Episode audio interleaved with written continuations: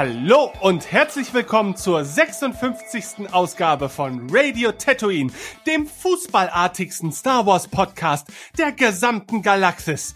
Ich bin die Blutgerätsche Benjamin und an meiner Seite begrüße ich Torwarttrainer Tim. Hallo Tim. Hallo. Hallo.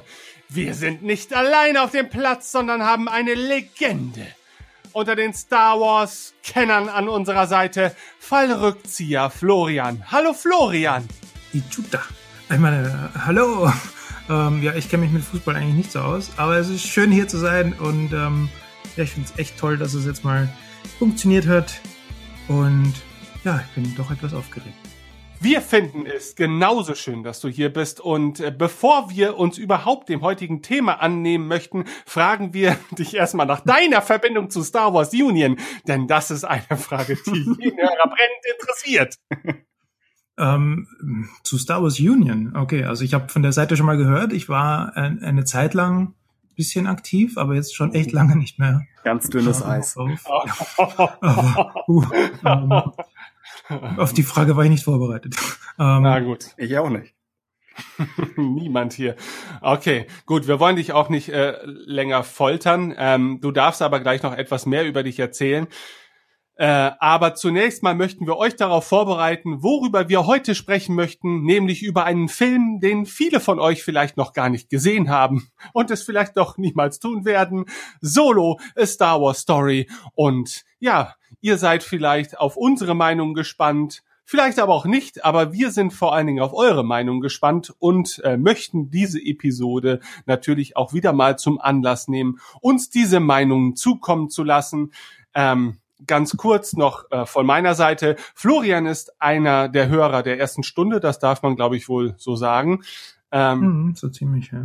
Ja, mhm. der es tatsächlich über einen Zeitraum von fünf Jahren versucht hat, äh, in diese Sendung zu gelangen und äh, einen, einen langen Krieg. Äh, Gott. Äh, Wir haben es auch über einen Zeitraum von fünf Jahren versucht, ihn in die Sendung zu kriegen. Das ist das das Schlimme, das, stimmt, das ist trotzdem erst jetzt. Fun Fact für langjährige Hörer. Äh, Im Staffel 2 Finale des Podcasts hat Flo damals Jörg angeheuert, um mich umzubringen.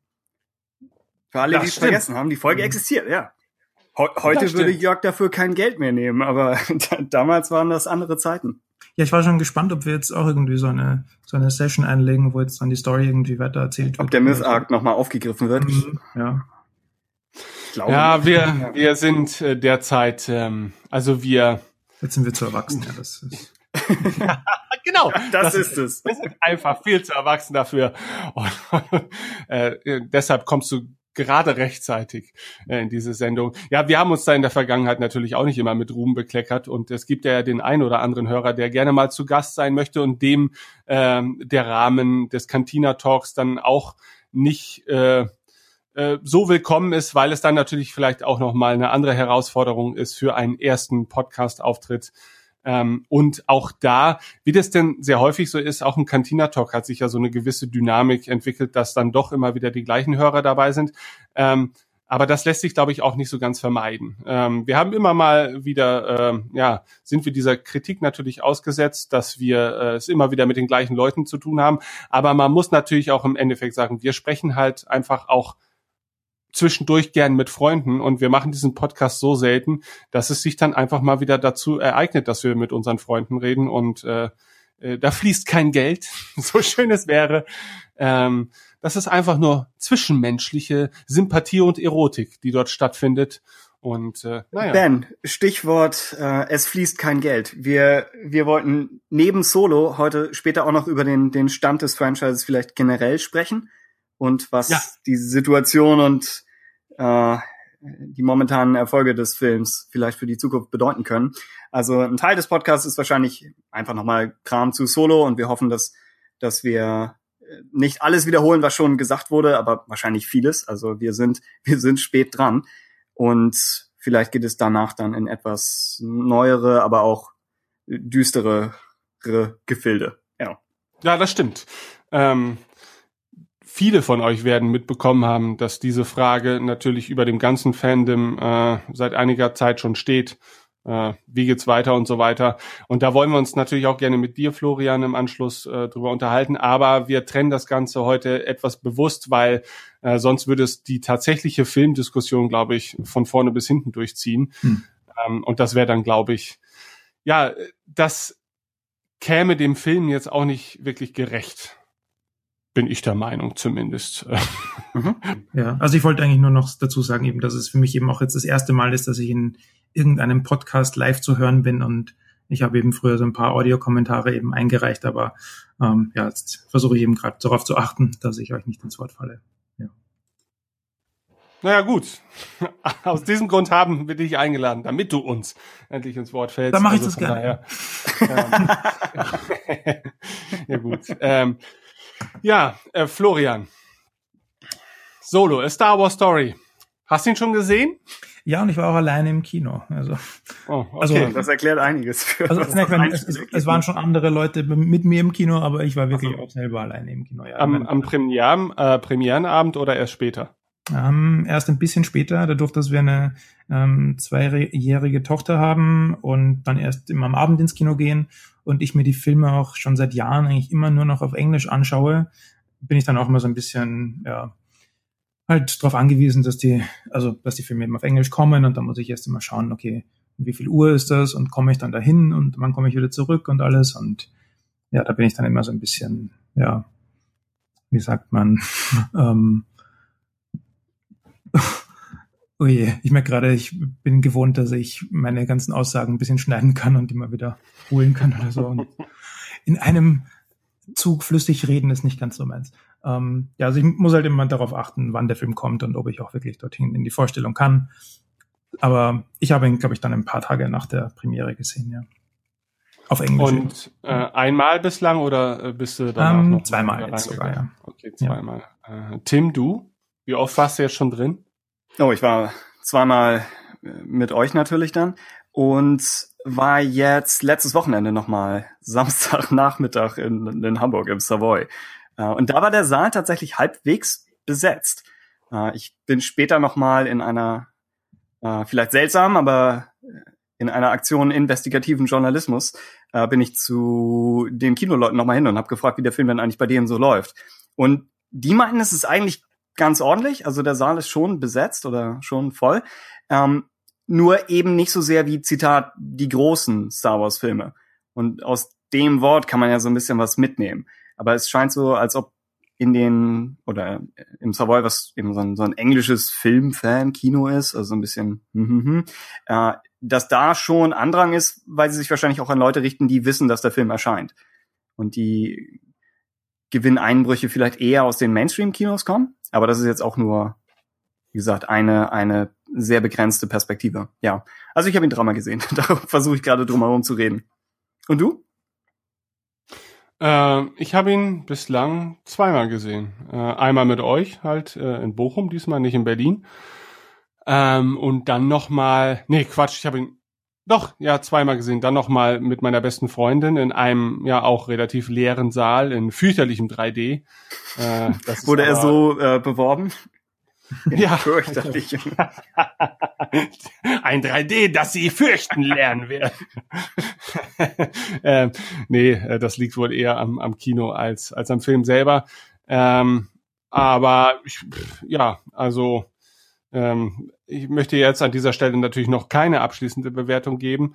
Ähm, ich hätte ihn mir auch noch mehrfach ansehen können, aber äh, tatsächlich hatte ich auch nicht das unbedingte Verlangen danach, ihn jetzt zwangsläufig nochmal sehen zu müssen. Aber nicht, weil ich ihn nicht mochte, sondern einfach, weil ich das Positive, was mir der Film äh, gegeben hat, äh, für also zu diesem Zeitpunkt erfasst habe und ich glaube, das hätte nicht mehr gesteigert werden können. Ich denke, es gibt also. zum Beispiel viele gute Filme, die ich sehr genieße im Kino und die schaue ich mir auch nicht öfter an als einmal. Nur weil es jetzt Star Wars ist, denke ich mir, vielleicht dadurch, dass jetzt wirklich jedes Jahr ein Film rauskommt, kommt man vielleicht einfach langsam in so einen anderen Rhythmus rein und man merkt, okay, es ist ein guter Film und ich genieße ihn wie andere gute Filme, aber ich muss ihn jetzt nicht einfach zehnmal ja. sehen oder so.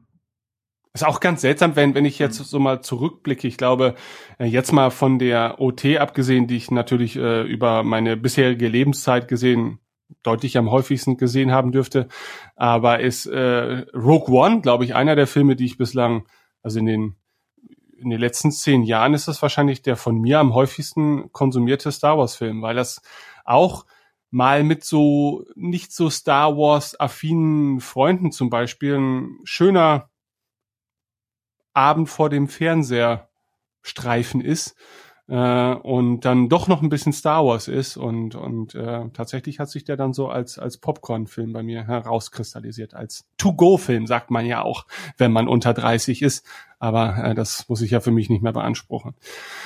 Ja, ähm, Solo äh, erschienen ist der Film. Wann war Premiere? Ähm, äh, ich glaube am 10. Mai war die Weltpremiere in Los Angeles. Ähm, und dann gab's noch mal die Europapremiere äh, in Cannes am 15. Mai. War das auch dann bei uns der Release-Jahr, oder? 14. 15. Ich weiß, ich weiß nur, als, als wir im Kino saßen und der, der Vorhang noch nicht aufging, dachte ich, noch können sie es auf Dezember verschieben. Es ist, es ist noch nicht zu spät. Ihr könnt immer noch sagen, ja. coming soon. Ja, komisch, ne? Also äh, Mai ja eigentlich äh, schon ein Star Wars-Datum, ähm, aber die letzten Jahre haben uns so sehr auf den Winter konditioniert, äh, dass ich es auch ungewöhnlich fand und ich hätte jetzt auch nichts gegen den Winter gehabt, muss ich ganz ehrlich sagen. Ähm, ich meine, insgesamt war es halt eine schöne Erfahrung, weil das drumherum dann mir dann doch noch wichtiger ist als, als der eigentliche Film. Aber ähm, als jemand, der quasi berufsmäßig auch immer so ein bisschen Hype äh, für sich aufzubauen versucht, ähm, dem, dem ist dieses Jahr Pause eigentlich ganz recht auch. Ja, weil äh, auch die Enttäuschung ähm, ist dann ja unter Umständen bis zum nächsten Dezember halbwegs verheilt wieder. Äh, und ich finde, so nicht mal ein halbes Jahr, ja, da, da sitzt noch ein bisschen, bisschen was in den Knochen, sei es etwas Positives äh, oder etwas Negatives. Also so ganz frei von Episode 8 war ich halt nicht. Hm. Mhm. Interessanterweise hatte ich aber auch irgendwie das Gefühl, dass viele Fans so die letzten Jahre über oft gemeint haben, sie wünschen sich irgendwie, dass die Filme jetzt wieder in, in den Mai irgendwie rücken. Und jetzt, wo es passiert ist, kurz mal, sind viele irgendwie so ein bisschen dagegen fast, oder? Aber ich denke, ja. es war auch einfach die kurze Zeit. Wenn es nächstes Jahr im Mai gewesen wäre, wer weiß, vielleicht wäre es dann anders gewesen. Na gut, dass, dass ein Teil des Fandoms immer gegen das ist, was aktuell passiert. Komisch. Das, das haben wir mittlerweile, glaube ich, verstanden. Gerade äh, die letzten Wochen haben das doch sehr gezeigt. Ähm, aber nun denn. Ähm, ja, äh, der Film ist 135 Minuten äh, lang und ähm, er hat sich auch so angefühlt, muss ich sagen. Also äh, er, er wirkte für mich jetzt, äh, er hatte eine gute Länge. Also äh, der Anfang fand ich für meinen Teil ein bisschen, hat sich ein bisschen gezogen. Ähm, Gerade auch, weil äh, der Film eigentlich erst so nach dem Prolog, würde ich jetzt, äh, würde ich es erst mal nennen, richtig Fahrt aufnimmt, wobei viele viele große Momente eigentlich äh, auch im Rahmen des Prologes stattfinden. Von daher darf man den jetzt nicht unterbewerten. Aber das Tempo ändert sich da doch deutlich, finde ich. Ähm, Regie führt Ron Howard oder hat letztendlich Ron Howard geführt. Ähm, das Drehbuch stammt von Lawrence Kasten und Jonathan Kasten. Ja, äh, Kathleen Kennedy war an der Produktion beteiligt. Wer weiß, an wie vielen Star Wars Filmen sie noch beteiligt sein wird. Auch da gibt es ja Gerüchte. Äh, ich weiß nicht, ob man auf die eingehen sollte. Äh, ist immer schwierig. Ja, äh, wenn ich. Ja, äh, die Musik stammt von John Powell. Äh, größtenteils mit Versatzstücken von John Williams, ähm, aber da äh, auch nur als ursprünglicher Urheber genannt und nicht als tatsächlich aktiver Komponist. Ähm, naja, fürs, für den ersten Track. Also er hat das Thema nochmal selbst, ne? Ah, okay. Ah, The Adventures of Han ist, ist von ihm. Okay, entschuldigt also meine Falschaussage. Äh, ich lasse mich gerne durch Tim. Ich wollte nur die wütenden Mails verhindern. Oder auf mich lenken. Ja, okay. Tim ist ihm ins Wort gefallen. ja. Ähm, ich weiß nicht, ich glaube, äh, wir handhaben das einfach wie bei den vorangegangenen Filmbesprechungen. Ich möchte eigentlich nicht, dass wir uns so durch die Handlung wühlen von Anfang bis Ende, ähm, weil ich glaube, das ist ein bisschen mühselig. Äh, ich glaube, wir haben es in den vorangegangenen ähm, Podcasts auch immer so gemacht, dass wir eigentlich damit beginnen, dass äh, wir erstmal die gravierendsten Eindrücke äh, schildern die bei uns hinterblieben sind nach diesem Film. Das finde ich eigentlich immer ganz interessant, weil dann haben wir so Ansatzpunkte, von denen aus wir in die eine oder andere Richtung eskalieren dürfen. Ähm, weil Film nacherzählen, okay, das ist in diesem Fall, wäre es vielleicht gar nicht schlecht, weil dann müssten die Leute, die Solo immer noch nicht gesehen haben, ihn vielleicht gar nicht gucken. so, Wir sollten uns nicht zu sehr darüber lustig machen, das ist eigentlich total traurig. okay. Ja, naja.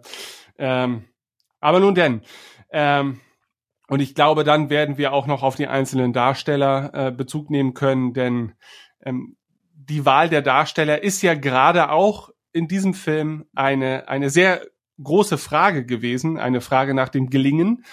Und äh, ich glaube, da gibt es ja vielleicht die ein oder andere Meinung, die sich unterscheidet von der Meinung anderer. ähm, aber äh, ich glaube, ich möchte einfach den einen großen Punkt schon mal gleich zu Beginn erwähnen, wobei wir sind jetzt bei 20 Minuten, das darf man auch nicht mehr Beginn nennen. Äh, Alden Ehrenreich, die das große Fragezeichen, das über diesen Film schwebte, ähm, schafft er es, Han Solo zu verkörpern, schafft er es, Harrison Ford in dieser Rolle zu beerben. Ähm, und ähm, ich bin der Meinung, das hat er mit Bravour geschafft und äh, er ist dann auch, zumindest äh, was meine Sicht betrifft, ähm, einen großen Teil dafür auch verantwortlich, dass ich mich sehr wohl in diesem Film fühlte äh, und das von Anfang bis Ende. Denn das hätte, hätte er nicht gepasst, komplett in die Hose gegangen und da kann ich für meinen Teil schon mal Entwarnung geben. Aber Tim, wie siehst du denn die, die Leistung des, des Aldens? Ich bin nie gut darin, Schauspieler einzuschätzen. Ich würde jetzt nur einfach ganz, ganz plump sagen, angenommen, er hätte den Job nicht hinbekommen, hätte der Film nicht funktioniert. Und da ich denke, letztlich funktioniert der Film, äh, hat er ihn getragen.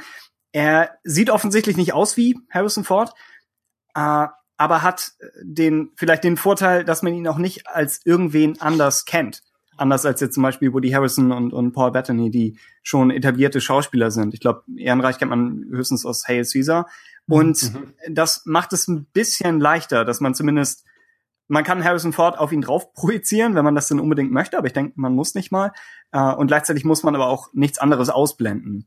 Ähm, ich hatte überlegt, ob man, ja, ob man noch mehr in so eine Richtung jetzt mit, mit gewissen Imitatoren gehen würde, wobei das jetzt echt kein, kein äh, abwertendes Wort sein soll. Ich denke nur, wenn man sich für Solo jemanden an Bord geholt hätte, der wirklich Harrison Ford exakt imitiert, und das ist, denke ich, schwierig, gerade auf, was sagtest du, 135 Minuten Länge und äh, wenn es keine Harrison Ford Vorlage dafür gibt und überhaupt Harrison Ford ist, glaube ich, keine einfache Imitation, außer in, in wütend und grimmig später. Das ist äh, sehr unterhaltsam. Aber angenommen, man hätte das mit Hahn gemacht, hätte man es in potenziellen weiteren Standalones mit allen machen müssen. So angenommen, da wäre ein Imitator gewesen, umgeben von Leuten, die die eine freiere äh, Interpretation der Figur hinlegen. Und man kann darüber diskutieren, wo Donald Glover nochmal landet mit, mit Lando. Aber ich denke, auch er macht schon was anderes mit der Figur als jetzt Billy D. Williams. Ja.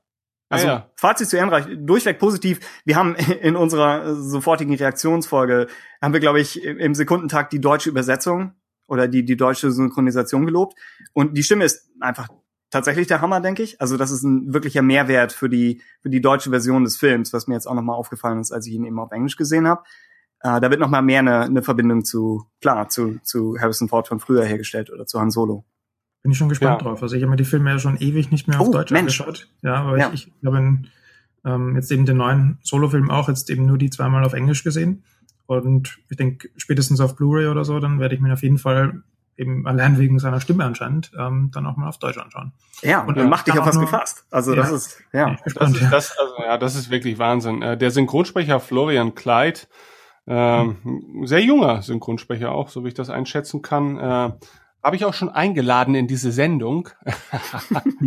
Hat bislang noch nicht reagiert. Ähm, der falsche Florian. Ja. Ähm, aber tatsächlich äh, hat er auch einen YouTube-Kanal, also man kann ihn ganz gut erstalken. Auf dem YouTube-Kanal hat er zum Beispiel auch ein Tutorial über eine Mac-Software. Hm. Vielleicht kannst gemacht. du deinen Apfelkompott-Podcast wiederbeleben und ihn ja. einladen, damit er darüber also, also eigentlich ein ganz bodenständiger Typ, den man jetzt, also man ähm, aufgrund seiner Tutorial-Videos oder so oder aufgrund seiner anderen wenigen YouTube-Videos äh, gar nicht äh, zutraut, ähm, die, die Solo-Stimme so bis zur Perfektion zu treiben. Ähm, und ich weiß gar nicht, also er hat schon einige diverse Sprecherrollen auch gehabt, wenn man mal guckt bei synchronkartei.de oder so.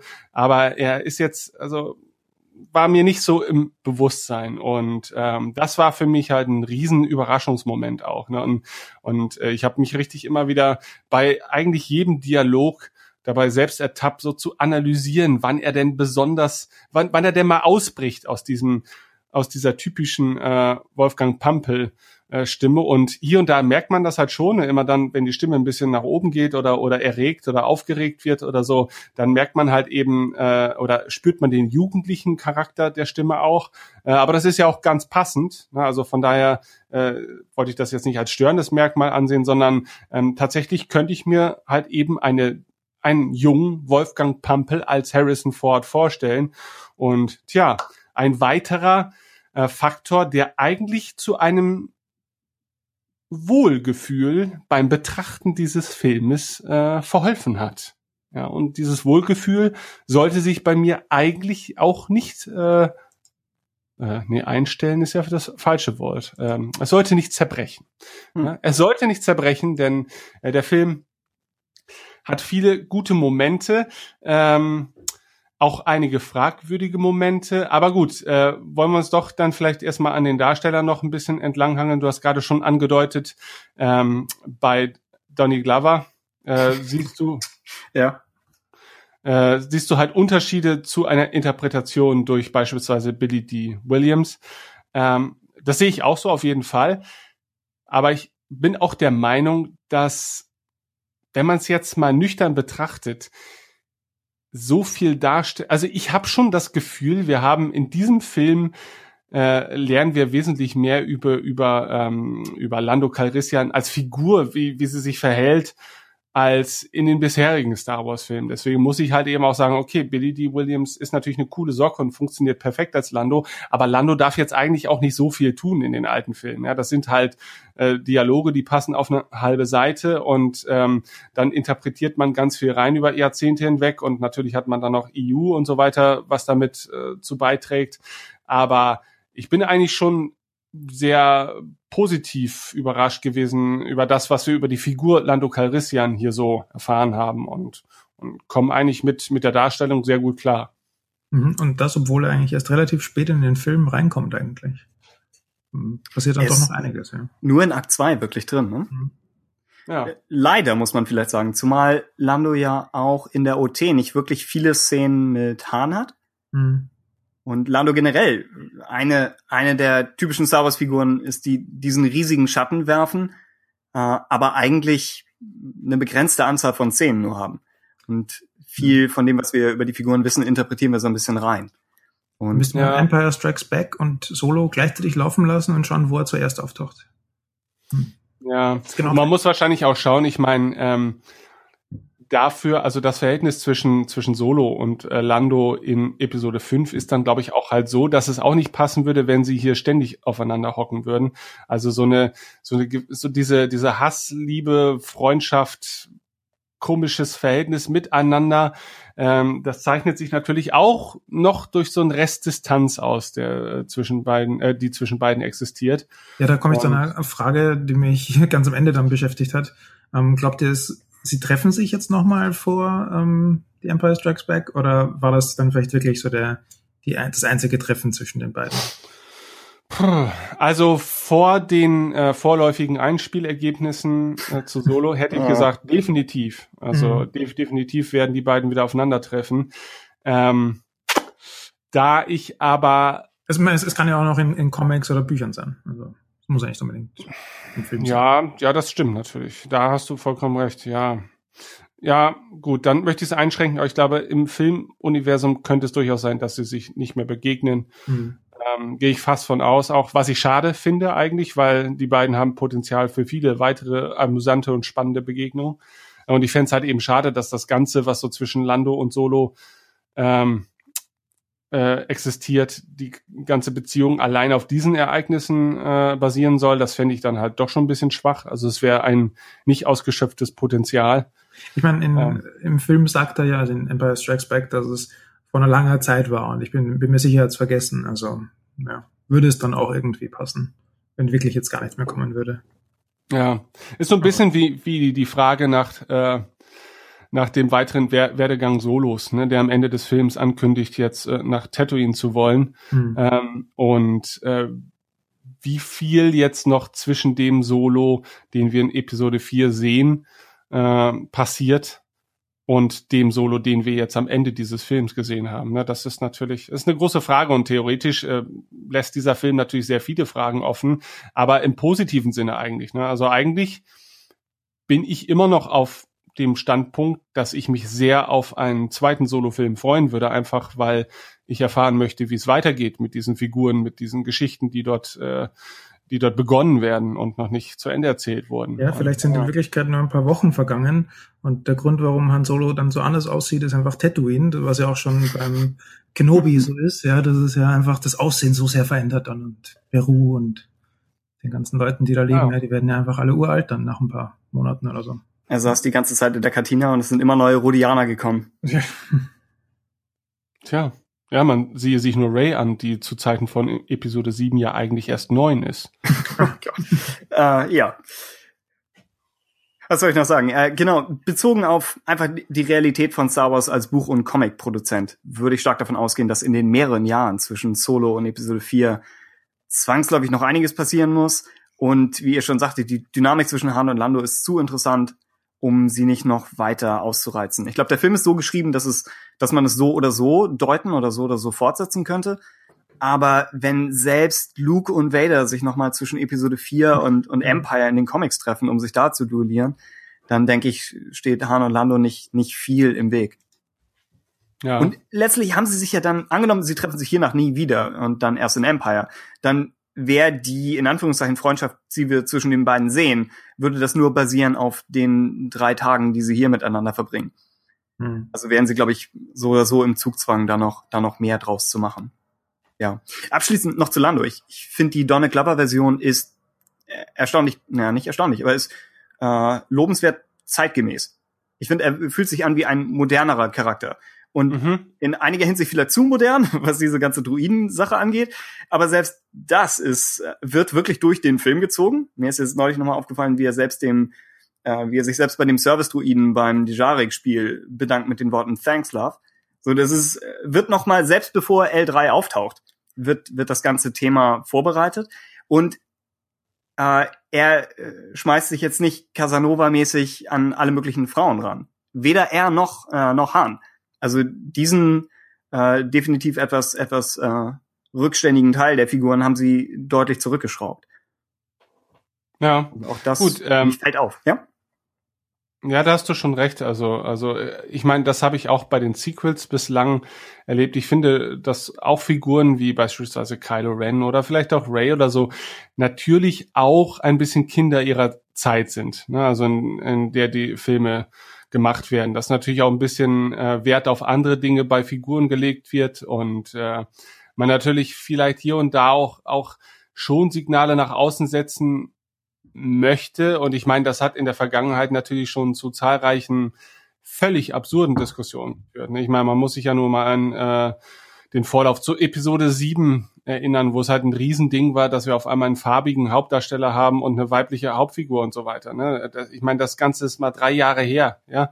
Und, und man sollte meinen, eigentlich dürfte sowas heutzutage gar, gar kein Thema sein. Aber ähm, ähm, man, also der, oder sagen wir, es mag Star Wars Fans geben, die natürlich ihr über Jahrzehnte etabliertes Universum gefährdet sehen, wenn äh, eine moderne Gesellschaft äh, Einfluss auf die Erzählung nimmt, ja, wenn man es in diese Richtung in, interpretiert. Ne? Und das betrifft natürlich auch Themen wie Sexualität oder sowas, ja, die ja in Star Wars schon vorhanden war. Das will ich jetzt ja gar nicht mal sagen, aber ähm, ja schon in einem sehr hm, einfachen erzählerischen klassischen Sinne und äh, der eine oder andere mag sich dann natürlich an der zeitgemäßen Interpretation, wie es beispielsweise bei Solo der Fall ist oder so stören, weil das äh, vielleicht natürlich auch nicht die Zeit so gut überdauern kann als Filmklassiker. Ne? Aber ähm, das ist natürlich auch mm, ein schwieriger Maßstab, finde ich, ne? weil ähm, sollte es denn noch viele Star Wars Filme geben, ähm, dann ist es ja nun mal auch so, dass man sich damit anfreunden muss, dass sie ja auch ein bisschen dann dem Zeitgeist zwangsläufig entsprechen werden, weil man kann nicht ewig das Alte rezitieren und dann die, die ewig nostalgischen befriedigen wollen, denn ähm, man kann ja ganz stark dav davon ausgehen, dass die Hardcore Star Wars Fans schon alle in Solo waren, aber das reicht halt eben auch nicht, ähm, um um so ein Franchise in diesem Maße aufrechtzuerhalten. Ne? Also musst du halt eben auch das moderne aktuelle Publikum äh, ansprechen, das halt auch nur vielleicht für diesen einen Film sich mal in den Kinosaal begibt. Und, und äh, ja, das das Interessante finde ich ist ja auch, dass sie in der Situation sind, äh, diese ja, zeitgenössischen und, und moderneren Ideen äh, zu mixen mit äh, altmodischeren Themen und, und Filmen einfach von der Machart her. Also ja. Solo ist ja schon eher ein klassischer Film als die drei, ja. die wir bisher gesehen haben. Aber trotzdem hat man Sachen wie die, die äh, Druidenrebellion, die, denke ich, fast moderner ist als das, was wir bisher sehen. Wobei dann eben auch ein Problem daraus entstehen kann, dass Star Wars als Franchise nicht so konzipiert worden war, eine Bühne für künstliche Intelligenz und deren genauere Untersuchung zu bieten. Also ich glaube, aus diesem Mix von alt und neu entstehen definitiv Schwierigkeiten, aber äh, umso interessanter sind natürlich die Filme, die es zumindest versuchen. Ja, ja, viele Fans haben natürlich immer so ein bisschen Angst, dass es zu sehr so in, in die, diese Marvel-Richtung auch geht. Ne? Marvel-Filme, die jetzt ja nun sehr zeitgenössisch aufgezogen werden, ähm, und dementsprechend sich auch dem, dem zeitgenössischen Humor bedienen, aber auch äh, den Themen und natürlich der Welt als solches. Äh, das ist nochmal der große Unterschied. Aber ja eigentlich auch eine äh, stellenweise eine sehr klassische Vergangenheit ähm, zugrunde liegend haben. Ähm, da funktioniert es natürlich eher und dann hat man als Star Wars-Fan, äh, wie gesagt, ich bin anderer Ansicht, aber ich kann mir halt eben schon vorstellen, dass halt eben Star Wars ist so ein Ding, da steht jeder Fan vor den gleichen Problemen. Man liebt das, was man kennt. Man will eigentlich nicht, dass es sich großartig verändert, aber man weiß auch, dass es langweilig wird, wenn es sich nicht verändert. Und es ist halt eigentlich eine sehr, sehr schwer zu lösende Aufgabe für jeden, äh, für jeden Kunstschaffenden, ähm, da etwas zu machen, das nicht einen Teil des Fandoms komplett gegen sich zieht. Ja, so. Ähm, und gut, ne, man kann es natürlich wie bei äh, The Last Jedi machen und sagt, äh, man, man äh, lässt den Stinkefinger einmal im Kreis rotieren und sagt sich, ja, wisst ihr was, ihr könnt uns alle mal, wir, wir äh, stoßen jetzt jedem einmal vor den Kopf und gucken, wer am Ende übrig bleibt.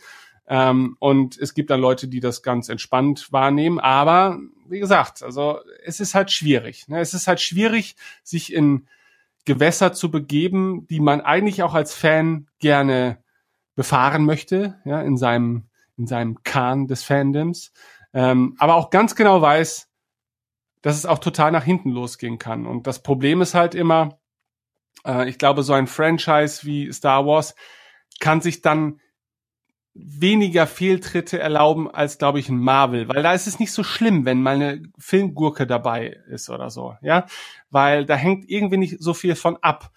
Ähm, aber bei Star Wars habe ich schon das Gefühl, das ist halt so diese eine große Sache und äh, die, die ähm, Trilogiefilme, da ist es eh am allerschlimmsten, weil da kann dir ein Film im Prinzip die nächsten zwei, zwei Filme ja schon komplett versauen oder die nächsten fünf, sechs Jahre Fandom.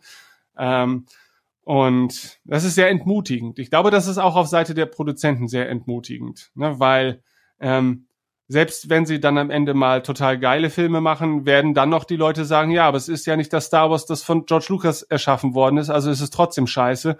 Und gegen diese Argumente kannst du halt nicht angehen. Ne? Wenn, wenn Leute das für sich so entscheiden, ja, dann, dann ist es halt schade. Ne? Ähm, und aber dennoch bin ich eigentlich der Meinung, dass Solo, und das ist dann ja schon fast wieder doch so ein, so ein Zwischen, Zwischendurch-Fazit.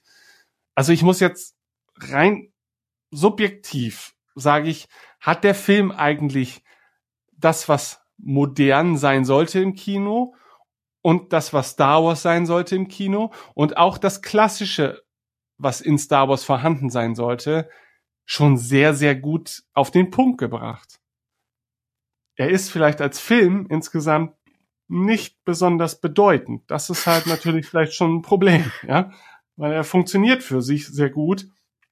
Aber man muss sich natürlich schon die Frage stellen, wenn man jetzt 10 Euro fürs Kino hat, so, man hat jetzt die Wahl, ich habe jetzt Infinity War zum Beispiel noch nicht gesehen oder Deadpool 2 läuft es auch gerade an. Hm, ne?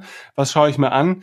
Ja, äh, dann kann ich mir schon vorstellen, dass bei jemandem, der jetzt nicht alles in sich aufsaugen muss, was Star Wars ist, dass man sich dann eher vielleicht für den lockeren Deadpool-Abend entscheidet oder Infinity War eh, weil man sich nun mal irgendwie im Marvel-Universum zurechtgefunden hat in den letzten Jahren, weil die ja auch eine ganz gute Sache machen. Ja, und äh, ist halt ist halt schwierig. Und schon wieder sind wir bei, bei der Frage, warum ist dieser Film so gefloppt? Oder ist ja, es, ist, es gab seit, seit Monaten, glaube ich, irgendwie ähm, Diskussionen eben genau darüber, was genau der Punkt war. Und ähm, im Prinzip gibt es wahrscheinlich einfach sehr viele Punkte, die einfach alle irgendwie zusammentreffen von dass die Leute eben vielleicht wirklich wegen der Last Jedi irgendwie beleidigt sind und deswegen irgendwie streiken. Ähm, ich persönlich kann mir auch einfach vorstellen, dass dass der Film einfach einfach nicht so viele Leute anspricht. Es ist ähm, Solo, man kennt die Figur, es spielt irgendwie wieder in der Vergangenheit. Die Leute kennen die Figur aber schon, sie wissen jetzt auch schon, wie es mit der, mit der Figur zu Ende geht. Ähm, also ich, ich kann mir gut vorstellen, dass es einfach nicht so das Interesse geweckt hat. Und dann auch die ganzen Informationen über die, über den Dreh und so, was da für Probleme irgendwie zusammenkamen. Ich denke, es, es waren einfach extrem viele Sachen, die ja das Ganze dann irgendwie ja, ganz so einen schlechten Beigeschmack gegeben haben. Auch noch dazu eben, dass die ganzen anderen Filme jetzt ins Kino kommen, die auch sehr erfolgreich sind. Eben nicht im Dezember und so. Es war erst vor kurzem ein anderer Star Wars Film im Kino. Also ja, viele, viele ja. Sachen, die aufeinandertreffen. Und, und vieles nimmt man natürlich auch so ähm, unterbewusst wahr, weißt du, du brauchst nur auf YouTube auf die Startseite gehen und hast schon erstmal drei, vier Videos, die dir erklären, warum Star Wars tot ist mhm. und warum Solo ein sch schlechter Film ist. Ne? Und äh, das sind dann halt, ähm, ich bin da so ein bisschen raus, glaube ich, aus dieser YouTube-Kultur, aber ich sehe das ja auch an jüngeren Verwandten und so weiter. Da sind halt schon Leute, die haben stellenweise enormen Einfluss auf die Meinungsbildung ihrer Zuschauer.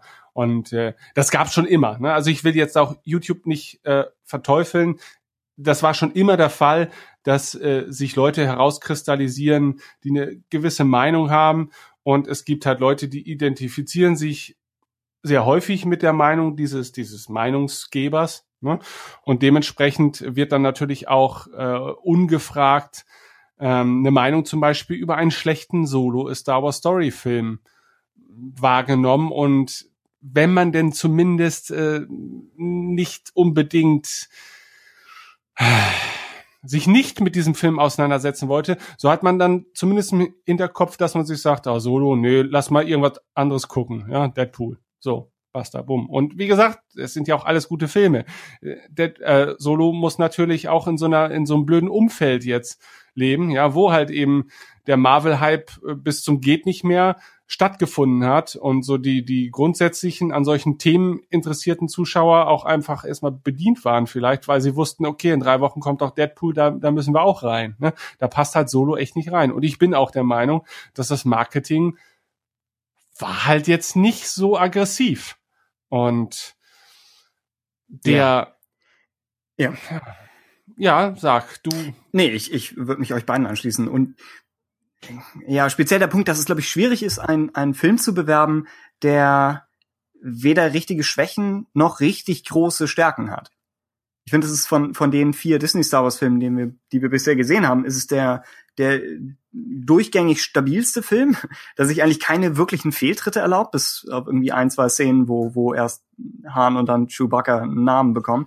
Äh, aber ansonsten funktioniert ja eigentlich alles. Nur es ist schwierig, dann sowas als, als Markenzeichen wirklich nach außen zu tragen. Und man sagt, die, die Action-Szenen sind gut, aber es ist jetzt nicht äh, spektakulär. So viele, viele der Gags sind, denke ich, durchgängig zum Schmunzeln und sympathisch und werden vielleicht sogar besser altern, wenn man den Film wieder und wieder sieht, als so Sachen, wo man wirklich losbrüllt.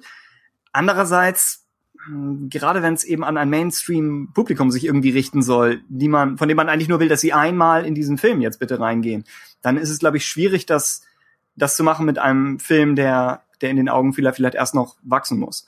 Also ich hätte vielleicht am Anfang noch mal dazu sagen können, ich fand ihn nach dem dritten Mal auch erst wirklich gut, glaube ich.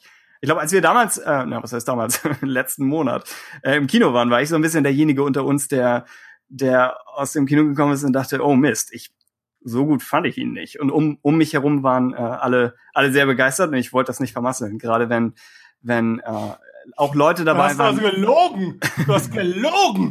Nein, habe ich nicht. Ich habe nur sehr gezielt formuliert, vielleicht mehr als jetzt. äh, und ich habe schon vorgebaut in dem Wissen, dass ich ihn später mehr mögen würde. Nee, nur um den Gedanken noch abzuschließen.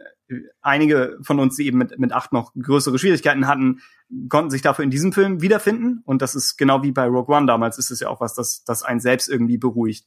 Und wenn man selbst dann auch nicht so auf Solo als Film gewartet hat, dann hat man ja auch wenig, wenig verloren. Aber um das fortzusetzen, ich gerade beim dritten Mal sehen, fand ich, haben die ganzen Charaktersachen deutlich besser funktioniert und eben was sie so thematisch machen und dann doch irgendwie durch den Film gezogen bekommen. Das ist alles super. Die zwei großen Actionsequenzen, da bin ich echt an einem Nachmittag irgendwie fast eingeschlafen im Kino. Und ich weiß nicht, ob das, ob ich da einfach einen schlechten Tag erwischt hatte oder ob die Szenen nicht so ganz mitreißend sind, wobei sie auf dem Papier eigentlich funktionieren. Und ich nicht so wirklich erklären könnte, was, was groß das Problem mit ihnen ist. Keine Lichtschwerter.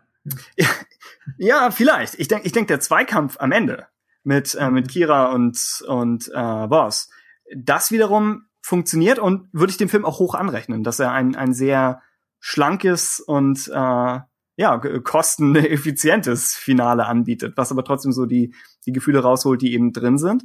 Äh, und der Castle Run und die, die Zugsequenz sind beide ja in der Theorie gut gemacht. Ich glaube, der Zug kämpft ein bisschen damit, dass man, dass man äh, weiß, es ist noch nicht der. Ja, es fühlt sich so ein bisschen an, als würden sie es machen, damit auch in Star Wars mal ein Zugüberfall stattgefunden hat. Und du weißt schon, es wird durchgeführt mit der Crew, die nicht die finale Crew des Films ist. Da hat er, glaube ich, so ein bisschen eine Außenvorstellung. Auch wenn sie mit der Lagerfeuerszene vorher versuchen, äh, notwendigen Bezug zu den Charakteren aufzubauen.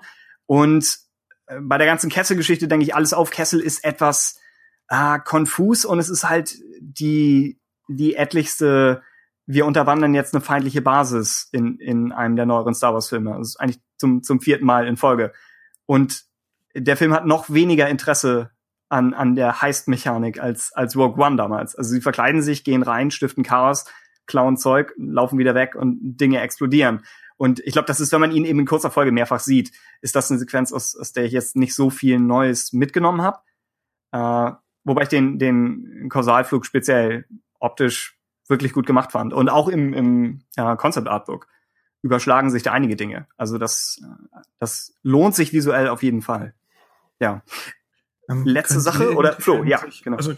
Nee, nee, ähm, sag, ich komm schon. Ich, ich äh, darf mal gerade dran, deswegen wollte ich es hm? kurz erwähnen haben. Könnt ihr irgendwie ähm, ähm, wenn ich sehen oder habt ihr es auch irgendwo gehört, welche Sachen jetzt später gedreht wurden oder so? Oder geht für euch das Ganze eigentlich ziemlich nahtlos über? Ich kann mir ich kann mir vorstellen, dass vielleicht gerade aus dem Intro oder so aus den ersten Minuten, dass, dass vieles vielleicht so gelassen wurde, weil das eher tendenziell die Dinge sind, die man auch in einem deutlich ko komödiantischeren Film vielleicht einfach so gelassen hätte. Ähm, einfach um den Ursprung von Han Solo in dem Sinne nicht zu verhunzen. Ähm, aber also ich für meinen Teil muss sagen, also ich, ich finde, man merkt dem Film jetzt nicht unbedingt an, dass er, dass er groß umgewürfelt wurde. Einfach mangels Vergleich natürlich, aber er wirkt in sich schon so im Endergebnis so, wie er vermutlich konzipiert war. Also hm? das kann ich jetzt nicht erkennen. Das habe ich auch bei Rogue One nicht wirklich erkennen können. Hm. Ich finde, bei Rogue One merkt man es ein bisschen in Akt 1 dass sie da noch einiges umgebaut haben. Hier, denke ich, sieht man es erzählerisch eigentlich fast gar nicht. Visuell merkt man vielleicht ein bisschen, dass sie nicht unbedingt die White Shots nochmal neu aufgenommen haben, sondern, glaube ich, einfach Teile der existierenden Sets aufgebaut haben und dann so ein bisschen da drumherum drehen mussten. Und dadurch, äh, finde ich, fühlen sich einige Stellen des Films etwas klein an, aber das kann auch bewusst so gewollt sein. Also speziell, wenn sie da in den, in den Minen auf Kessel sind das ist alles ein bisschen klaustrophobisch und im, im, im Nebel. Mimban geht auch so ein bisschen in die Richtung, wo sie halt auch mit einem begrenzten Set versuchen mussten, irgendwie Weite zu erschaffen. Ähm, es gibt eine Szene von, oder einen Shot von, von Dryden Voss am Ende, wenn sie ihm wenn sie seinen Saal da betreten, wo er ein bisschen out of focus ist. Also Paul Bettany, das wirkt so ein bisschen, als ob sie einfach keinen anderen Shot gehabt hätten. Äh, Im Artbook wird darauf eingegangen, dass sie die Szene mit den Würmern haben sie Anfang September 2017 gedreht erst. Also das ist relativ irre. Wobei ich mich Ben anschließen würde, dass das fast so eine Comedy-Szene eigentlich ist. Und das ist, gehört jetzt ja auch so ein bisschen ins, ins Thema, was, was wurde neu gedreht, was nicht. Ich kann schon und ja, ich befürchte, ich werde wütende Mails bekommen, aber ich kann schon verstehen, dass Lord und Miller das Drehbuch gesehen haben und gesagt, das kann man noch ein bisschen aufpeppen. Äh, zum einen, weil der Film eben, wie gesagt, mehr zum Schmunzeln ist, als jetzt so richtig durchgängig witzig. Äh, und zum anderen, weil, wie diese Lady Proxima-Sache, ich das Gefühl habe, dass mehrere Szenen sich gut eignen als so Impro-Comedy-Setups. Eben dieser mhm. Wurm da in der Höhle und dann die beiden Dejarik-Spiele, wo du ja auch du bist an einem Set, du hast Schauspieler, die, die denke ich improvisieren können, also speziell Donald Glover. Ähm, dann das Lagerfeuer später äh, mit mit Woody Harrison, auch das an dem Set, also alles Sachen, wo man denken würde, dass Drehzeit nicht so wahnsinnig viel kostet, immer noch halt viel, weil es ein Blockbuster ist, aber wo du das Gefühl hast, du kannst verschiedene Dinge durchspielen. Ähm, die Szenen mit Dryden Boss, die denke ich auch, ich glaube, das ist so ein bisschen der, der gemeinsame Nenner. Viele der Szenen müssen ja am Ende nur ein einziges Ziel erreichen. Und der Weg, wie die Szene zu diesem Ziel kommt, ist nicht so, nicht so extrem wichtig. Und dann könnte ich mir vorstellen, dass eben Laut und Miller gesagt haben, wir lassen die Schauspieler einfach mal machen und gucken, ob wir auch auf einem anderen Weg dahin kommen, als jetzt die beiden Castons das in ihrem Drehbuch vorgesehen haben. Und ja, bekanntlich kam das dann nicht so gut an, aber mich wird schon die alternative Version von so ziemlich jeder Szene interessieren. Ja, Gerade beim Dijarik, denke ich. Das, hm. das wirkt so wie ein wie ein, na nicht eben kein Zusammenschnitt, also neu gedreht haben sie es wohl schon, aber das holt ja nicht wirklich äh, viel raus aus dem Ganzen. Oh, Sabak meine ich. Tijarik ist das, das Tischspiel, ja. Flo? Was meinst ja, du? Ich, ich habe auch nur zugestimmt, ja, dass es eigentlich immer schade ist, dass man dann nicht beide Versionen hat zum Anschauen und so ein bisschen, ja. Und es ist zu erwarten, dass wir nicht auf der Blu-ray noch, noch alternative Versionen kriegen, glaube ich. Also Aber ich glaube, sie haben gemeint, ja. dass es einige Bonusmaterialsachen geben wird. Das wäre natürlich super. Ich war leicht besorgt, weil im Artbook halt fast nichts erwähnt wird von überhaupt einer anderen Vergangenheit, die der Film gehabt hätte. Aber ja, Mensch, an, anbieten würde es sich. Also ähm, ich höre ja auch schon jetzt einige ähm, Podcasts mittlerweile. Also ich glaube, ich habe damals wirklich fast mit euch angefangen, aber oh mittlerweile auch englische Podcasts und habe doch ja schon schon viele Stunden damit verbracht und ähm, habe jetzt natürlich auch schon einige ähm, Reviews und so zu. zu tut mir leid, wenn ich hier so ein paar englische Wörter verwende. Ich versuche mich so ein bisschen zurückzuhalten, aber irgendwie bin ich doch irgendwie so in der englischen Welt gefangen. Ähm, aber ähm, ich habe eben schon einiges gehört und fand ein paar ähm, Gedankengänge sehr interessant.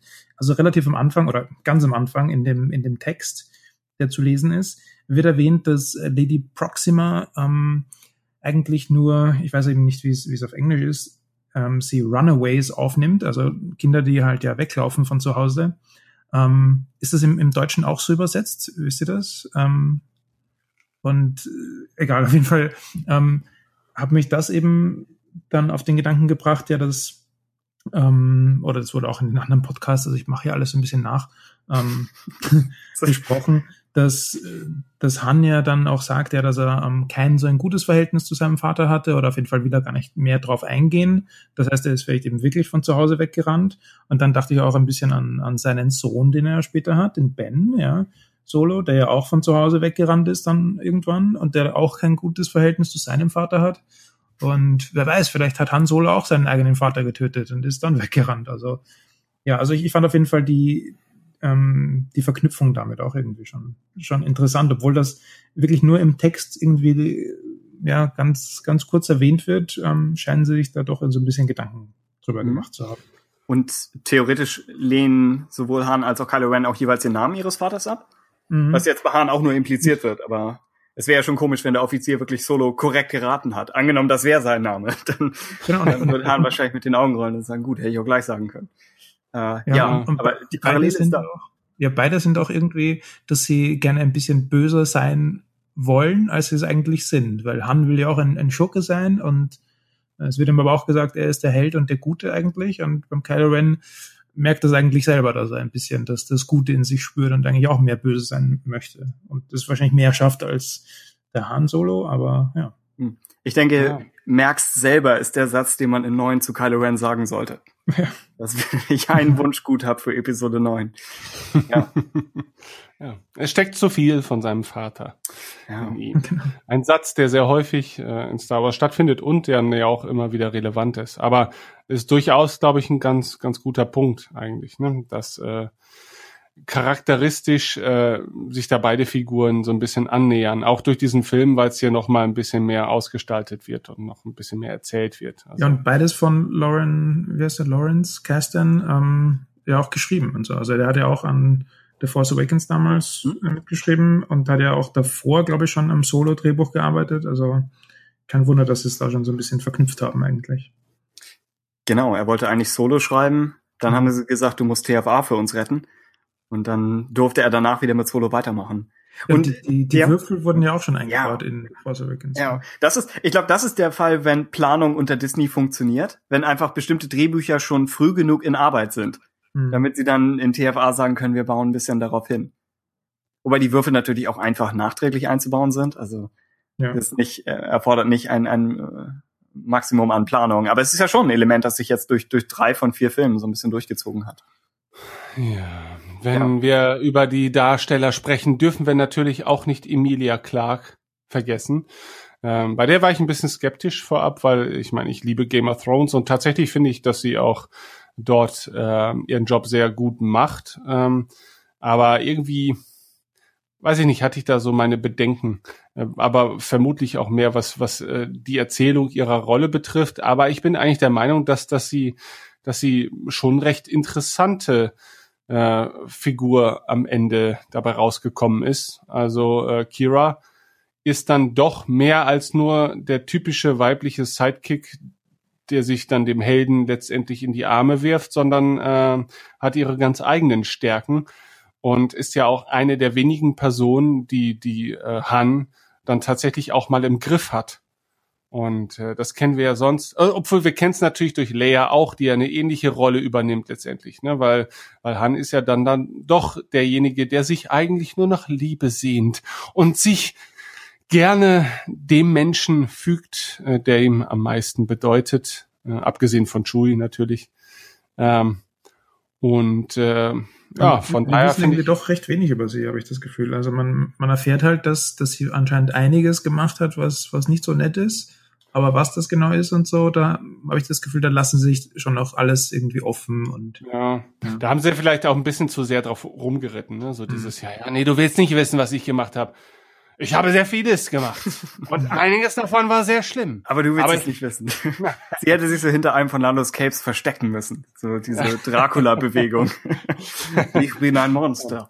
Ja. Ähm, ähm, aber tatsächlich, um von ihr gleich mal auf den, auf den zumindest äh, was äh, die, die Dauer des Auftretens betrifft, größten Bösewicht dieses Films ähm, zu kommen, nämlich Paul Bettany, der Dryden Voss, verkörpert. Ähm, tatsächlich mochte ich ihn sehr, war so ein, schon so ein klassischer Bond-Bösewicht eher, oder? Mhm. Äh, allein das Auftreten fand ich, dadurch, dass es natürlich mal keine besonders furchteinflößende Kreatur war, sondern ein, eine sehr menschliche Person, die halt nur mit sehr wenig Make-up oder dezentem Make-up entfremdet wurde. Und trotzdem so ein, so, ein, so ein physisches Gimmick ist ja schon ein, ja, ja, so ein typisches ja, genau. Bond-Ding eigentlich. Ja. Aber ich Paul glaub, Bettany auch nur CGI, also es ist, ich glaube, er hatte gar ah. kein Make-up. Ah, okay, gut. Hm. Ähm, wer hätte gedacht, äh, dass äh, aus Vision ähm, mal sowas werden kann? Ähm, aber gut, ist ja ein guter Darsteller und äh, ich fand die Rolle auch gerade deswegen sehr gut, weil sie sehr gut in dieses Gangster-Milieu hineinpasste und ich mich eigentlich auch darüber gefreut habe, dass es sich mal nicht um ein böses, offensichtlich böses, absurdes Alien handelt, sondern um eine Figur, die ähm, genau den Sprung so zwischen Charme und Bosheit und, also nicht Scham, sondern Charme, Charm, Charm, ja, charmant. Er war ein sehr charmanter Bösewicht, mhm. äh, der ähm, einfach auch mal einen Umgangston äh, zutage legt, der nicht so plakativ ist, wie es ja bei Star Wars dann, also Star Wars arbeitet ja schon häufiger mit, mit sehr einfachen Charakteren, möchte ich jetzt mal sagen, weil es sich sehr gut in dieses klassische Märchensetting einfügt. Aber äh, er war eine gute Figur, die halt so zwischendrin ist. Ja, also ein Bösewicht, bei dem man auch nachvollziehen kann, wie er überhaupt in dieser Position existieren kann, weil er nämlich auch versteht, mit seinen Leuten umzugehen. Ja? ähm, weil wenn man jetzt so den ewig fiesen Tyrann wie Jabba oder sowas sieht, da muss man sich ja manchmal schon die Frage stellen, ja, okay, warum rennt jetzt keiner da zu ihm hoch auf das Podest und erschießt ihn einfach mal, äh, weil äh, offensichtlich so bezirzend wirkt er jetzt nicht auf mich, als dass er jetzt so eine Schar an Leuten um sich haben müsste. Ja, und ich weiß auch nicht, ob, ob Geld allein da immer äh, reicht. Also ich denke, selbst ein Donald Trump hat ja vielleicht Leute, die er in irgendeiner Art und Weise auch menschlich irgendwie in seinen Bann ziehen kann, offensichtlich. Aber ja. Nun, ähm, ja, ich, ich äh, würde noch anmerken, dass für für wo es Umgang mit seinen Untergebenen und und äh, potenziellen Untergebenen, glaube ich, auch Kira relativ entscheidend ist, weil sie ihn ja in beiden Gesprächen, in denen er auftaucht, so ein bisschen ausgleicht. Also es ist fast so eine Good Cop, Bad Cop Dynamik eigentlich, dass mhm. er immer kurz vor der Explosion steht und sie läuft so ein bisschen um ihn herum und versucht ihn unter Kontrolle zu halten, versucht gleichzeitig den Leuten, die er nicht umbringen soll, subtil Hinweise zu geben, was sie jetzt vorschlagen könnten. Also sie ist, sie ist äh, ja dafür, dass sie die Rolle erst drei Jahre inne hat oder wahrscheinlich noch weniger, weil sie musste sich ja überhaupt noch erst äh, hocharbeiten. Äh, dafür macht sie das extrem gut und ist, glaube ich, einfach gut darin, sich sich äh, auf Situationen einzustellen. Ja. Und das ist ja auch mit Blick auf ihre weitere Zukunft nochmal noch mal nützlich und, und gut zu wissen. Da war und ich mir aber auch nie sicher, wie, wie sehr sie jetzt ähm, diese Rolle immer einnimmt oder ob das jetzt nur wegen mhm. ähm, mhm. dem Hannes und so, weil sie ihn ja kennt und so und ob sie ja einfach nur ihn ja. beschützen möchte. Ja. Das ist es eigentlich das äh, Interessante, dass ich auch in dem Verhältnis äh, von Kira zu Dryden immer noch nicht genau weiß, wie viel Kira steckt da eigentlich drin. Ja, äh, äh, weil ich kann mir auch durchaus vorstellen, dass, ähm, naja, also Dryden äh, sieht ja Kira zumindest nach außen hin schon halbwegs auf Augenhöhe, äh, solange er das Gefühl hat, Herr der Lage zu sein. Ähm, aber ist sich ja auch ständig bewusst auch von ihr hintergangen werden zu können. Gerade weil er natürlich auch relativ zeitnah mitbekommt, äh, dass da ein bisschen mehr emotional zwischen ihr und Han äh, abzulaufen scheint. Also er, er analysiert da schon sehr treffend und ist da auch nicht der klischeehafte dumme Bösewicht. Ähm, aber mitunter glaube ich halt eben auch, dass, dass äh, Kira sich schon in ihrer Rolle an seiner Seite zwischenzeitlich abgefunden hat, aber auch gut eingelebt hat, also auch zu ihrem Vorteil hat genutzt und äh, das führt natürlich auch über über eine gewisse Dauer, selbst wenn es halt nur zwei drei Jahre sind oder so, dazu, dass man natürlich schon eine gewisse emotionale Bindung auch zu jemanden wie Dryden Voss aufbaut, weil sie kann ja nun auch nicht ahnen, dass äh, Solo jetzt am nächsten Tag um die Ecke kommt und die Lage sich derart dramatisch verändert. Und am Ende entscheidet sie, sich, äh, sie sich ja sowieso nicht dafür, mit Solo abzuhauen. Also von daher ähm, ist sie dann natürlich, eigentlich muss man ja sagen, ist sie die eine Person in diesem Film, die ähm, stets Herrin der Lage ist. Denn sie hat sowohl Dryden Voss irgendwie im Griff als auch Solo also sowohl Protagonist als auch Antagonist und ist eigentlich die einzige am Ende dieses Films, die von, von Beginn bis zum Ende ähm, sagen kann, dass ihr Plan aufgegangen ist. Ja, sie klettert am höchsten. Sie ist auch eine der wenigen Figuren, die wirklich gewonnen hat, wenn man das so will, in dem Film. Also alle anderen Figuren erringen so ein bisschen Teilsiege. Wobei es auch ganz ja, interessant ja. ist, ganz am Anfang, wo sie ähm, versuchen zu fliehen, ähm, und in der Schlange stehen, ähm, reden sie davon, wie, wie toll es dann vielleicht ist, wenn sie dann endlich frei sind. Und sie aber sagt, naja, es ist, sie sind dann, haben, da gar keine Leute, die sie mehr beschützen oder so. Und mhm. dann könnte es sein, dass sie an, ähm, äh, wie heißt nochmal die Organisation? Conquer, äh, nee, Quatsch, Crimson äh, Dawn. Genau, Crimson Dawn, dass sie da irgendwie verkauft werden oder so. Und im Prinzip ist das aber genau das, was ihr dann eigentlich passiert halt. Ja. ja. Und ich glaube, das ist auch so ein bisschen ihre, ihre Lebensphilosophie, dass sie sagt, man ist in dieser Galaxis nur sicher, wenn man der größte Fisch von allen ist. Man, man ist nur sicher, wenn man ganz nach oben klettert. Und steht da, glaube ich, auch so ein bisschen im Kontrast zu, also einmal versucht ja jeder Charakter irgendwie so seinen Weg da durchzufinden und zu schauen, kann ich mich einer Organisation unterordnen oder äh, bin ich wie Hahn dazu gezwungen, auf mich gestellt, mit einer, einer kleineren Crew von Vertrauten irgendwie meinen Weg zu suchen. Und ihr Weg führt nach oben und hat theoretisch nur noch Darth Maul über sich. Äh, und sie steht vielleicht so ein bisschen im Kontrast zu, zu Enfys Nest. Also das wäre noch ein Dialog, der mich interessiert hätte, was die beiden, weil die, die Enfys Nest Philosophie ist ja eigentlich so eine proto-rebellische Sache, zu sagen, äh, der Weg zur Sicherheit ist, dass man die ganzen Imperien und, und eben Crimson Dawn, dass man sowas alles einreißt. So, der Einzelne ist nur sicher, wenn, wenn alle sicher sind. Äh, während, ja, während, während Kira eher innerhalb dieser Welt versucht, bis nach ganz oben zu klettern. Ja. Teil frage ich mich auch, ob sie vielleicht ähm, so die, die Neuerfindung von der Mara Jade ist. Also ich könnte mir gut vorstellen, dass, dass ähm, ja, das vielleicht auch irgendwie in die Richtung geht, dass sie jetzt eben nicht die Schülerin oder die Untergeordnete vom Imperator ist, sondern jetzt vom Darth Maul und dann vielleicht doch irgendwie zum Imperator kommt und dass das also die Einleitung das ist. Aber das war nur sein. Ja. Sie, sie hat diese, Gedanke. sie hat diese, genau, sie hat diese düstere Vergangenheit, die nicht wirklich geklärt wird. Mhm.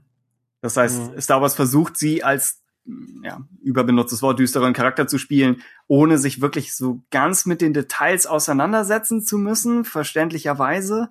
Äh, ich hatte überlegt, ob es, ob es, ja, ob sie vielleicht etwas zu sehr diese drei Jahre überspringen. Ob sie sagen, wir machen, wir schauen jetzt drei Jahre weg und dann ist die Figur halb eine andere. Ähm, aber ich denke, sie kommen, sie kommen damit durch, weil ihre Entscheidung am Ende keinen großen Einfluss mehr auf den Plot hat. Es ist mehr so ein, so ein Charakterding. Es ist jetzt nicht so, dass sie, dass sie, dass sie diese große Plotwendung am Ende hervorruft durch etwas, das in ihrer Vergangenheit lebt und wir als Zuschauer nicht gesehen haben. So, das passiert eigentlich nicht. Sondern sie. Man fühlt ja. sich auch noch so ein bisschen halt wie, wie Han Solo selber. Man, ja. man, man möchte ihr trauen irgendwie, aber man weiß halt nicht, was da ist und dann, ja. Also ansonsten als Zuschauer würde man sich dann sonst denken, wenn, wenn man selber eben weiß, was da alles passiert ist, warum er so naiv ist und warum er nicht äh, das einfach so hinnimmt ja. oder so. Und so kann man ja sich ein bisschen mehr wie, wie er halt fühlen, ja. Und, und Hahn selbst will es ja wahrscheinlich auch nicht wissen. Denn mhm. er ist ja schon ein bisschen mitverantwortlich. Er sagt es jetzt nicht so direkt, aber ich glaube, innerlich macht er sich schon leicht fertig für die drei Jahre, in denen, in denen er ihr da nicht geholfen hat. Er macht sich vielleicht nicht so sehr fertig, wie, wie Luke würde. Also Luke, Luke würde noch mal zehn Inseljahre draufschlagen. Aber ich glaube auch Hahn macht das, macht das zu schaffen.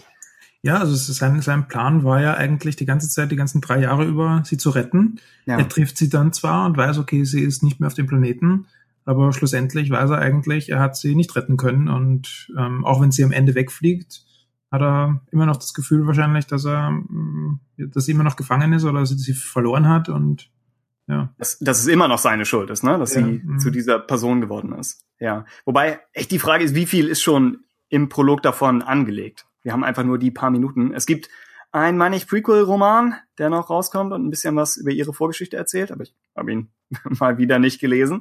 Äh, aber ja, da, da, da kommt noch mehr zu. Äh, ansonsten, Stichwort Kira-Romane.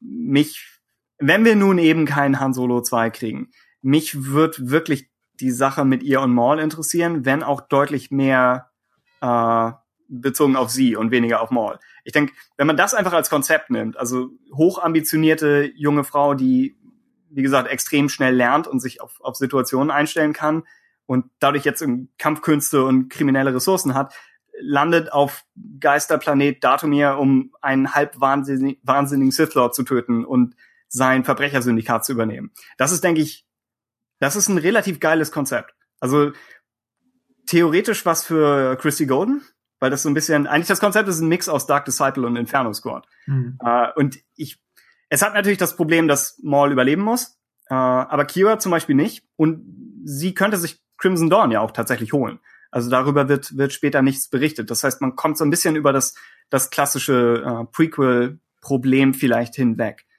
Wie der Film selbst das ja auch so ein bisschen spielt. Also die, die, wie du eben meintest, genau, die, der Film ist so ein bisschen darum aufgebaut, kann Han Kira retten? Und die einfache Antwort wäre gewesen, nein, sie stirbt. Und äh, die Antwort nein, weil sie jemand anders geworden ist. ist, äh, denke ich, deutlich komplexer und zumindest etwas überraschender, wenn jetzt auch nicht völlig aus dem Nichts. Also ich glaube, das ist schon der Shot am Ende, wenn sie einen Ring holt und im, im Halblicht da äh, sich, glaube ich, von der Kamera abwendet. So, das ist die Art von, von Shot, für die man Emilia Clark, denke ich, anheuert. So, das ist diese zwei Seiten, die sie ja letztlich auch in, in Game of Thrones spielt, die sind da drin. Hm.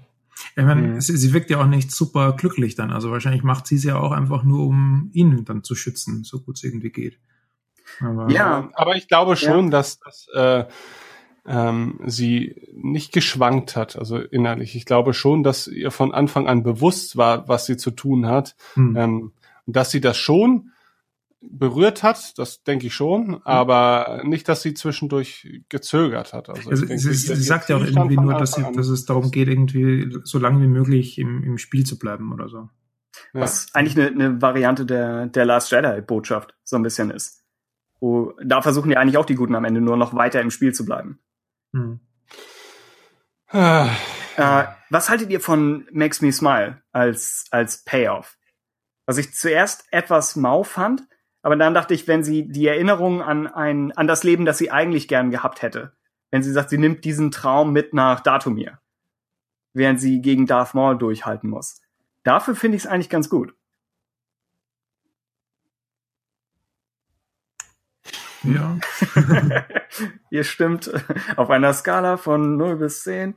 Ja, ja. ich habe irgendwie über den Satz nicht so extrem viel nachgedacht. Ich, es war nur so die, die erste Reaktion war, okay, das war jetzt. Ja, die, die genau, der, der Film baut ihn so auf. Ja. Deswegen überlege ich, was, was haben sich die Autoren dabei gedacht, das so in den Vordergrund zu rücken? Ja, okay, ein bisschen Pathos äh, vielleicht auch, der, der vielleicht auch angebracht ist, ne? Ähm, innerhalb von Star Wars muss ja. dann ja vielleicht auch noch hier und da mal sein. Also sonst wird's halt auch zu bodenständig und und äh, auch das, was man vielleicht Rogue One dann hier und da noch mal vorwerfen kann, ähm, dass es dann äh, ein bisschen den Zauber verliert, äh, um halt realistischer zu wirken. Ähm, und ich glaube, solche schwulstigen Momente dürfen dann innerhalb von Star Wars noch stattfinden. Solange es kein über den Tisch schwebender Apfel ist, der im Dekolleté von, von äh, Padme Amidala landet, ist es ja noch okay, glaube ich. Und der Film hat, also Solo jetzt, hat gar nicht mal so viele extrem emotionale Momente. Also wie gesagt, auf mich wirkt es mehr wie ein Film, der, der selten nach oben oder nach unten ausschlägt. Ja, das stimmt schon. Also gerade wenn man jetzt so diese in Anführungsstrichen Liebesgeschichte betrachtet, ähm, sind sich doch alle Figuren immer ihrer derzeitigen Situation bewusst und erkennen auch, dass da jetzt nicht unbedingt viel Platz ist für irgendwelche für irgendwelches Rumgeplänkel, sondern sie werden ja tatsächlich von Situation zu Situation geworfen und äh, finden sich dann auch vorerst damit ab und es macht halt den Eindruck, okay, und das, das Schöne sparen wir uns halt für später auf. Was natürlich die Dramatik am Ende dann noch mal ein bisschen erhöht, ne? dass äh, während sich Han äh, am Ziel wähnt, ähm, dann natürlich noch mal diesen, diesen Verlust am Ende des Films erleiden muss und halt eben realisiert, okay, ähm, Ziele sind dann vielleicht unterschiedliche ne? und seine ursprüngliche Motivation hat vielleicht für den Verlauf dieser Geschichte gesorgt oder zumindest sehr dazu beigetragen. Ähm, aber er muss dann halt doch erkennen, dass das einzige große Ziel, was er letztendlich zu diesem Zeitpunkt verfolgt hat, ähm, halt ja, zwar gravierende Auswirkungen hatte, aber halt eben nicht die Erfüllung seiner Wünsche bedeutet. Ich finde es interessant, darüber nachzudenken, wie, wie wortlos er ihr am, am Schluss eigentlich zuschaut, wie sie davonfliegt, im Gegensatz dazu, wie ähm, er sie am Anfang verliert und er hinter der Glaswand ist und mhm. er dann nachher schreit und das doch sehr emotional ist und ich fand es auch sehr berührend irgendwie, als ich das erste Mal gesehen habe und dachte, uh ja, das, man spürt die Emotionen und am Ende ist es dann halt ein, ein, ein Hinnehmen und ein, okay, es ist halt jetzt doch nicht irgendwie bestimmt, dass wir die Zukunft miteinander verbringen. verbringen ja man muss halt betrachten, dass er in den vorangegangenen Minuten er mehrfach damit konfrontiert wurde, mit der ursprünglichen Aussage seines Mentors, man solle einem einfach niemandem trauen. Ja. Ähm, und wir erleben halt mehrere Momente, nur wenige äh, Minuten zuvor, in denen er halt eben ja brutalen Kontakt mit dieser Wahrheit äh, nehmen musste. Und ich glaube, das war dann halt wahrscheinlich nur das i-Tüpfelchen, was einen dann laut seufzen lässt und äh, nur noch mal bestätigt, dass er dann ja wohl doch recht ge Ja, eigentlich hätte dann den Chewie gleich über die Klippe stürzen, äh, schubsen sollen, weil ja. er traut ihm dann auch nicht mehr. ja. ja. Chewie. Oh, willst du über Chewie reden, oder? Okay. Ja, gleich, aber wenn du noch eine Anmerkung hast, dann äh, darfst du gerne. Ich würde noch sagen, ich denke, Kiras Verrat hat besser funktioniert als der von Beckett. Ich glaube, Beckett natürlich einmal, weil es vorhersehbar war, und dann leidet der etwas darunter, dass Hahn erstens dafür geplant hat äh, und das Ganze zweitens komplett offscreen eigentlich passiert, dass er sich schon damit abgefunden hat. Äh, ja. Und der dritte Punkt ist so ein bisschen, dass er, dass er Beckett eigentlich auch erst seit ein paar Tagen kennt. Was ja. ich noch mal etwas, etwas Gewicht raubt. Jetzt verglichen, angenommen, äh, Beckett wäre ein langjähriger Mentor gewesen. Angenommen, sie hätten irgendwie Beckett und, und äh, hier Lady Proxima, hätten sie beide gemixt. Angenommen, Beckett wäre irgendjemand auf Corellia gewesen. Ähm, mhm. Oder eben jetzt als Vergleich Lando in Empire, wenn er Hahn verrät. Das ist ja auch noch was, was so ein bisschen als Schatten über diesem Film steht. Also Hahn lernt, dass er niemandem trauen kann, aber er wird in, in Episode 5 verraten und theoretisch äh, in, in Episode 7. Also ist auch relativ hinterhältig. Ähm, ja, das, das denke ich, hat, hat nicht ganz diese Wirkung. Vielleicht hat es den Effekt, dass man als Zuschauer mit einem großen Verrat rechnet und wenn es dann von Beckett kommt, denkt man, ah, okay, das war's jetzt. Und Kira ist dann der wirkliche. Und sie, sie staffeln es ja auch gut in dieser Reihenfolge. Aber ja, es, es bleibt vielleicht ein bisschen dahinter zurück. Ja, das stimmt schon. Das, das stimmt schon. Also ähm, mir ist schon klar, was sie damit zeigen wollen, glaube ich, auch dieser, dieser Vertrauensverlust in dieser Dichte, in dieser ähm, Aufeinanderfolgung war vielleicht ein notwendiges Übel auch, ähm, noch zum Ende des Films erklären zu wollen, warum Han so wird, wie er halt eben wird. Hm. Ähm, auch in Betracht der Tatsache, dass man halt eben auch nicht weiß, wie viele Gelegenheiten man hat, ihn, ihn weiter erzählen zu können. Hm. Ähm, aber es war ein bisschen, bisschen gehetzt. Ich finde es aber besser gelöst als beispielsweise Anakins Wandel oder so, der insgesamt ja vielleicht ein bisschen mehr Zeit hatte, aber der für mich auf zu wenige Momente reduziert wird.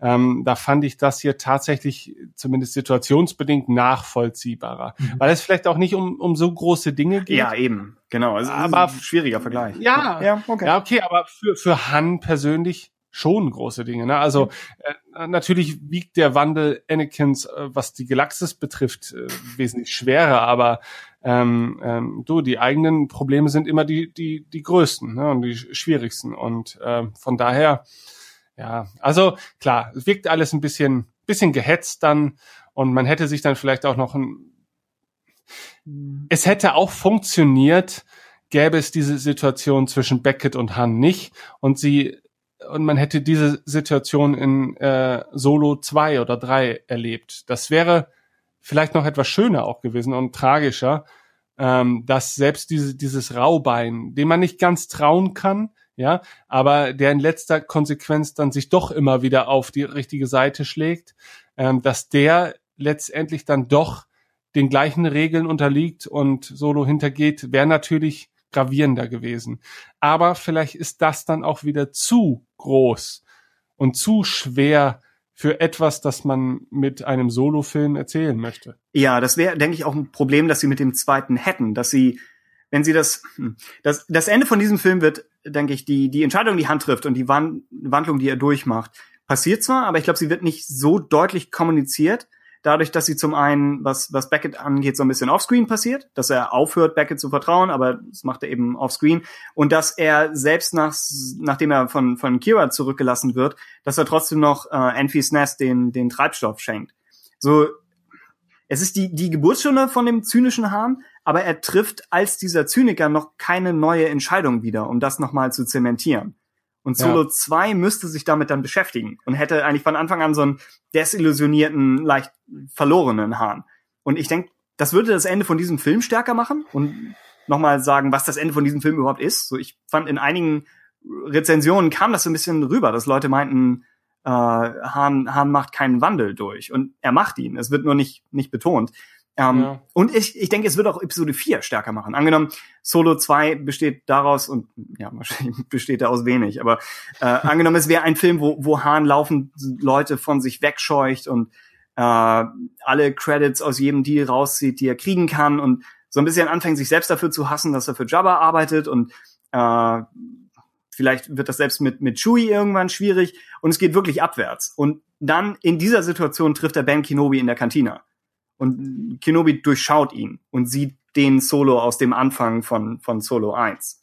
So, dann wär's noch mal, wenn sie diesen ganzen Bogen geschafft hätten, von Solo 1 zu imaginärem Solo 2 zu, zur Kantina. Und dann später zu dem Moment, wo, wo Han dann wohl seinen, seinen Sohn nach, nach Ben Kenobi benennt. So, dann hätte es, ja, dann hätte dieser Film noch mal wieder einen anderen Stellenwert. So, jetzt sind wir wieder in der fiesen Situation, wo wir versuchen müssen, mit was zu arbeiten, das nicht so fortgesetzt wird, wie es vielleicht mal geplant war. Oder, oder eben auch gar nicht geplant, ja. Hm. Ja. ja, ich, äh, wo ich, wo ich eben noch mit Chewie meinte, ich, ich war vielleicht etwas enttäuscht, dass, dass Chewie eine leicht untergeordnete Rolle in dem Ganzen hier hat. Auch wenn ich absolut verstehe, warum das so ist. Also die, gerade wenn man sagt, die Geschichte des Films ist, junger, idealistischer Typ lernt, dass er, dass er anderen nicht vertrauen kann. Also jetzt ganz bier einfach.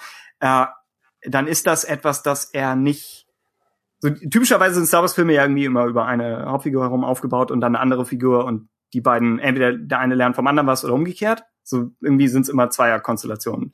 Äh, oder zweimal zwei wie bei, bei Empire. Äh, und hier, äh, Kerstin weiß das und muss für Hahn jemanden bauen, von dem Hahn lernen kann, du kannst niemandem vertrauen. Und das kann er nicht von Lando oder Chewie lernen. So speziell ja. Chewies Motivation ist seiner eigenen ja eigentlich ziemlich ähnlich. Also es gibt sogar die Szene, wo, wo Hahn Chewies Motivation in seinen eigenen Worten nochmal übersetzt, was ziemlich clever gemacht ist. Äh, und Lando im Kern ist ja auch nicht so viel anders als Hahn. Ähm, und das heißt, die Beziehung zu Han, äh, die Beziehung zu Lando und Chewie geht im Film durch verschiedene Phasen durch, aber es ist jetzt keine klassische so äh, Buddy-Sache, wo sie, weiß ich nicht, wie man das nennt, aber wo, wo du merkst, beide müssen sich jeweils auf den anderen einstellen und müssen irgendwie lernen, wie sie, wie sie mit, mit ihm oder ihr klarkommen müssen. So ich, das Filmposter sagt, hier beginnt die größte Freundschaft der Galaxis, aber es ist kein Film darüber, so wie, wie Han und Leia in, in Empire äh, ihre Storyline dominieren. Oder Ray und Finn in, in uh, Force Awakens. Und beides, beides Gaston-Filme. Also ihm ist das völlig klar. Uh, nur er ist halt hier dazu gezwungen, Kira und Beckett zu erfinden, als, als neue Figuren, die wirklich durchgängig Hans Weltbild hinterfragen. Und das führt dann dazu, dass, dass Chewie in der, speziell in der zweiten Hälfte des Films einfach so ein bisschen verlässlich mitläuft, so wie Chewie einfach immer schon war. Und das führt noch zu, ja. zu starken Momenten, wenn sie da am Ende diese zwei Gestalten in der riesigen Wüste und Chewie legt ihm nochmal so die, die Pfote auf die Schulter. Das ist, ja, das ist schon, schon ein anrührender Moment, aber es ist jetzt nicht sowas wie, äh, weiß nicht, Vergleich von ganz woanders her, aber weil, weil der Soundtrack vom gleichen ist, How to Train Your Dragon, was schon wirklich ein Film über Freundschaft zwischen, zwischen Mensch und äh, nicht, nicht Tier, weder bei, bei Wookie noch bei, bei Toothless. Aber es ist schon so, ne, es hat diese, es hätte es hätte Potenzial, neben den ganzen kleineren Han-Chewie-Szenen, die irgendwo nett sind, hätte es noch Potenzial für wirklich eine große Szene gegeben, in der du siehst, und deshalb ist, deshalb ist, würde auch jemand, der jetzt Star Wars noch gar nicht kennt, sagen, oh, das ist eine Freundschaft, die, die offenbar über all die ganzen äh, Schurken hinweggeht, die sich sonst in dem Film da gegenseitig den, den Dolch in den Rücken bohren. So, die beiden sind was Besonderes. So, das Star Wars-Thema kommt, wenn, wenn Chewie im Cockpit Platz nimmt, aber es ist jetzt nicht so, dass angenommen, weiß ich nicht, sonst hätte niemand mit Hahn fliegen wollen. Angenommen, er hat wirklich Schwierigkeiten, überhaupt mit irgendwem klarzukommen. Und am Ende sagt Chewie, aber ich fliege mit ihm. So, das ist jetzt komplett aus einem anderen Film gegriffen, aber hätten sie so eine, nochmal eine, eine Han-Chewie-Szene, die in die Richtung geht, gebaut. Ja, ja er, erzählerisch findet da keine Entwicklung statt. Ne? Also außer äh, das, also zwischen dem ersten Aufeinandertreffen in der Gefängniszelle und dem Ausbruch, das ist eigentlich die größte Entwicklung zwischen Chewie und Han. Und die ist super. Ähm, also genau, man, die ist sagen. wirklich super. Ja. Also es ist ein super Start. Ähm, aber dann befinden sie sich eigentlich schon in dem Status ab diesem Zeitpunkt, in dem sie sich den äh, Rest der Star Wars Geschichtsschreibung befinden. Mhm. Ähm, und das ist natürlich ein bisschen schade. Aber wie gesagt, ich glaube, es ist halt eben auch ein großes Problem, erstens das ganze filmisch umsetzen zu können, ne, weil theoretisch könntest du halt eben auch einen ganzen Film dieser Chewie Han Geschichte äh, widmen und natürlich würde es auch vielen Fans gefallen, aber es ist natürlich, es ist ein schwieriges Ding. Ne? Also du hast dann die beiden Figuren, die sich schon zumindest fürs Publikum nicht so wirklich unterhalten können, ohne dass es auf Dauer dann doch vielleicht ein bisschen anstrengend ist, weil was mir auffällt ist, scheinbar gibt es ja doch nur fünf, sechs Sound Samples äh, für Chewie, die ja, in jedem Film dann immer wieder verwendet oh, okay. werden. Ja. Äh, denn da kommt gar nichts Neues. Also äh, diese diese Sounds, die die in Solo waren, aber auch schon in in Episode 8 und 7, die habe ich schon in 30.000 Spielen gehört oder so. Und das ist immer wieder der gleiche Kram. Das finde ich halt ein bisschen schade, weil ich finde, da könnte man ja durchaus noch ein bisschen mehr machen. Aber es ist vielleicht auch schwer zu reproduzieren. Irgendwie muss ich jetzt gerade so ein bisschen wieder, jetzt wieder der, der Marvel-Vergleich an Guardians of the Galaxy denken, weil da funktioniert es ja mit Groot eigentlich recht gut. Er sagt ja auch immer nur das Gleiche. Und trotzdem schaffen sie es da, dass die ganzen Dialoge ziemlich gut fließen. Und das, das da ist es aber auch der Gag, der ja explizit äh, nach vorne gedrängt wird, dass es, äh, dass er immer das Gleiche sagt. Ja, natürlich, ja, man, man könnte aber auch das so ähnlich einbauen, dass man halt verschiedene ähm, äh, Geräusche hat vom Chewbacca oder so und dann, dass sie einfach auch mehr irgendwie so auf, auf ja. ja seine Sätze halt eingehen. Bau das mal ein und dann wart mal ab, was dann ich habe das sauer äh, Reddit los ist, mir das offiziell so begründet. Ich habe das also, neulich. Äh? Nicht, dass ich es jetzt genauso haben möchte wie bei Guardians of the Galaxy, aber ich meine nur, also man man könnte ja, schon mehr draus machen, aber ich denke auch, dass, dass sie vielleicht einfach dann eben das, was ja von Chewbacca irgendwie in den anderen vier Filmen mittlerweile ja schon vorhanden ist, gar nicht zu sehr dann ändern wollten und ja, dann doch irgendwie lieber alles so machen wie bisher halt. Ja. Stimmt schon. Also ich meine, ich denke auch im Ursprung ist halt Chewie der exotische, lustige Sidekick. Hm. Bärchen, Plüschhaufen. Ja, so. Ja, und der hat auch immer ähm, diese, diese bisschen tollpatschigen Momente, auch da wieder beim, beim Schachspielen, also der Jarek. Ja. Genau. Ich glaube auch, dass einfach die Figur nicht unbedingt darauf ausgelegt war, den Ansprüchen eines so lange währenden Fandoms und eines so wachsenden Universums äh, gerecht werden zu müssen.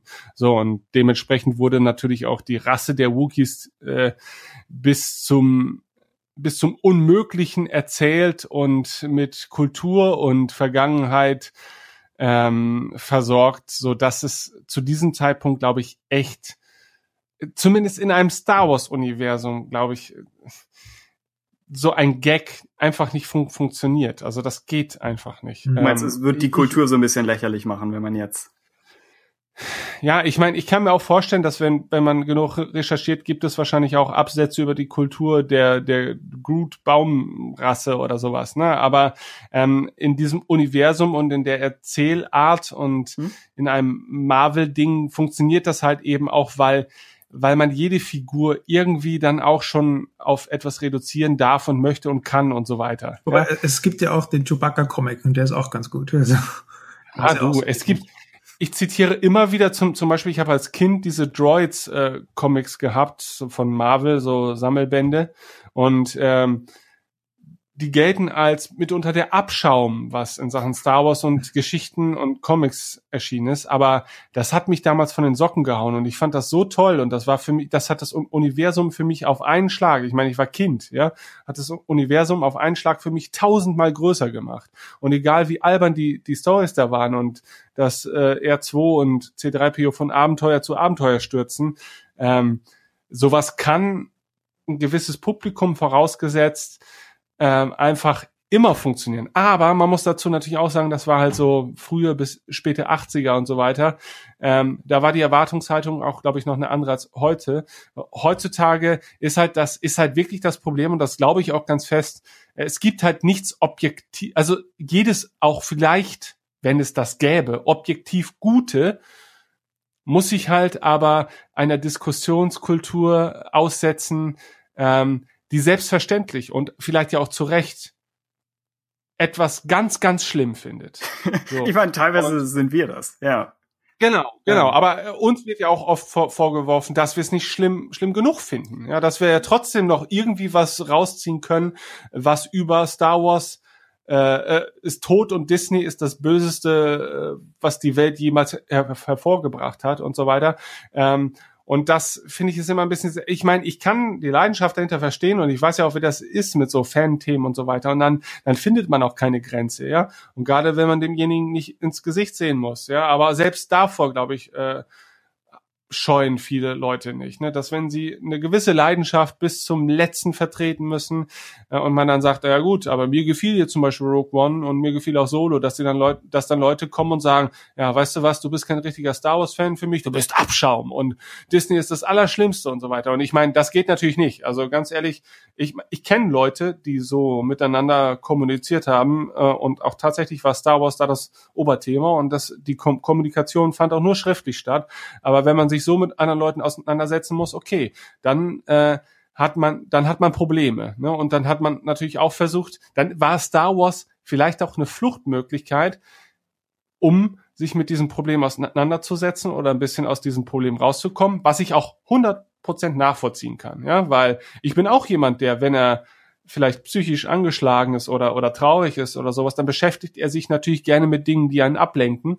Ähm, und so fängt es ja bei vielen Leuten auch mit Star Wars an. Und dann steigt man immer tiefer rein. Und dann merkt man, dass aber dieses eigentlich sehr entspannende, ablenkende Hobby ja auch wieder sich zu einer Leidenschaft entwickelt, die auch gefährlich sein kann. Nämlich eben genau dann, wenn in diesem in dieser Leidenschaft etwas passiert, was einem selber nicht gefällt. Ne, so. Und das, das erleben wir zurzeit jetzt ständig an allen Ecken und Enden, ja. Und das war vollkommen, das, also, wenn etwas vorherzusehen war, dann ist es das, das nach dem nicht mal durch den Wechsel zu Disney begründet, aber dass wenn etwas Neues von Star Wars existiert, dann wird es garantiert Leute geben, die es mega ätzend finden und die sich wahnsinnig darüber aufregen. Und vielleicht ist es sogar ein Großteil des Fandoms, weil das Risiko besteht immer, ja, weil die Fans sind nun mal Fans wegen dem, was war. Ja, und das birgt immer das Risiko, dass theoretisch alle äh, das hassen könnten, was kommt. So, das schließt sich, das lässt sich nicht ausschließen.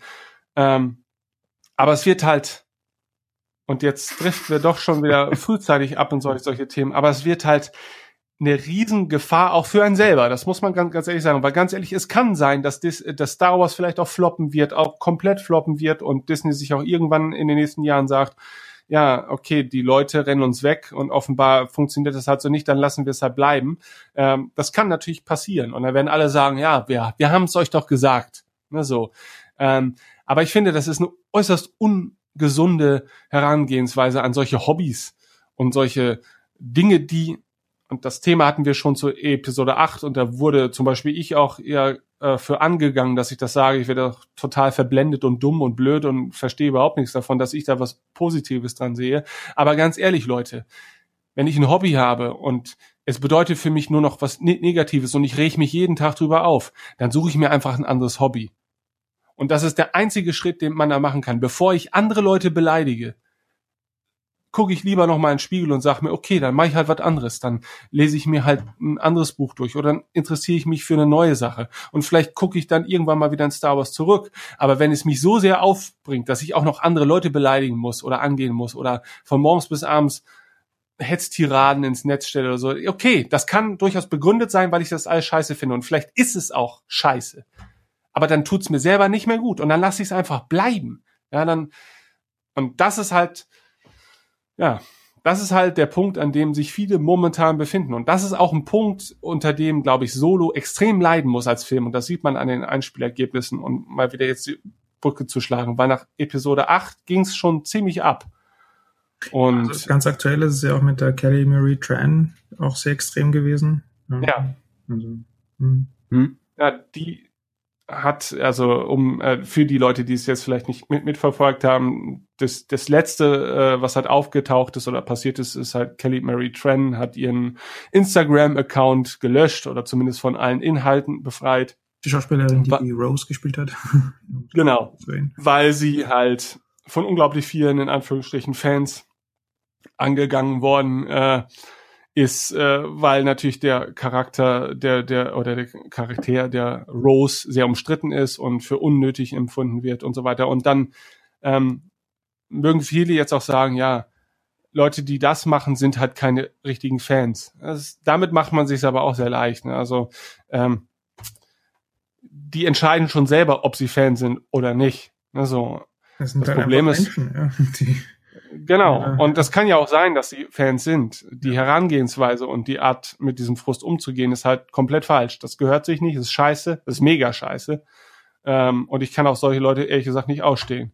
Ähm, weil ich meine, viele sagen dann auch, die soll sich jetzt nicht so anstellen, das ist eine Schauspielerin, steht im öffentlichen Leben, die muss halt mit so einem Kram rechnen. Und das ist Bullshit. Mhm. Also nur weil es gang und gäbe ist, ja, auch auf YouTube und so weiter, einfach gar keine Grenze mehr zu haben, was die Diskussionskultur angeht, heißt nicht, dass das richtig ist. Ja, äh, die Geschichte der Menschheit hat schon sehr oft bewiesen, dass nur weil es viele tun, es nicht zwangsläufig das Richtige ist.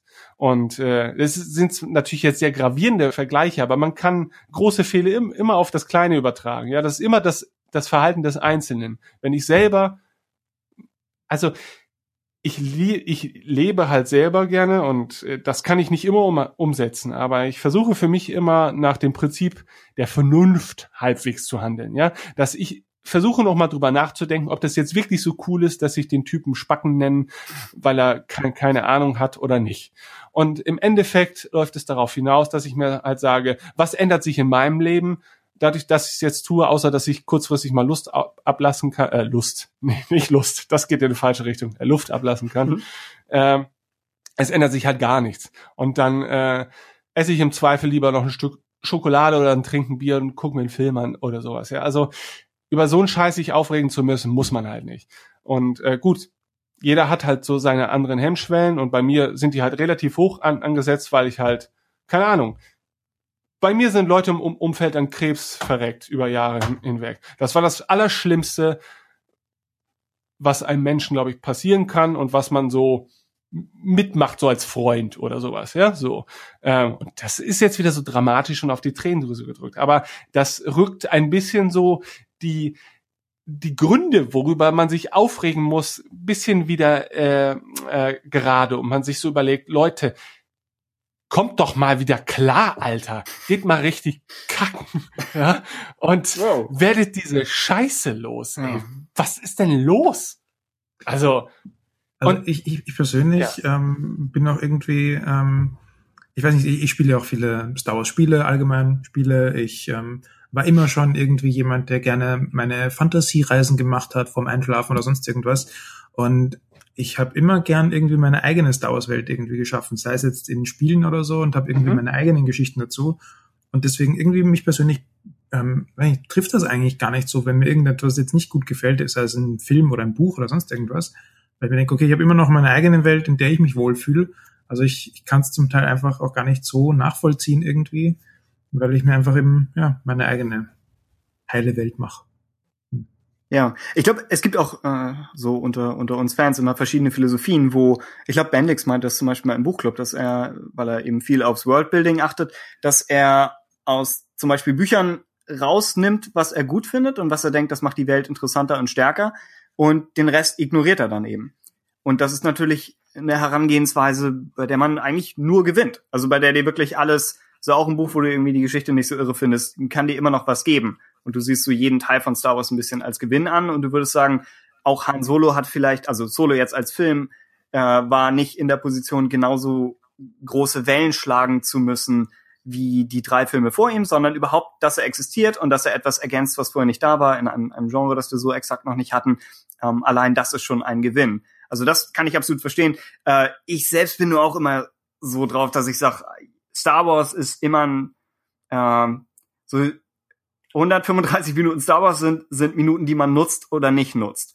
Insofern verstehe ich auch absolut äh, viele Kritiker von Episode 8, die sagen, wir hatten, wir hatten Hermel und, und damals Gary Fisher noch und wir hatten die Chance, Star Wars Episode 8 zu machen und diese Chance kann man entweder nutzen oder nicht. So diese Philosophie habe ich schon. Auch das ist mhm. ein großer Teil von, von dem, wie ich mit den animierten Serien umgehe. Also ich denke, es ist, es ist eine Chance. Und äh, deswegen bin ich manchmal schon in der Situation, wo ich denke, wenn sowas offensichtlich in den Wind geschlagen wird, dass ich in Gefahr laufe, das etwas persönlich zu nehmen, obwohl es das Letzte von persönlich ist. Äh, ja, aber ich, ich kann schon verstehen. Ähm, teilweise ging es mir jetzt so, dass ich speziell nach Episode 8, dass ich, äh, auch wenn ich jetzt, wie gesagt, die meisten Probleme hatte ich irgendwie mit, mit sieben, aber ich kann dann einfach im Kopf die Zahl austauschen und versuche mich in, in andere reinzudenken. Ähm, und ich hatte es äh, nach acht nochmal so, dass, dass äh, sobald irgendein Stichwort fiel, was im entferntesten was mit Star Wars zu tun gehabt hat, ich sofort im Kopf Diskussionen mit mir selbst losgetreten habe. Und erstmal komplett einfach, als ob der Arbeitsspeicher komplett voll ist. Äh, und ge gefühlt haben wir in der Zeit, wo wir zwei Folgen aufgenommen haben, hatte ich das Gefühl, wir haben mental irgendwie hunderte von Diskussionen mit mhm. immer wieder den gleichen Themen, eigentlich schon hinter uns. Äh, mhm. Und habe dann wirklich, wie Ben sagte, manchmal flüchtet man dann in andere Fandoms. Und dann habe ich wirklich einfach angefangen, mir, mir Podcasts anzuhören, zu denen ich keine Meinung habe. Weil es das einfacher macht, einfach sich was anzuhören und zu sagen, ja, vielleicht ist das so, vielleicht ist das nicht so, ich kann es nicht bewerten.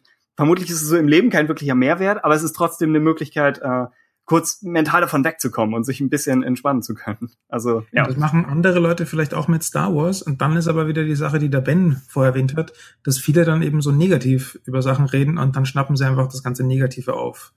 Ja, ja, ja pass auf. Ähm, ich möchte das nur ganz kurz nochmal re relativieren. Also mir geht's nicht darum, dass man nicht das, was Disney macht und was jetzt in Star Wars äh, in den letzten Jahren passiert ist, absolut scheiße finden kann. Das kann ich, das kann ich verstehen. Man kann das ja scheiße finden. Mir geht's jetzt tatsächlich, das war jetzt nur konkret äh, auf die Situation bezogen, in dem man halt das Gefühl hat, man muss aber andere Leute, die halt eben eine andere Sichtweise auf die Dinge haben oder die das entspannter angehen oder sowas, ähm, persönlich angehen oder beleidigen aufs, aufs Übelste. Das, das finde ich halt scheiße. Und das soll auch keine Social Justice Warrior Gelaber, Müllhaufen, Debatte werden oder sowas, sondern das ist einfach normales zwischenmenschliches Verhalten, ist normaler zwischenmenschlicher Umgang, dass man, wenn man jetzt nicht unbedingt den größten Anlass der Welt dazu hat und wenn es tatsächlich dann um so etwas geht wie ein Fandom oder ein Franchise, dass man dann von solchen Dingen einfach absehen sollte und dann dann akzeptiert man einfach, dass man da unterschiedliche Ansichten bezüglich dieser Sache hat ähm, und das ist okay und das ist auch wichtig, dass es diese un unterschiedlichen Ansichten zu diesem Thema gibt. Dass natürlich ähm, es Leute gibt, die weder was mit Solo anfangen können vielleicht und auch mit sieben und acht und Rogue One. Das kann ich komplett nachvollziehen, ja, weil mein mein Star Wars Ding ist halt auch mein ganz persönliches Star Wars Ding, wie wie bei euch auch. Ne? Also ich habe, ich mag, ich glaube, ich mag auch viel mehr. Ich mag einfach Star Wars das Ding, also das Universum, das drumherum, aber auch die Leute, mit denen ich durch Star Wars auch zu tun habe, so wie ihr. Ähm, so, ich meine, so wie euch. Hallo. Ähm, hallo? Hey. auch hier. Ähm, ja. Ähm, und ich reduziere das jetzt nicht auf die einzelnen Filme, weil äh, wenn du da die Dis Diskussion anfängst, dann dann dann hat man als Außenstehender sehr häufig den Eindruck, und das wird ja jetzt auch immer in ganz vielen YouTube-Videos zitiert und so weiter, dass ja eigentlich die Star Wars-Fans sind ja vor allen Dingen dafür bekannt, dass sie Star Wars hassen, weil eben jeder Film, bis auf vielleicht vier und fünf, ja, äh, einen großen Teil des Fandoms gegen sich aufbringen konnte. Ja, das fing schon bei sechs an, das war, das, das war schon, das war schon nix. Ja, so. Und dann geht's halt weiter und zieht sich halt durch, durch sämtliche Star Wars Medien. Das ist immer auch sehr großen oder zumindest sehr lauten Teil gibt, der diesen bestimmten Aspekt äh, von Star Wars nicht verträgt oder dem überhaupt nichts abgewinnen kann. Und das kann ich hundertprozentig nachvollziehen, weil jeder macht halt so sein eigenes Ding daraus und wenn das Neue dem eigenen Ding nicht entspricht, dann ist es halt scheiße. Ja, so.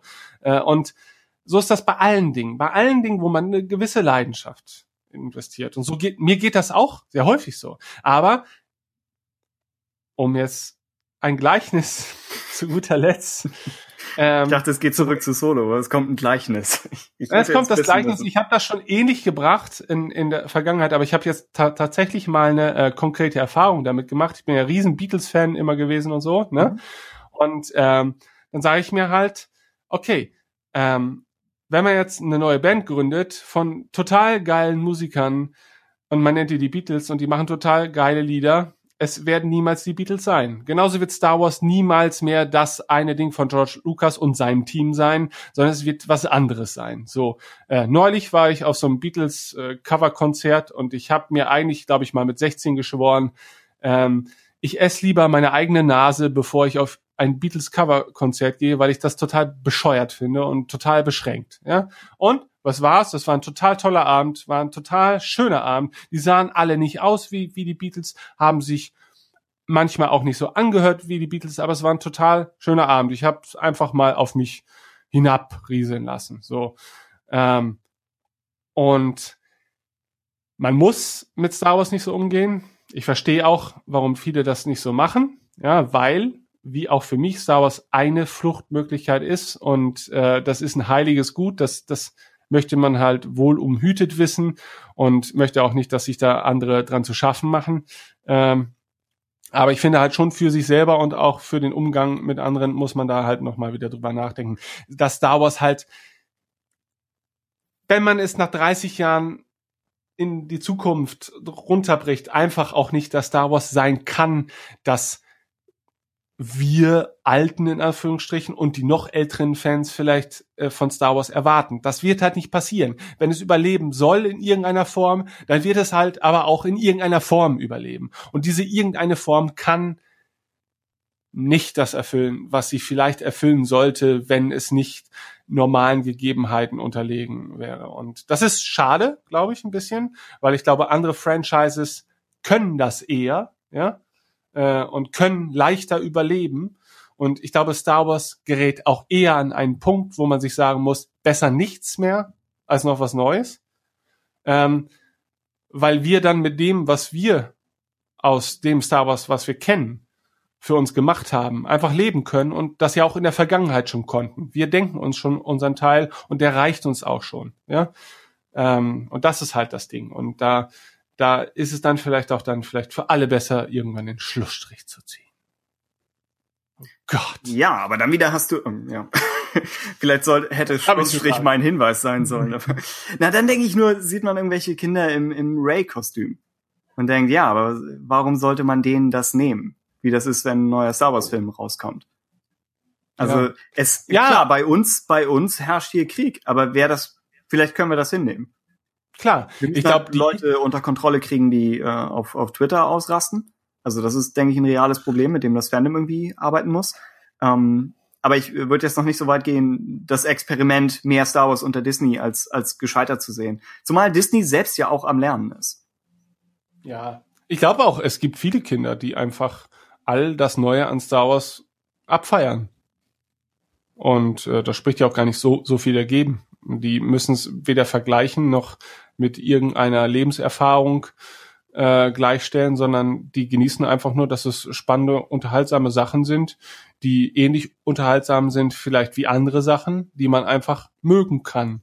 Ne? Das Problem ist halt nur, was ich dann sehe, ähm, hat Star Wars die Zeit darauf zu warten, dass diese, ähm, diese unbedarften, sehr glücklichen kleinen Fans auch die Zukunft dieses, dieses Franchises finanzieren können oder durch die Eltern finanzieren können? Das ist halt die Frage, weil ich glaube, die Zeiten sind vorbei, in denen man auch so ein, so ein Franchise über Jahre hinweg nur durch Spielzeug äh, finanziert, weil das kaufen halt dann im Zweifel dann doch eher wieder die älteren Sammler und dann auch nicht in den Stückzahlen. Ähm, also Kinder, ich glaube schon, dass es viele Kinder gibt, die Star Wars richtig toll finden, aber die haben auch die Auswahl unter unglaublich vielen Dingen, die die vielleicht auch alle sehr toll finden. Ne? Und die Auswahl hatten wir ja manchmal als Kinder auch nicht. Ja, für mich war Star Wars damals das allergrößte, was man sich vorstellen kann, allein weil es halt zu dem Zeitpunkt auch das allergrößte war, was man sich vorstellen konnte. Okay. Ja, so. Um, um so jetzt ähm, wieder auf, auf Solo zurückzukommen, also ich könnte mir gut vorstellen, wenn irgendein Kind mal im Fernsehen den Solo-Film zufälligerweise sieht, ist es vielleicht auch ein, ein ganz netter Einstieg in die, in die Star Wars-Saga. Ja. Mhm. Und es ist ein Gut. relativ eigenständiger Film. Also deutlich mehr als jetzt Rogue One als, als Spin-off. Auch wenn ich Rogue One für sich immer noch deutlich stärker finde, aber Solo, Solo steht für sich. Und es wäre nochmal interessant zu sehen, wie jemand das Ganze aufnimmt, der genau, der die Saga in, in chronologischer Reihenfolge sieht. Wahrscheinlich würde man dann in Episode 4 schon die ganze Zeit darauf warten, dass der alte Hahn wieder zurückkommt. Also der, nicht der Schauspieler, aber mhm. äh, der, praktisch der, der Charakter, der mal mehr war als, als das. Ja. Ja. Ich glaube, ich glaube auch. Also ich meine, wir haben das doch als Kinder auch so gemacht. Ich meine, wir haben doch die, die Filme als Kinder einfach nur gesehen und fanden das toll und dann äh, erst ähm, im späteren Verlauf unseres Lebens auch versucht, uns mit der Materie weitergehend auseinanderzusetzen oder zu analysieren, was da vielleicht noch dahinter steckt. Ähm, und äh, pff, die Frage ist halt, das wirft man ja den Sequels halt eben vor. Und jetzt gar nicht mal den Spin-offs, denn ich finde, die machen dahingehend gar nicht so, so viel falsch. Ähm, ob die Sequels jetzt so viel, äh, ob sie das Un Universum dahinter so sehr bereichern oder vergrößern, dass man da noch großartig Ansatzpunkte schafft. Ähm. Ja, das, ja. Das ist halt, das ist halt meine Sache. So, wir, wir sind hier in diesem Podcast und versuchen irgendwie zu sagen, ja, dieses Star Wars Produkt ist gut, dieses Star Wars Produkt ist nicht gut. Äh, das ist natürlich alles nur überhaupt, soll auch nur ein Anschluss zur Diskussion sein und äh, nicht, nicht das letzte Wort, nur chronologisch das letzte, aber nicht, nicht äh, inhaltlich. Ähm, nur, nur mein Problem ist häufig so, was ich von Star Wars eigentlich möchte, ist neue Welten zu sehen und keine Ahnung, an irgendeiner Bushaltestelle zu stehen und sich drüber Gedanken machen zu können, was das eigentlich ist. So, wo kommt dieser Charakter eigentlich her? So, was ist in den, in den unbekannten Regionen oder was, was war früher eigentlich oder was, was hat der und der für eine Hintergrundgeschichte? Und so dieses, dieses Weiterdenken und von, ja, von einer neuen Welt aus weiterdenken zu können. Das ist eigentlich, was ich von Star Wars möchte. Und das hat, wenn ich ganz ehrlich bin, hat das nach Episode 3 und KOTOR eigentlich nichts mehr gemacht. Weder von Lucas noch von Disney. So, wenn ich, mhm. wenn ich nach dieser Messlatte rangehe, dann fällt eigentlich alles durch. Aber das ist äh, für, für einen Podcast eine etwas komische Basis. Äh, also sage ich halt, versuche ich auch aus allem mir irgendwas so das rauszuziehen, was was ich am, am nettesten dabei finde. Aber eigentlich denke ich, die ganze Idee einer einer Add-on-Trilogie geht so ein bisschen gegen das, was ich wollte. Unabhängig davon, was die einzelnen Filme machen. So, das sind für mich irgendwie ja Detailprobleme. Also ich äh, verstehe absolut, dass, dass, äh, dass das für viele dass viele andere Prioritäten haben. Das kommt, glaube ich, auch daher, dass ich irgendwie mehr über die, die Bücher und dann irgendwie eigenen Schreibselkram zu Star Wars gekommen bin und da jetzt ja nicht nicht so sehr auf die auf die Filme selbst aus bin, sondern mehr darauf, wie sie wie sehr sie als Startpunkt für was anderes dienen können und habe dann eher an der Stelle ein Problem. Ähm, aber deswegen bin ich weiterhin sehr gespannt, was an neuen Trilogien kommt oder an, an neuen Reihen. Und ich denke daran, dass überhaupt längere Filmreihen in Auftrag gegeben werden, kann man erkennen, dass Disney ein bisschen was dazu gelernt hat. Ähm, wenn man sich diese ganze Last Jedi äh, ja, Boykott-Sache ansieht, ist die Frage ja nicht nur, ähm, wie viel, wie viel Einfluss hat der Boykott, also diese Bewegung, wie viel Einfluss hat das wirklich auf, äh, auf Besucherzahlen? Denn es hat welchen, aber wir können nicht genau messen welchen, sondern die Frage ist, was, was denkt Disney, dass es für einen Einfluss hatte? Und ja. in, in dem Fall würde ich sagen, ist es, ist es, ist es schwierig, Disney gegenüber was Klares zu kommunizieren. Wenn man jetzt, angenommen, man könnte Kathleen Kennedy einen Zettel auf den Tisch legen. So, was, was wäre das für ein Zettel? Und wenn der Zettel einfach ist, macht bitte einen Star Wars Film, der mutig ist, aber äh, trotzdem innerhalb der existierenden Welt und innerhalb der existierenden Charakterisierung so arbeitet, äh, das alles zusammenpasst. Dann würde, äh, dann würde Kennedy sagen, das ist der Film, von dem ich dachte, wir hätten ihn gemacht. So, wenn, mhm. wenn unser Feedback an Lucasfilm einfach ist, äh, macht das, was ihr machen wolltet, aber macht es in gut. Dann wird Lucasfilm sagen, ja, mh, hm, wir versuchen's. Äh, was, was soll man damit noch groß, groß anstellen? So, deswegen denke ich, ist, äh, ist es schwierig, eine, eine klare Botschaft zurückzuschicken. Ich finde, äh, mit, mit äh, Tickets abzustimmen, ist schon ein völlig verständlicher Weg. Und ich denke, ja, oftmals irritiert mich das immer, dass Leute sich über den, den Stand von Blockbustern aufregen, aber dann trotzdem in Transformers 2 gehen. So, mh, hm, ihr stimmt dafür ab, dass mehr solche Filme produziert werden. Und dann zu sagen, nein, ich, keine Ahnung, boykottiere jetzt das und das. Irgendwo finde ich schon verständlich, sofern es nicht aus irgendwelchen äh, wahnwitzigen Gründen passiert, wie dann ja teilweise auch. Ähm, aber gleichzeitig weiß ich nicht, ob das wirklich so viel, ja, ob es wirklich so viel auslösen wird. Ich glaube, sie wollen schon das, das Richtige. Und der große Fehler, den sie gemacht haben, ist, denke ich, Planung, aber das wissen sie selbst. Also, hm. ja. Es kann ja auch das falsche Signal ansetzen, ne? weil äh, wenn du mit den Tickets halt abstimmst, dann in der Regel ja erst nach der letzten Enttäuschung. Ne? So, das mhm. heißt also, dass ein Film wie Solo jetzt halt eben da, darunter leidet, aber nach außen hin natürlich auch das Signal entstehen kann, dass alle, dass, dass das Solo eigentlich der der Fehlschlag ist, während einfach nur die Leute durch äh, äh, The Last Jedi abge mhm. abgeprellt wurden. Ne? Wobei und, ich und für die für die Akten noch mal sagen würde, ich denke, es ist ein fast zu vernachlässigenderer Faktor. Ich denke, die Tatsache, dass sie Solo einfach kaum beworben haben, ist so gravierend, dass viele Leute, mhm. wenn du nicht weißt, dass es einen Film gibt, den du boykottieren könntest, dann äh, kommt, kommt der Faktor gar nicht erst ins Spiel. Also es ist, es, es hat wohl mit reingespielt, zugegeben, äh, aber ich glaube nicht, dass es, äh, dass das der Unterschied war zwischen zwischen dem Solo-Ergebnis, das wir jetzt bekommen haben, und einem kulturellen Phänomen. Ich denke, es war, ich glaube, wie Flo am Anfang auch schon sagte, es ist einfach diese Masse an, an allen möglichen Dingen, die so ein bisschen blöd zusammengekommen sind.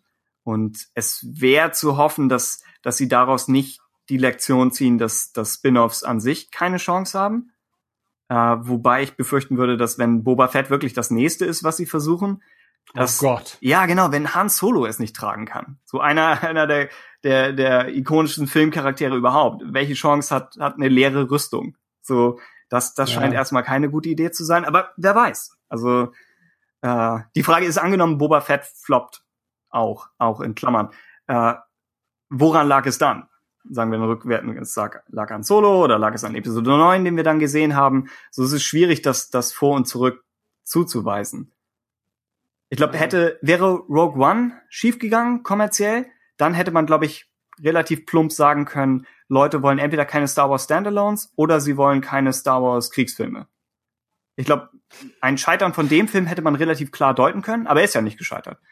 Ja. Um, ähm, und ab jetzt ist das ganze Konstrukt schon so äh, ja verworren, wo unterschiedlichen Leuten unterschiedliche Dinge nicht passen. Also auch jetzt unter den, den Kritikern der, der, der Sequels sind sich ja nicht alle einig, was jetzt so das Hauptproblem ist, wie man an, an meinem Text eben gerade gemerkt hat.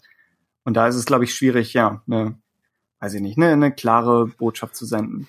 Ich, ich, ich bin auch gespannt, wenn sie dann sich wirklich mal trauen, dann in eine komplett neue Richtung zu gehen, also einen mhm. ganz anderen Bereich der Galaxie oder ganz neue Figuren ohne irgendwie eine, eine Verbindung zu, zu bekannten Figuren, ob, wie das dann ankommt, ob das dann eben vielleicht für, für viele ähm, ja einfach ein bisschen angenehmer ist, weil es einfach was ein bisschen losgelöstes ist. Es ist immer noch Star Wars, aber man braucht sich keine Sorgen machen, dass es irgendwie die eigene Kindheit zerstört oder sonst irgendetwas. Und ich kann mir gut vorstellen, dass das dann einfach ein bisschen besser funktioniert und dass sie aber jetzt gerade eben noch testen, ob vielleicht eben ja die die alten Charaktere doch ein, ein besserer Weg sind, aber wie man jetzt gerade sieht, vielleicht eben doch nicht mit Solo.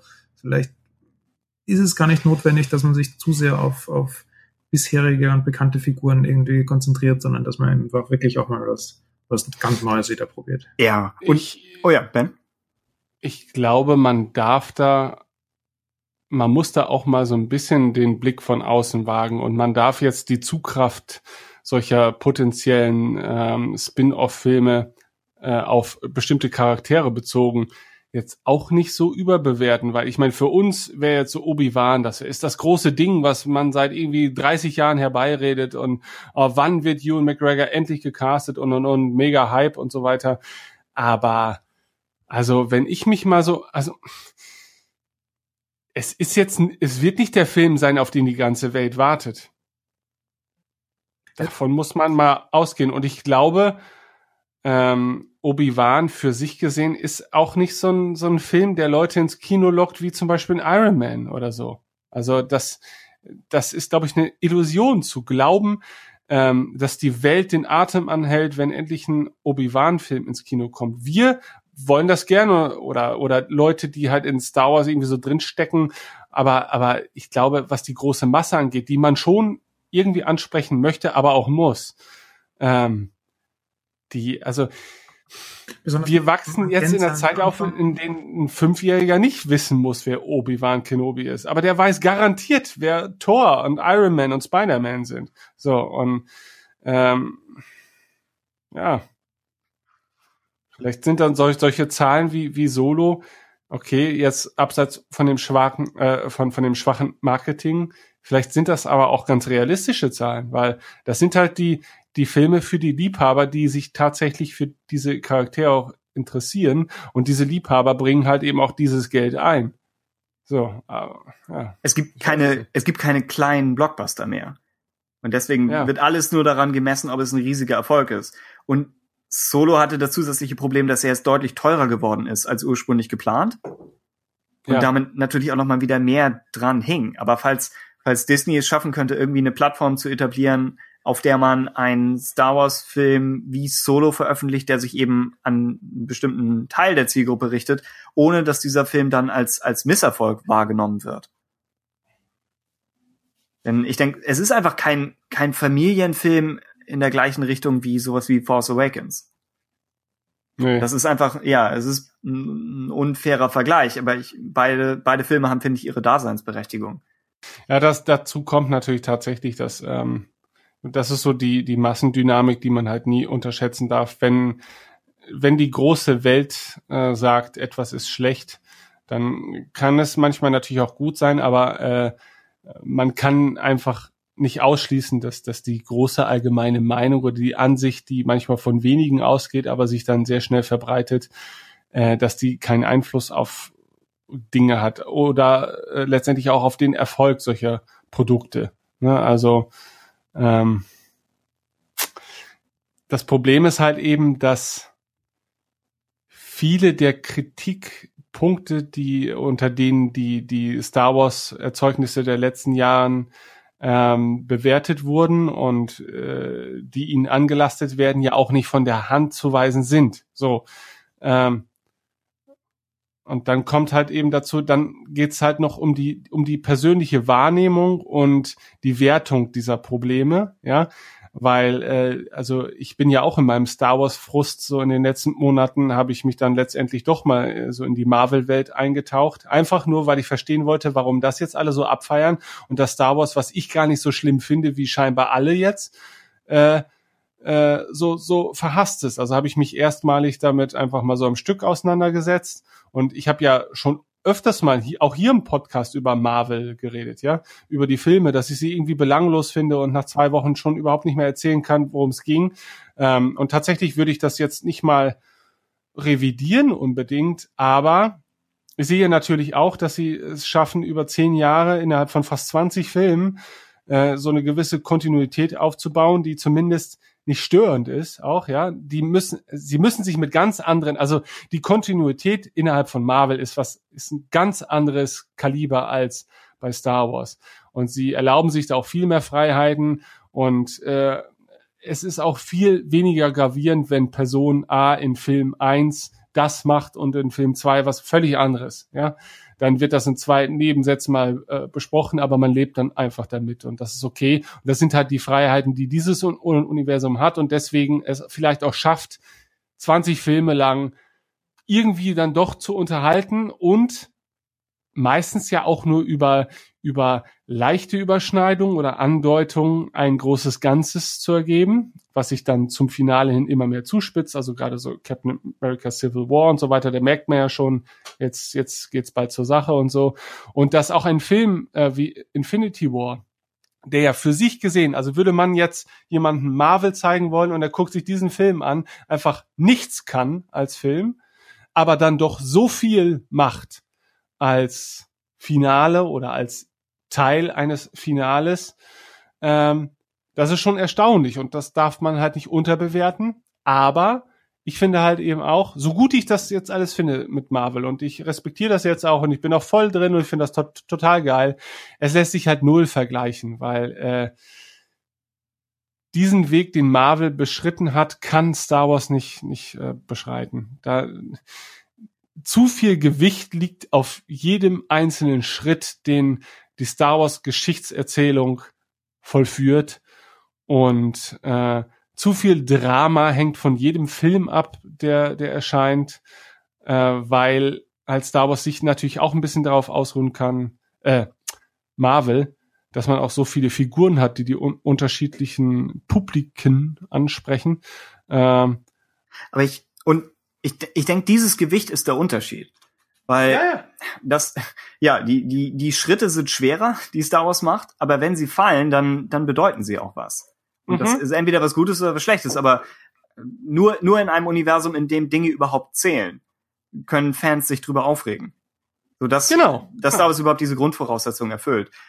Wenn du jetzt sowas wie Solo vergleichst mit Guardians of the Galaxy, ich, ich denke, beide Guardians-Filme sind, sind erstmal auf den ersten Blick deutlich unterhaltsamer und schneller und sonst was. Aber ich denke, Solo ist der elegantere Film.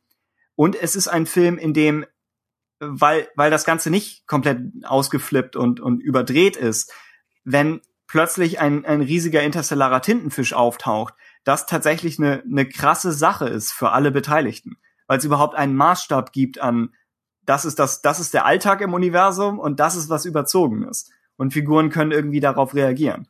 Und wenn sie entspannt drauf reagieren, dann hat auch das wieder eine Bedeutung.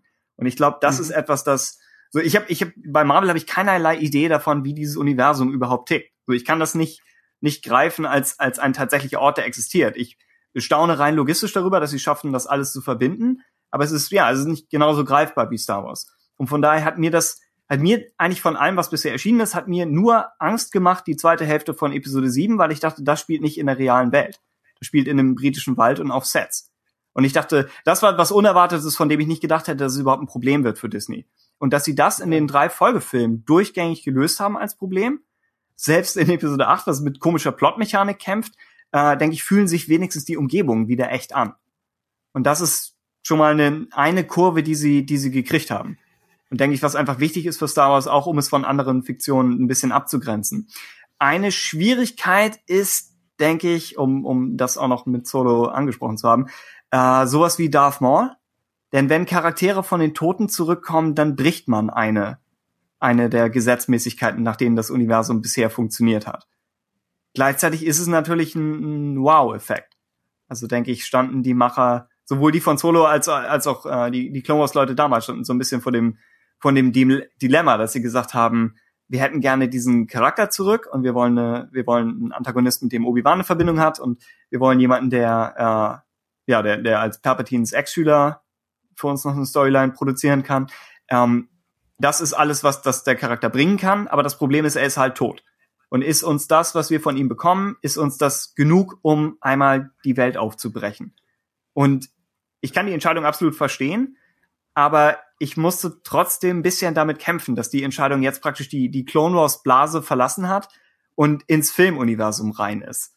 Was für sich genommen eigentlich super ist, dass sie nochmal bestätigen, es besteht nicht nur eine Wechselwirkung oder es besteht nicht nur eine Wirkung von, von den Filmen nach unten, sondern auch wieder von unten nach oben, wenn man das wirklich irgendwie vertikal ja. aufmalen möchte. Hat auch viele um, überrascht, ja. Ja, genau. So, das ist ein, ein, eigentlich der ultimative Beweis, dass, dass alles, was in den animierten Serien passiert ist, zählt. Mhm. So deutlicher kann man es nicht machen. Ähm, gleichzeitig ist es eben auch, ah, es ist, ja, mir passt das generell nicht, wenn irgendwie Charaktere wiederbelebt werden. Ich denke, äh, wenn es passiert, dann sollte ein, ein entsprechend großer Preis dafür gezahlt werden. Und äh, falls wir zu den zu den Clone Wars Folgen kommen, können, können wir diskutieren, ob sie das machen. So sowas wie das Maul stückweise seinen Verstand verliert, ist ein Preis. Also sie tun das schon ein bisschen und die die Spinnenbeine waren waren ein Preis, aber es ist eben ja gerade mit Blick auf die Zukunft ist es wichtig, dass der Tod anders als bei Marvel äh, eine Bedeutung hat und irgendwie was Finales. Und wenn man, sobald man das einmal aufgeweicht hat, äh, spielt das sofort in sämtliche Theorien rein, es sofort verliert alles, was danach kommt, ein bisschen an, an, an Beständigkeit. Ja.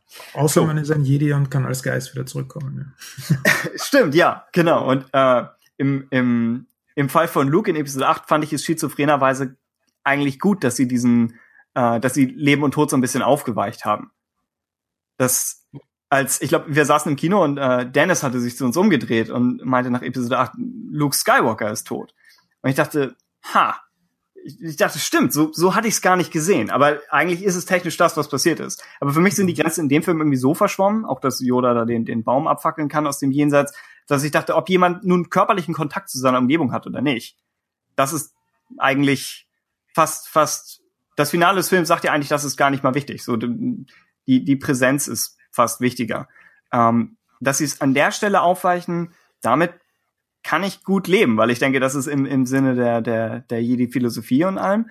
Ähm, ja, bei den Sith könnte man dann eben argumentieren, die Sith klammern sich so sehr am Leben fest, dass, genau, ja. dass sie eigentlich nichts mehr haben sollten nach dem, ne nach dem Leben. Aber man kann das dann auch wieder auslegen als, naja, Darth Maul hat überlebt, weil er sich so sehr dran festgeklammert hat. Also es ist ein mhm. bisschen ein schwieriges Thema, das, das äh, sehe ich absolut ein, ja. Lieber Flo, sag mal, was hast du denn da noch auf deiner bösen Liste stehen, damit wir auch wirklich jeden Punkt, den du heute gerne mal besprechen möchtest, Stimmt. abhaken können? Also auf meiner bösen Liste habe ich eigentlich nur die Kinder stehen, die dieses Jahr keine Weihnachtsgeschenke bekommen. Aber auf meiner guten Liste habe ich die ganzen Notizen stehen, die ich mir so zum Film gemacht habe, also dem Solo-Film, über den wir anfangs ein bisschen geredet hatten. Der in einem Nebensatz erwähnt wurde. Also, wenn ihr wollt, kann ich da so mal ein bisschen durchgehen und ja. ähm, einfach über alles ein bisschen reden. Also, Lady Proxima. Wie gesagt, ich habe die, die Filme ja nur auf Englisch gesehen. Ich fand, ähm, irgendwie hat sie mich so ein bisschen an, an äh, eine Figur aus den, den, den Willow-Film erinnert und auch, ich fand auch die englische Stimme. Also auch wenn man Englisch nicht versteht, ist es vielleicht etwas, wenn man mal die, die, den Film auf DVD oder Blu-ray hat, wo man auch mal so ein bisschen hin und her springen kann. Ich fand den auch toll, wie so eine ähm, ältere Dame einfach, aber ich, ich finde sie einfach total toll, die Stimme. Ähm, okay, gleich, gleich zum nächsten vielleicht. Ähm, oh, ich hätte noch was zu Lady Proxima. Okay, ja, dann, dann Ich, äh, generell, ich fand den Prolog eigentlich ziemlich gut. So unter, mhm. unter Fans des Films äh, hat der Prolog einen etwas schlechteren Ruf, habe ich das Gefühl, aber ich fand ziemlich ordentlich. Äh, und gerade Lady, Lady Proxima ist so eine, es ist so eine klassische Star Wars Situation, wo du irgendwas Bizarres hast, aber alle reagieren darauf ganz normal. Also das ist halt mhm. halt ein geschmückter Wasserwurm, der eben wie eine, eine Großmutter klingt, lebt in der Kanalisation, nennt sich selbst Lady Proxima äh, und fragt halt so einen ganz normal aussehenden Typen, wo ihr Treibstoff bleibt. Und alle Beteiligten nehmen das komplett ernst hin, als okay, das ist jetzt halt unsere Situation und Lachen hilft uns jetzt auch nicht. Äh, und das, das gilt theoretisch für die Hälfte aller, aller Star Wars-Szenen oder vielleicht sogar 90 Prozent.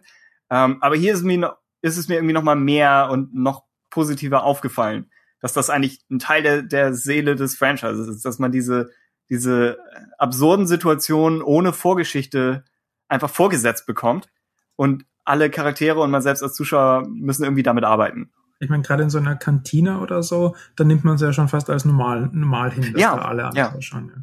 Genau. Und hier ist mit, mit den Würmern ist, glaube ich, auch so ein bisschen die Idee, dass sie irgendwie parasitär unter der Stadt leben. Ich glaube, im, im Buch zum Film wird sogar erwähnt, dass sie sich Strom von irgendwo abzapfen. Hm. Und das dann ja auch nochmal wieder so diese, diese Idee unterstützt wird.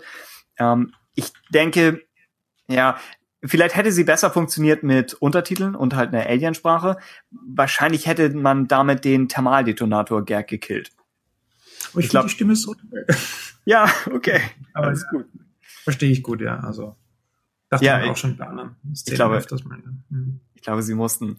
Äh, Thermaldetonator an sich fand ich eigentlich cool, gerade weil es eben keiner war und weil es so ein Fall ist, wo wo äh, Hahn blufft, dann durchschaut wird und dann aber den Bluff in einen tatsächlichen Ausweg verwandelt. Mhm. Was eine typische mhm. Han Solo-Situation ist.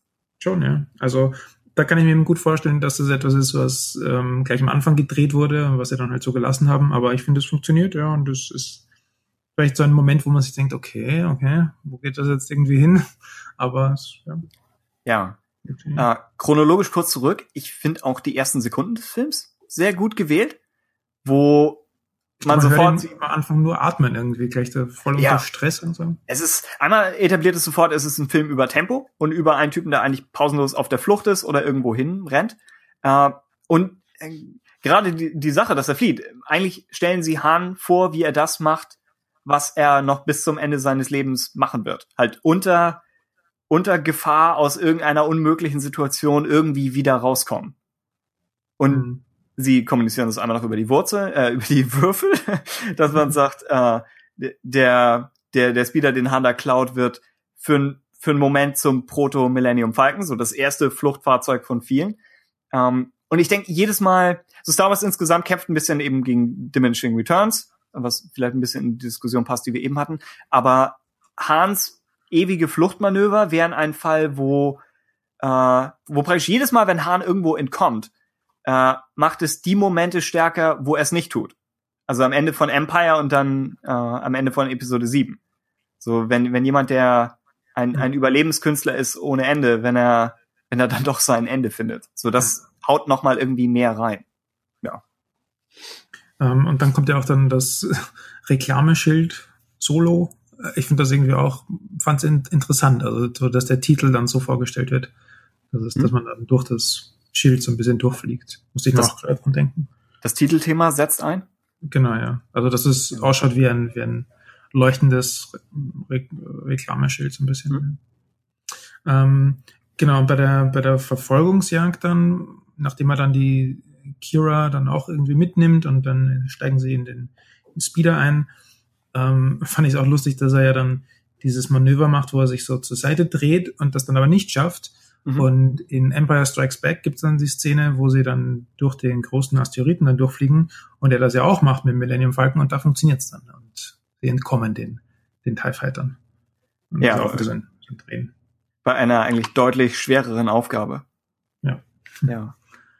Ähm, was ich schade fand im Film, ist mir auch wieder eingefallen, ähm, dass es keinen K2SO-Druiden irgendwie zu sehen gibt, dass es nicht so eine kleine Verknüpfung irgendwie gab zu ähm, Rogue One. Das hätte ich irgendwie cool gefunden. Ja, es gibt Two Tubes. Genau, bei ja, den, stimmt. Mhm. bei Enfys Nest-Leuten später. Aber sonst ist die Hauptverknüpfung zu Rogue One eigentlich visuell. Also sie sprechen auch im Artbook darüber, dass sie gesagt haben, wir versuchen eigentlich nicht äh, Revenge of the Sith irgendwie zehn Jahre weiterzudenken, sondern versuchen mehr was zu bringen, das ein paar Jahre vor Rogue One spielt, visuell. Der Und- Planet wird auch erwähnt. Ähm, nee, Scarif, vergessen, genau, Scarif. Ich meine, ja, genau. Mhm. Ähm, ja, soll ich einfach weiter durch meine Ja, genau. Warum nicht? Deutlich mehr Struktur, als wir hier bisher hatten. Ja. Ähm, ähm, Im Expanded Universe ist ja auch so, dass ähm, der auch schon irgendwie bekannt war. Ich, ich habe mich nur teilweise damit beschäftigt, dass eben Han Solo auch früher im Imperium war. Aber ich fand die Idee, ich weiß nicht, ob das jetzt neu war, dass er eigentlich nur durch eine Notsituation dem Imperium, beitritt, fand ich eigentlich gut gewählt. Also ich fand es interessant, dass er so die Möglichkeit bekommt, eben ähm, Flugstunden zu genießen und ähm, wortwörtlich, er fliegt ja wirklich dann gleich durch die Luft. Aber ähm, ähm, ich fand es eine gute Idee, irgendwie das so einzubauen, dass man dann trotzdem auch merkt, okay, er ist auch in, im Imperium so ein bisschen der Rebelle und so und ähm, hat es dann nicht leicht mit allem. Aber ähm, ja, also ich, ich fand es eine gute Idee, irgendwie das so einzubauen.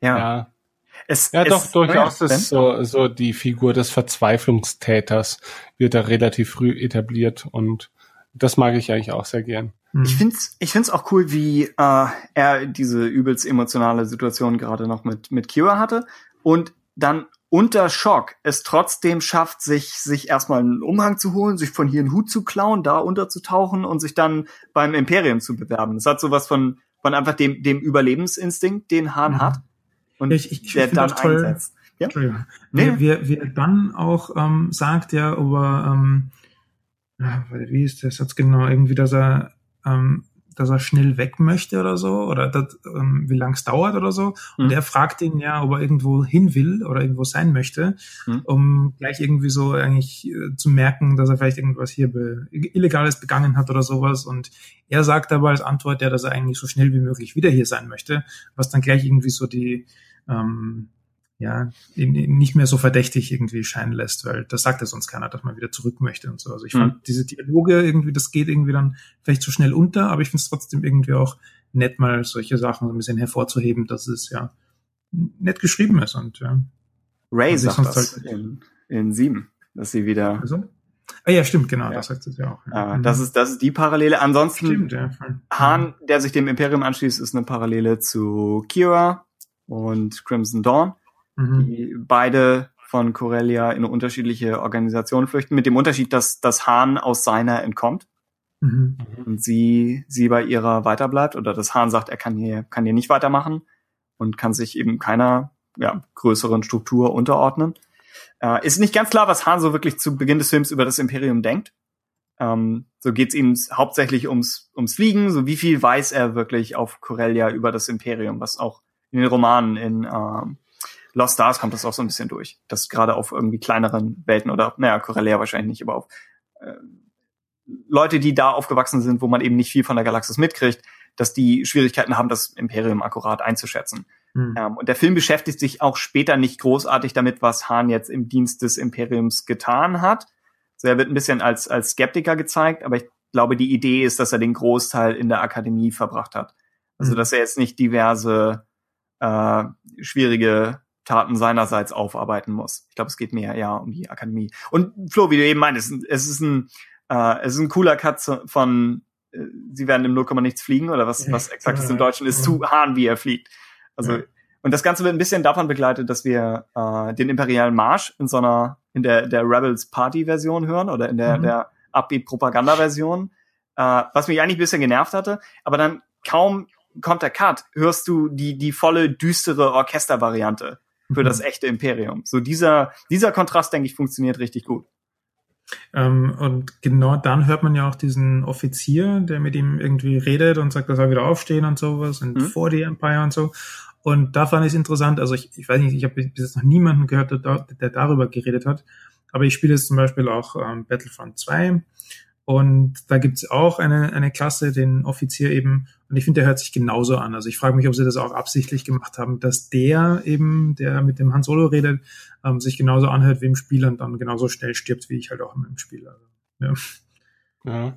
Interessant fand ich in dieser Sequenz vor allen Dingen ja auch, dass wir, wir hätten erwarten können, dass wir da lauter Sturmtruppen sehen, die da irgendwie ein Bodengefecht führen, aber wir sehen ja eigentlich sehr, also ein Kumpel von mir, der äh, gar nicht so einen Star Wars Bezug hat, meinte aber, naja, man sieht ja schon, äh, wie sie sich äh, bei den anderen Filmen so am Zweiten Weltkrieg orientiert haben und hier haben sie dann mal den Ersten Weltkrieg genommen, so mit den mit den Schützengräben mhm. und den äh, Uniformen und ähm, so plakativ das vielleicht jetzt auch klingt und so simpel er das vielleicht auch runtergebrochen hat, ähm, ganz von der Hand zu weisen ist es nicht. Also, ja, das ist eh immer so, diese Vergleiche, ja, ich glaube, das ist ja, also also ich fand tatsächlich, also ich bin ja äh, mhm. selber sehr aktiver Battlefield Einspieler und das das wirkte doch tatsächlich wie so ein typisches Gefecht auf auf einer Battlefield 1 Map, also die Uniform, aber generell, dass man das dass man die imperialen Armeen halt eben auch in ihrer ja, nicht typischen optischen äh, Erscheinung darstellt, ist ja auch ein Novum. Mhm.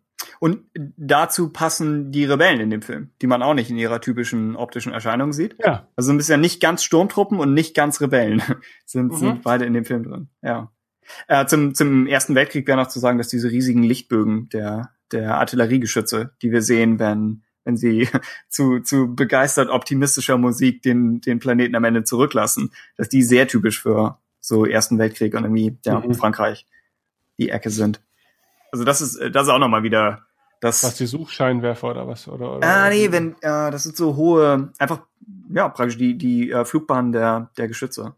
Ah, man ja. am Ende sieht. Was, ja, was nochmal deutlich macht, dass, dass Hahn zwar, er, er versteht schon, dass, dass die Imperium, äh, dass das Imperium so ein bisschen die Aggressoren sind in dem Ganzen. Ja, nicht so ein bisschen, sondern so ziemlich.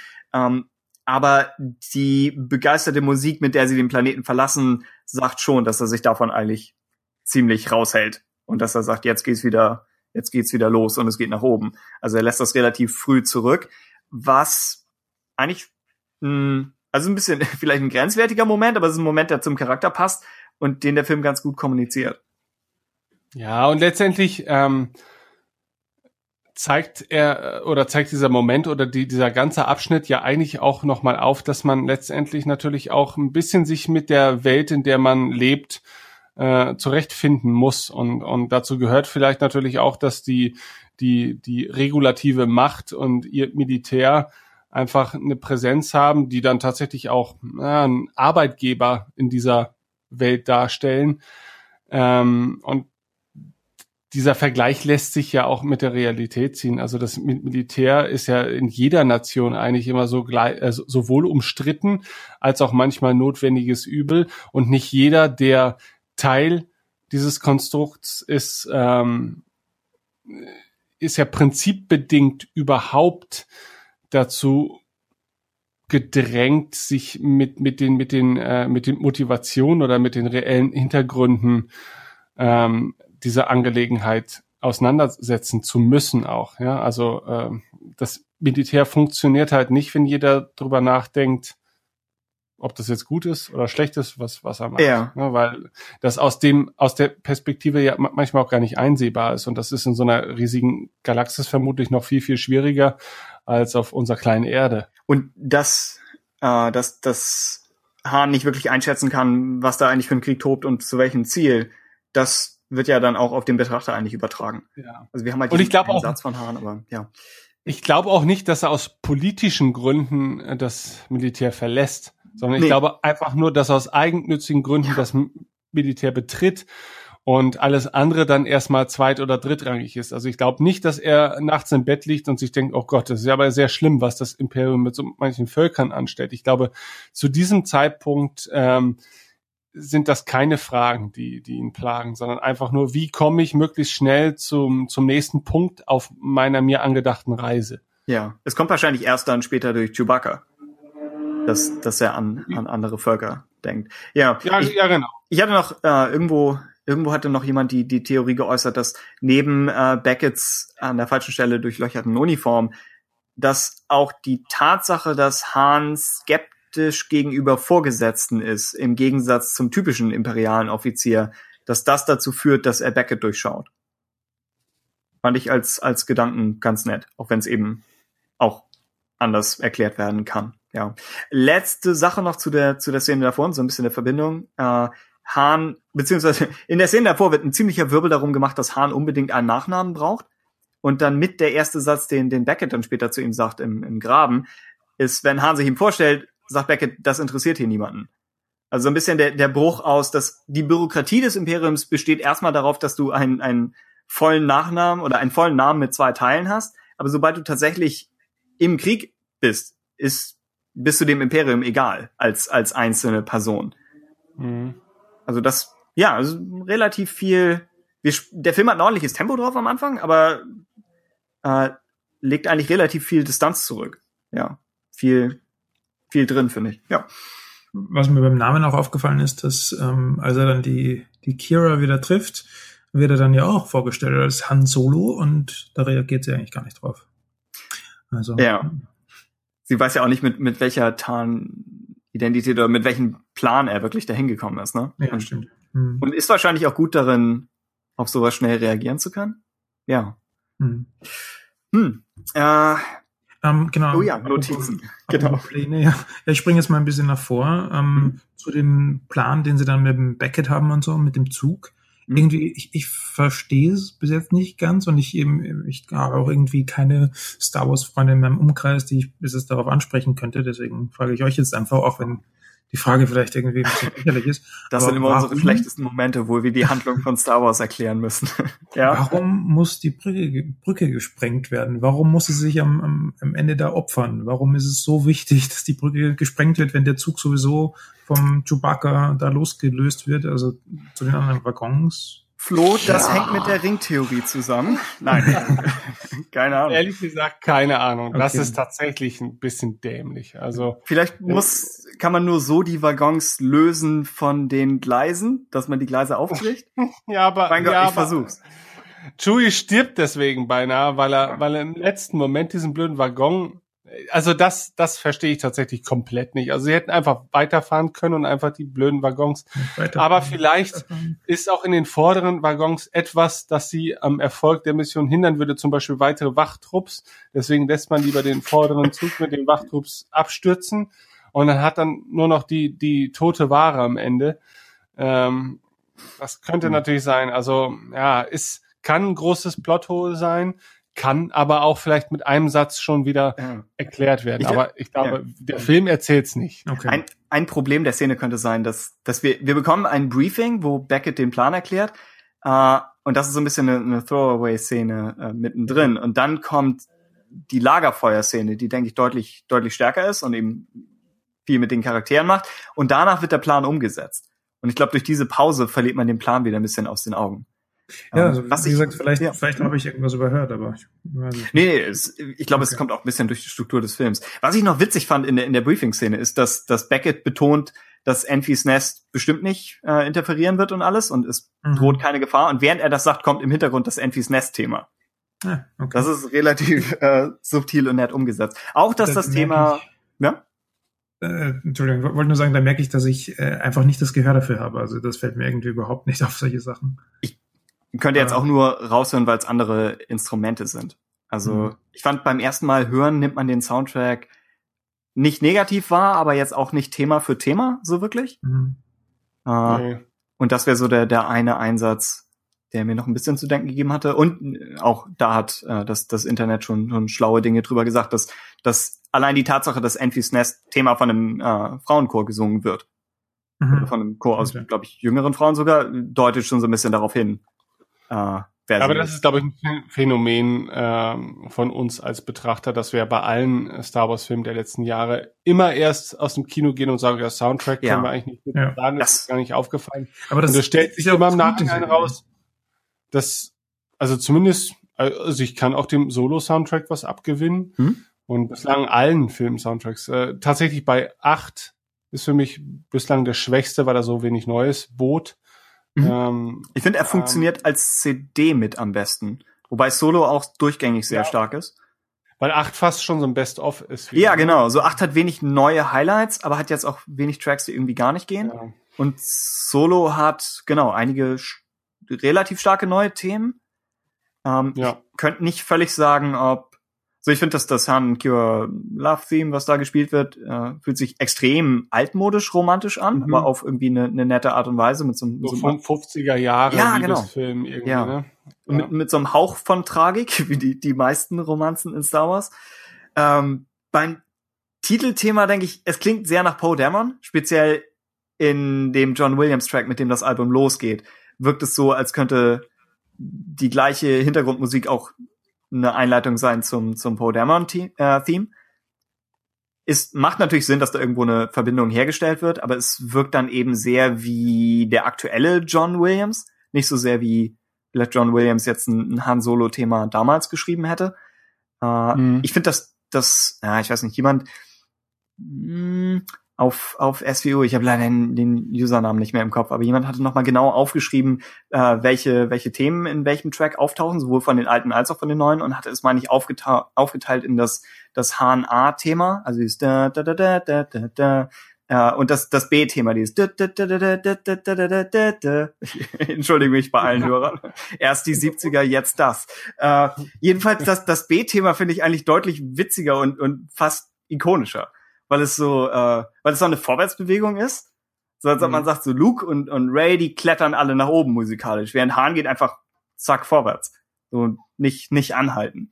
Äh, und hat ein bisschen was, was, ja, was, was Putziges fast schon als, als, als Melodie. Äh, also das ist alles gut gewählt. Ich, ich kann schwer einschätzen, ob es jetzt wirklich John Williams dafür gebraucht hätte, weil man nicht weiß, was äh, John Powell, der, denke ich, mit seinen neuen Themen hier sehr gute Arbeit leistet, aber was hätte er als Thema für Hahn geschrieben? Äh, ich, ja. ich denke, dass das Thema, das, das Paul für How to Train Your Dragon geschrieben hat, so das spe speziell das Flugthema, ist, denke ich, eines der stärksten der letzten zehn Jahre. So, das ist besser als alles in diesem Film, aber hätte er sowas nochmal wiederholt, keine Ahnung. Das ist, das ist äh, schwer zu sagen. Es fällt ein bisschen auf, dass ich denke, Williams hat das Thema für Hahn gefühlt so konzipiert, dass John Powell gut damit arbeiten kann. Also es klingt alles wie aus einem Guss. Und ich denke, Williams hat sich nicht nur auf Hahn als Charakter eingestellt, sondern auch auf John Powell als Komponist ein bisschen. Und hat gesagt, er gibt ihm was an die Hand, was sich in einen typischen John Powell Soundtrack, der eben auch ein bisschen beschäftigter und, und hyperaktiver ist, der, ja, etwas, das sich in so einen Soundtrack gut einbetten lässt und das dann nicht wie ein Fremdkörper wirkt. So, vielleicht rede ich mir ja. das ein, aber so, so würde ich auch Williams einschätzen. Dass er jetzt nicht sagt, ich gebe irgendwem anders ein Thema vor, mit dem er dann krampfhaft arbeiten muss, obwohl es gar nicht in seinen Stil passt. Das ist natürlich auch schwierig. Ich meine, in, in, wenn man jetzt so eine Epoche, also gerade was so Soundtracks von Anfang bis Ende betrachtet oder zumindest die Epoche, die wir auch als Konsumenten wahrnehmen, ne, so, solche Vergleiche zu ziehen, ist immer schwierig, wenn Williams natürlich auch den Vorteil hatte, vieles einfach als erstes machen zu können hm. und dann halt Nachfolger nach sich zieht, die darauf aufbauen müssen oder zumindest eine, eine, eine gewisse Ähnlichkeit herstellen müssen und so weiter. Ne? Dann, dann unterliegen sie den gleichen Regeln, die er sich vielleicht selber auch schon unterworfen hat, weil das ist natürlich der andere Gag, dass ja Williams auch ein sehr großer ja, Dieb ist, was, was so Stilelemente und Melodien angeht. Ähm, aber ich finde auch, also den Job macht der Soundtrack ganz gut. Und er hat ja hier und da dann doch, ist ja auch noch eigenständig. Also gerade das Enfys Nest äh, Theme, als das erste Mal aufting, äh, aufting. Was ist denn das für ein Verb? Ja, ich springe äh, auch auf, schon vor und zurück. Ja. Auftaucht. Äh, das ist nach Mitternacht. War's, fand, fand ich es ein bisschen fremd äh, im Film. Dachte ich so, mhm. okay, das ist auch ein e-, Element, was wir so bislang nicht hatten. So ein bisschen ESO-Musik und ich glaube, so Gitarrenanschläge waren da zu hören und weiblicher Chor wirkte teils asiatisch vielleicht, ich weiß nicht genau, aber er, er erinnerte mich so ein bisschen auch an den Soundtrack von Ghost in the Shell, dem Anime von früher und so. Ähm, waren halt aber auch Klänge, die ich noch nie in Star Wars in dieser Form gehört habe, außer vielleicht mal The Clone Wars oder Rebels, da kann es durchaus sein, weil da tobt man sich auch hier und da mal ein bisschen mehr aus. Ähm, aber kann ich mittlerweile auch ganz gut mit leben. Ne? Ähm, ist halt die Frage auch immer, das ist halt das Schwierige, dass man auch immer alles so sezieren und vergleichen will. Ne? Ähm, warum eigentlich manchmal? Ne? Weil sollen sie doch mal ruhig was ganz anderes machen.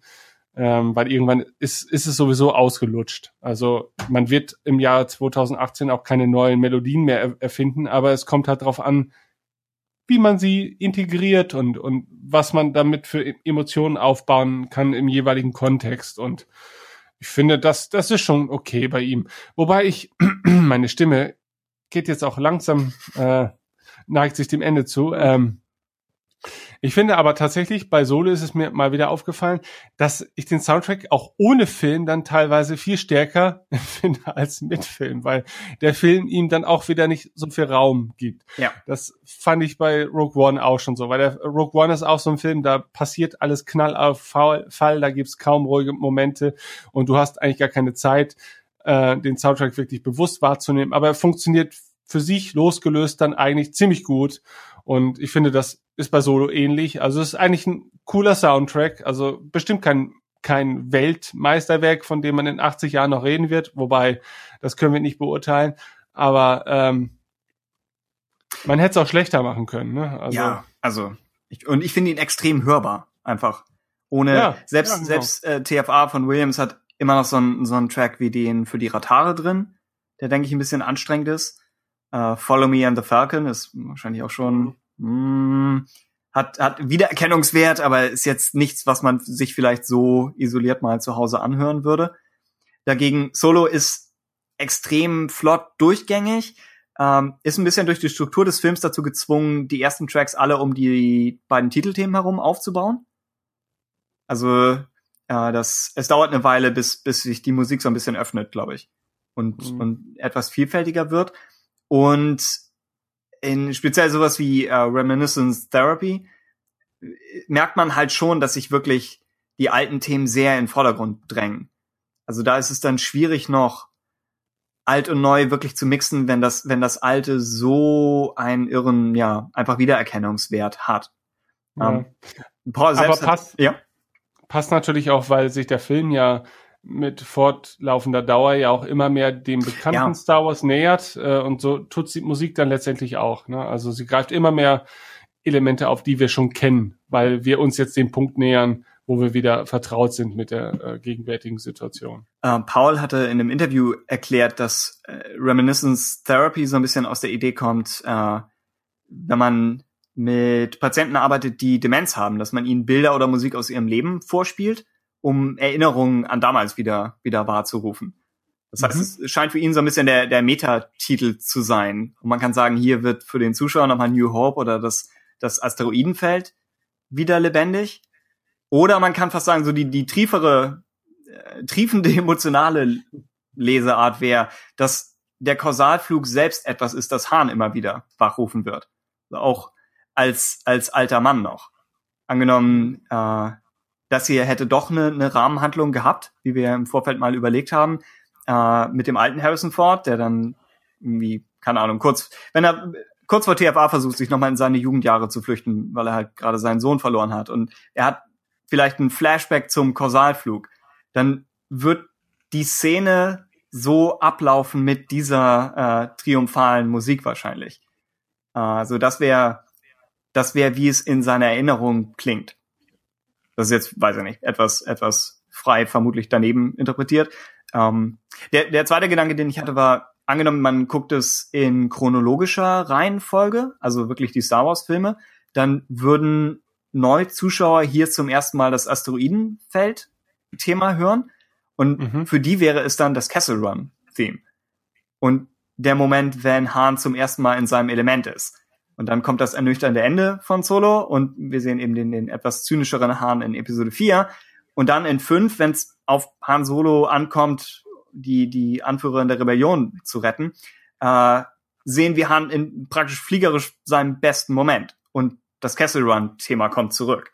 So, das könnte, weiß ich nicht, müsste man Flo, du hast, du hast Nachwuchs, du kannst das testen und, und äh, die Filme einmal in dieser Reihenfolge präsentieren. Äh, das das würde mich interessieren, wie das wirkt. Was? Ich denke, ich werde wahrscheinlich mit, mit äh, Lego The Freemaker Adventures anfangen und dann mal hey. schauen. Ja, stimmt. Das ist wahrscheinlich auch pädagogisch wertvoller ja. als äh, ein soziales Experiment von einem Podcast umzusetzen. Ja. äh, ja, hab, habt ihr noch mehr zur Musik, bevor wir da zu weit weg von? Oder? Also ich habe mich da noch nicht sehr damit beschäftigt, deswegen konnte ich jetzt auch gar nichts irgendwie dazu sagen. Also ich glaube, ich muss den Film einfach noch öfters sehen, beziehungsweise halt einfach den Soundtrack mal ähm, komplett losgelöst mir anhören, aber ja, momentan. Ja. Okay. Weiter, weitere Notizen?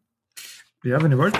Ja, gerne. ähm, ähm, genau, Sabak oder Sabak wird ja auch erwähnt. und also ich, ich kenne es ähm, ja auch aus den Knights of the Old Republic Spielen und so. Also da fand ich schon damals recht toll. Und ähm, der Kampfstil ähm, Terras Kasi wird ja auch erwähnt.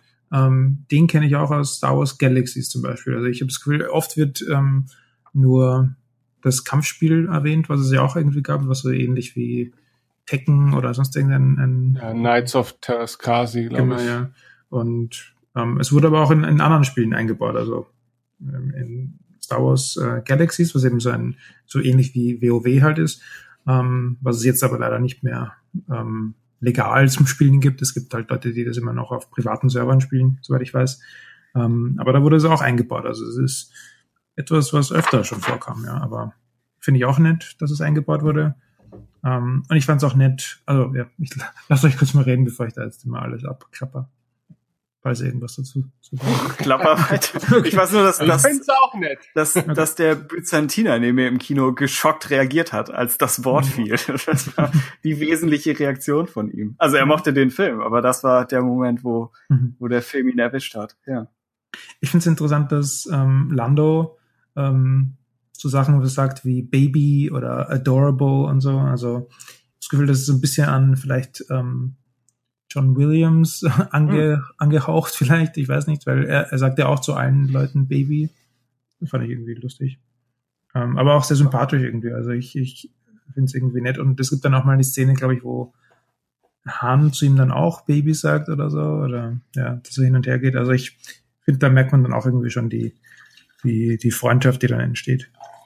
Ähm, gut. Ah. Also Buckle Up Baby war da zum Beispiel. Dann blätter ich um. Hm, ich mag auch den, den, den Gruß zwischen ähm, Lando und L3, wo sie ähm, Zeigefinger und Mittelfinger an die Stirn halten und so wegtun. Ich finde, das sollte jetzt so eingeführt werden als der neue internationale Star Wars Gruß. Man dann ja, seine Freunde grüßen kann, wenn man sie sieht. Ähm, ja. Genau, ich finde es toll, dass Chewie eine Brille aufhat bei der bei der Zugmission da. Ich finde äh, Chewie in äh, stürmischen ähm, Situationen und dann noch eine Brille dazu oder auch am Ende, wo, er, wo sie da im Sand sind und seine Haare durch den Wind geweht werden, finde ich immer alles sehr toll, ja. Muss auch erwähnt werden unbedingt.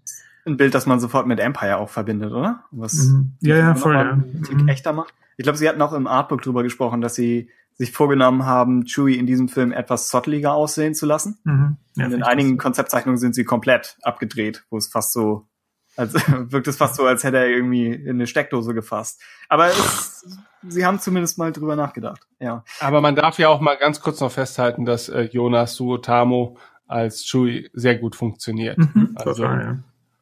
Wo wir über Chewie und die Zugszene sprechen. Ich denke, die ganze Sache mit mit Hahn und dem Spitznamen. Äh, zum einen ist es cool, dass dass Hahn ihm einen Spitznamen geben will, weil er nicht jedes Mal so ein langes Wort sagen möchte, was bedeutet, er geht davon aus, den Namen noch sehr oft zu sagen.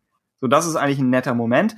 Gleichzeitig ist es halt ein bisschen sehr konstruiert. So es ist, halt, ich glaube, das Problem ist halt auch, dass, dass ja. wir halt schon alles kennen, dass wir es schon ja. wissen. Ich denke, wenn man wirklich damit einsteigt, ich versuche mal, das von der Perspektive zu betrachten, dann funktioniert es vielleicht besser. Wenn man sich denkt, aha, okay, er kriegt einen Spitznamen. Hm. äh, ihr, ihr seid doch auch beide, beide Spitznamenträger wie würdet, würdet ihr die Szene, in der ihr eure Spitznamen gekriegt habt, nachträglich als Exposition bezeichnen? Ich, also ich fand es auch sehr konstruiert, aber man muss. Du meinst jetzt bei dir oder bei? ja, bei mir auch. Okay. Ähm, also ich habe tatsächlich auch zwei komplett verschiedene Spitznamen, die auch zwei komplett verschiedene äh, äh, Personenkreise betreffen meines Umfelds. Also tatsächlich gibt's ja sogar Ben in, im Umfeld von äh, Radio Tatooine und SWU und so weiter. Das mhm. hat sich so eingebürgert. Ich weiß gar nicht warum. Also ich weiß, ich wüsste nicht, wie es entstanden ist. Äh, privat nennen mich alle Benny. Ähm, aber ich habe ja auch eine äh, vergleichsweise lange militärische Laufbahn hinter mir, wo ich immer Louis war. Uh, und ah, ja, ähm, ja, okay. Mhm. und äh, auf diesen Spitznamen bin ich auch einfach, dass das passierte einfach durch irgendeinen Nebensatz an irgendeinem Nachmittag in irgendeiner Kaserne in irgendeiner Stadt in Deutschland. Und das war kein herausragender Moment, also es war kein herausragendes Ereignis, aber ich habe diesen Namen halt dann über zehn Jahre hinweg getragen und akzeptiere den immer noch als als als meinen Namen oder als einen meiner Namen. Wenn mich jemand mit Louis anspricht, ist das, wirkt das nicht fremd oder so, ne?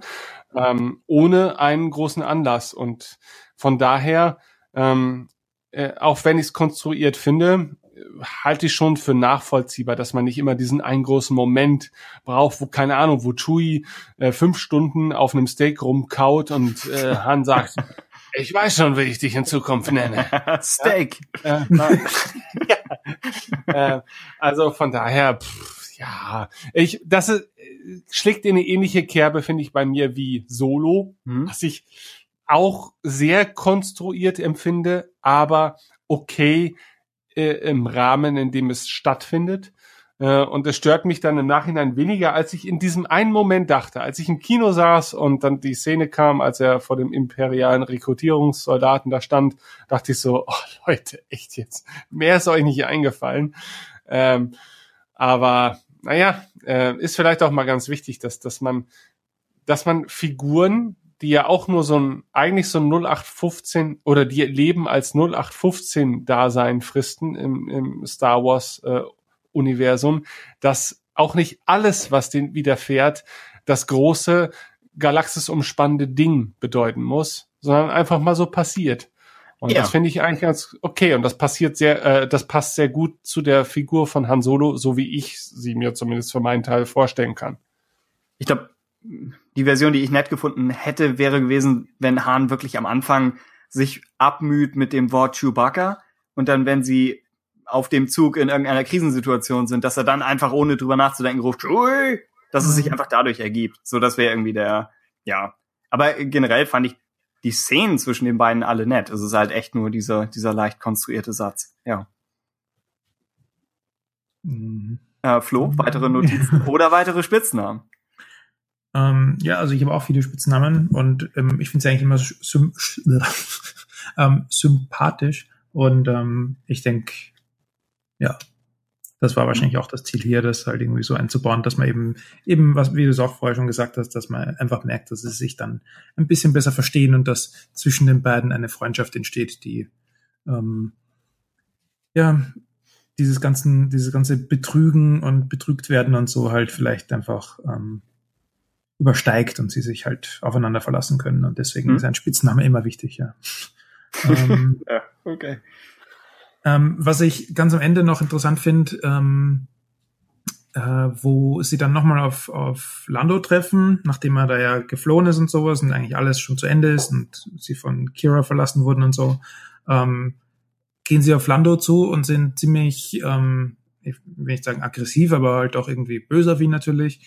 Und dann auf einmal umarm, umarmt er Lando, nachdem er ähm, die Karte in seinem Ärmel sieht und ich musste halt natürlich immer total an Empire Strikes Back denken, wo es genau andersrum ist, dass ähm, Lando zuerst sehr böse auf Han Solo wirkt und dann ihn umarmt. Und ja, fand mhm. ich irgendwie auch nett, dass man auf einmal merkt, ah, das kommt von, von dieser Szene.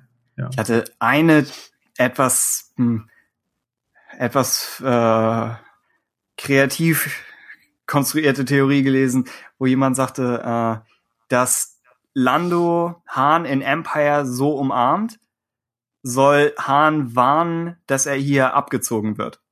Also dass hm. praktisch, dass hier was nicht mit rechten Dingen zugeht, genauso mhm. wie es hm. bei dem Sabak-Spiel damals nicht mit rechten Dingen zuging. So, mhm. ich, so habe ich die Szene jetzt nicht gelesen, aber es ist eigentlich eine, eine coole Idee. Also schon, ja. ja. Wenn man solche Verbindungen irgendwie machen kann. Ja, ja genau, wenn man es halt für sich bauen möchte. Ja. Mhm. Ähm, genau, und gleich diesbezüglich irgendwie noch ähm, L3 wird ja dann auch in den ähm, Balken eingebaut. Und da habe ich dann auch schon gehört, dass Leute meinen, ja, eben auch so eine Verbindung, die man sich selber irgendwie schaffen kann, dass vielleicht sie dann durch den Schiffscomputer ähm, Lando vorschlägt in Empire Strikes Back, während sie da im äh, Asteroidenfeld hm. sind und dadurch dann erst überhaupt auf die Idee kommen, ähm, zu ihm zu fliegen halt. Hm? Das mhm. würde auch zu Navigationsdaten passen, ne? Genau, ja. Ich meine, ja. sie navigiert Lando durch den zweiten Todesstern. Also das mhm. ist ein Moment, der wirklich funktioniert. Ja. Generell, ich meine, ja, die, die Internetdiskussion ist schon am Toben gewesen, dass halt ein Charakter, der für Freiheit steht, äh, in den Falken eingesperrt wird. Also das ja, ist so ein also bisschen, ja. Hm? Da hätten sie es natürlich so machen können, dass, dass sie mit ihren sterbenden Worten irgendwie das selber noch entscheidet oder so. Das wäre dann. Ja. Oder, ja, oder man macht eben noch mal klarer. Hm. Ich glaube, für meinen persönlichen Kanon würde ich es mir immer noch so erklären, eher, dass sie die Navigationsdaten hochladen mhm. und der Charakter schon, ja, in, in Freiheit gestorben ist. Äh, und dass man vielleicht sagt, okay, zusammen mit den Navigationsdaten ist noch irgendwie so ein so ein lebender Funke oder so auf den auf den ein Falken Dialekt. ja, genau. Ja, das ist, wobei der dann schon wieder so, so konkret ist. Das wirkt ja, irgendwie so, als ob wirklich exakt diese Figur jetzt in dem Schiff wäre. Und das ist dann so, auch das Hahn damit durch die Galaxis fährt. Ist halt so ein bisschen, als hätte, äh, als hätte jetzt umgekehrt wäre es, als hätte äh, Lando Kiras Gehirn in sein Schiff eingebaut. Aber sie sind halt trotzdem, Hahn und Lando sind trotzdem immer noch unterwegs mit, hey, alter Halunke und so, aber hat halt diesen Kopf da drin. Also das ist ein bisschen, hm. Äh, ja. Aber es ist clever gedacht. Ich weiß nur nicht, ob alle Implikationen davon so super sind. Ja, also sie versuchen ja unheimlich viele Anspielungen einzubauen in den Film. Also das, ja. Das auf jeden Fall. Also das noch mehr als Rogue One, glaube ich, ist Solo ein äh, Film, an dem man sich theoretisch so als Star Wars und Filmliebhaber richtig aufreiben könnte, allein was äh, die zahlreichen Querverweise und Andeutungen äh, betrifft. Mhm.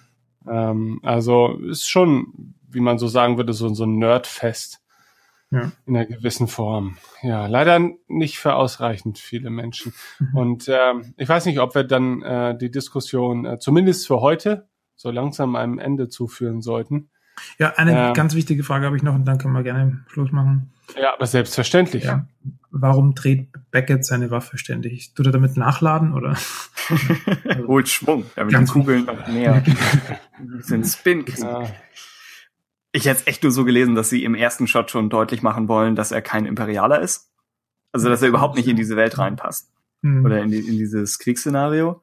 Aber ich weiß nicht, ob es. Und sie wollen ihn halt darstellen als jemand, den Han idealisieren kann. Ja. ja. Aber ich weiß nicht, ob es einen konkreten Grund dafür gibt. Ja. Es äh, fällt natürlich noch auf, dass, dass Han ihn später mit Becketts ehemaligen Blaster tötet. Also er, er tötet. No? Interessant, dass er den von ihm bekommen hat, ihn dann tötet und dann trotzdem behält und sagt, ja, okay. Ja, ist es, ist es eine Erinnerung daran, dass er niemanden trauen darf. Ja. ja, genau. Es ist das. Und man kann, wenn man jetzt echt krampfhaft versucht, in, in alles irgendwas Symbolisches rein zu interpretieren, äh, kann man sagen, Hans ikonischer Blaster, der irgendwie stellvertretend für ihn ist, ist nur ein Teil von etwas größerem Ganzen gewesen und wird da mhm. später irgendwann wieder eingesetzt, so dass das ist halt so ein bisschen so, wie viel will man da wirklich rein interpretieren? So, dass Han und Chewie in ihrer ersten Szene aneinander gekettet sind, ist halt auch so ein Kram. So haben die Autoren das wirklich, haben sie es bewusst gemacht? Ich können es mir vorstellen. Oder haben sie einfach gesagt, es ist eine witzige Szene, wenn, wenn äh, Orden Ehrenreich auf die Kamera zurennt und plötzlich nach rechts weggerissen wird. Also es ist einfach, habe ich jedes Mal wieder drüber gelacht. Ist gut. Ja, also ich würde gerne noch äh, zumindest für diese Episode mein vorläufiges Fazit geben, ja. auf die Gefahr hin, dass, dass ich dafür gehasst werde. aber das ja, ist, ist ja auch egal. Auf jeden Fall, ähm, ich muss sagen, dass äh, mir Solo A Star Wars Story grundsätzlich sehr, sehr gut gefällt. Also ich, ich halte ihn für einen sehr guten Film, also einen sehr angenehmen Film. Ähm, und möchte dazu aber auch erwähnen, dass ich verstehen kann, also dass so diese, diese sehr plakativen Aussagen zumindest teilweise nachvollziehen, äh, nachvollziehen kann, ist die lauten, es ist der Star Wars Film, den eigentlich keiner gebraucht hat. Ähm, das kann ich teilen. Also ich mag den Film sehr und ich bin froh, dass ich ihn gesehen habe und ich glaube, ich werde ihn noch sehr häufig sehen. Ähm, und das ist meine ganz persönliche subjektive Einschätzung.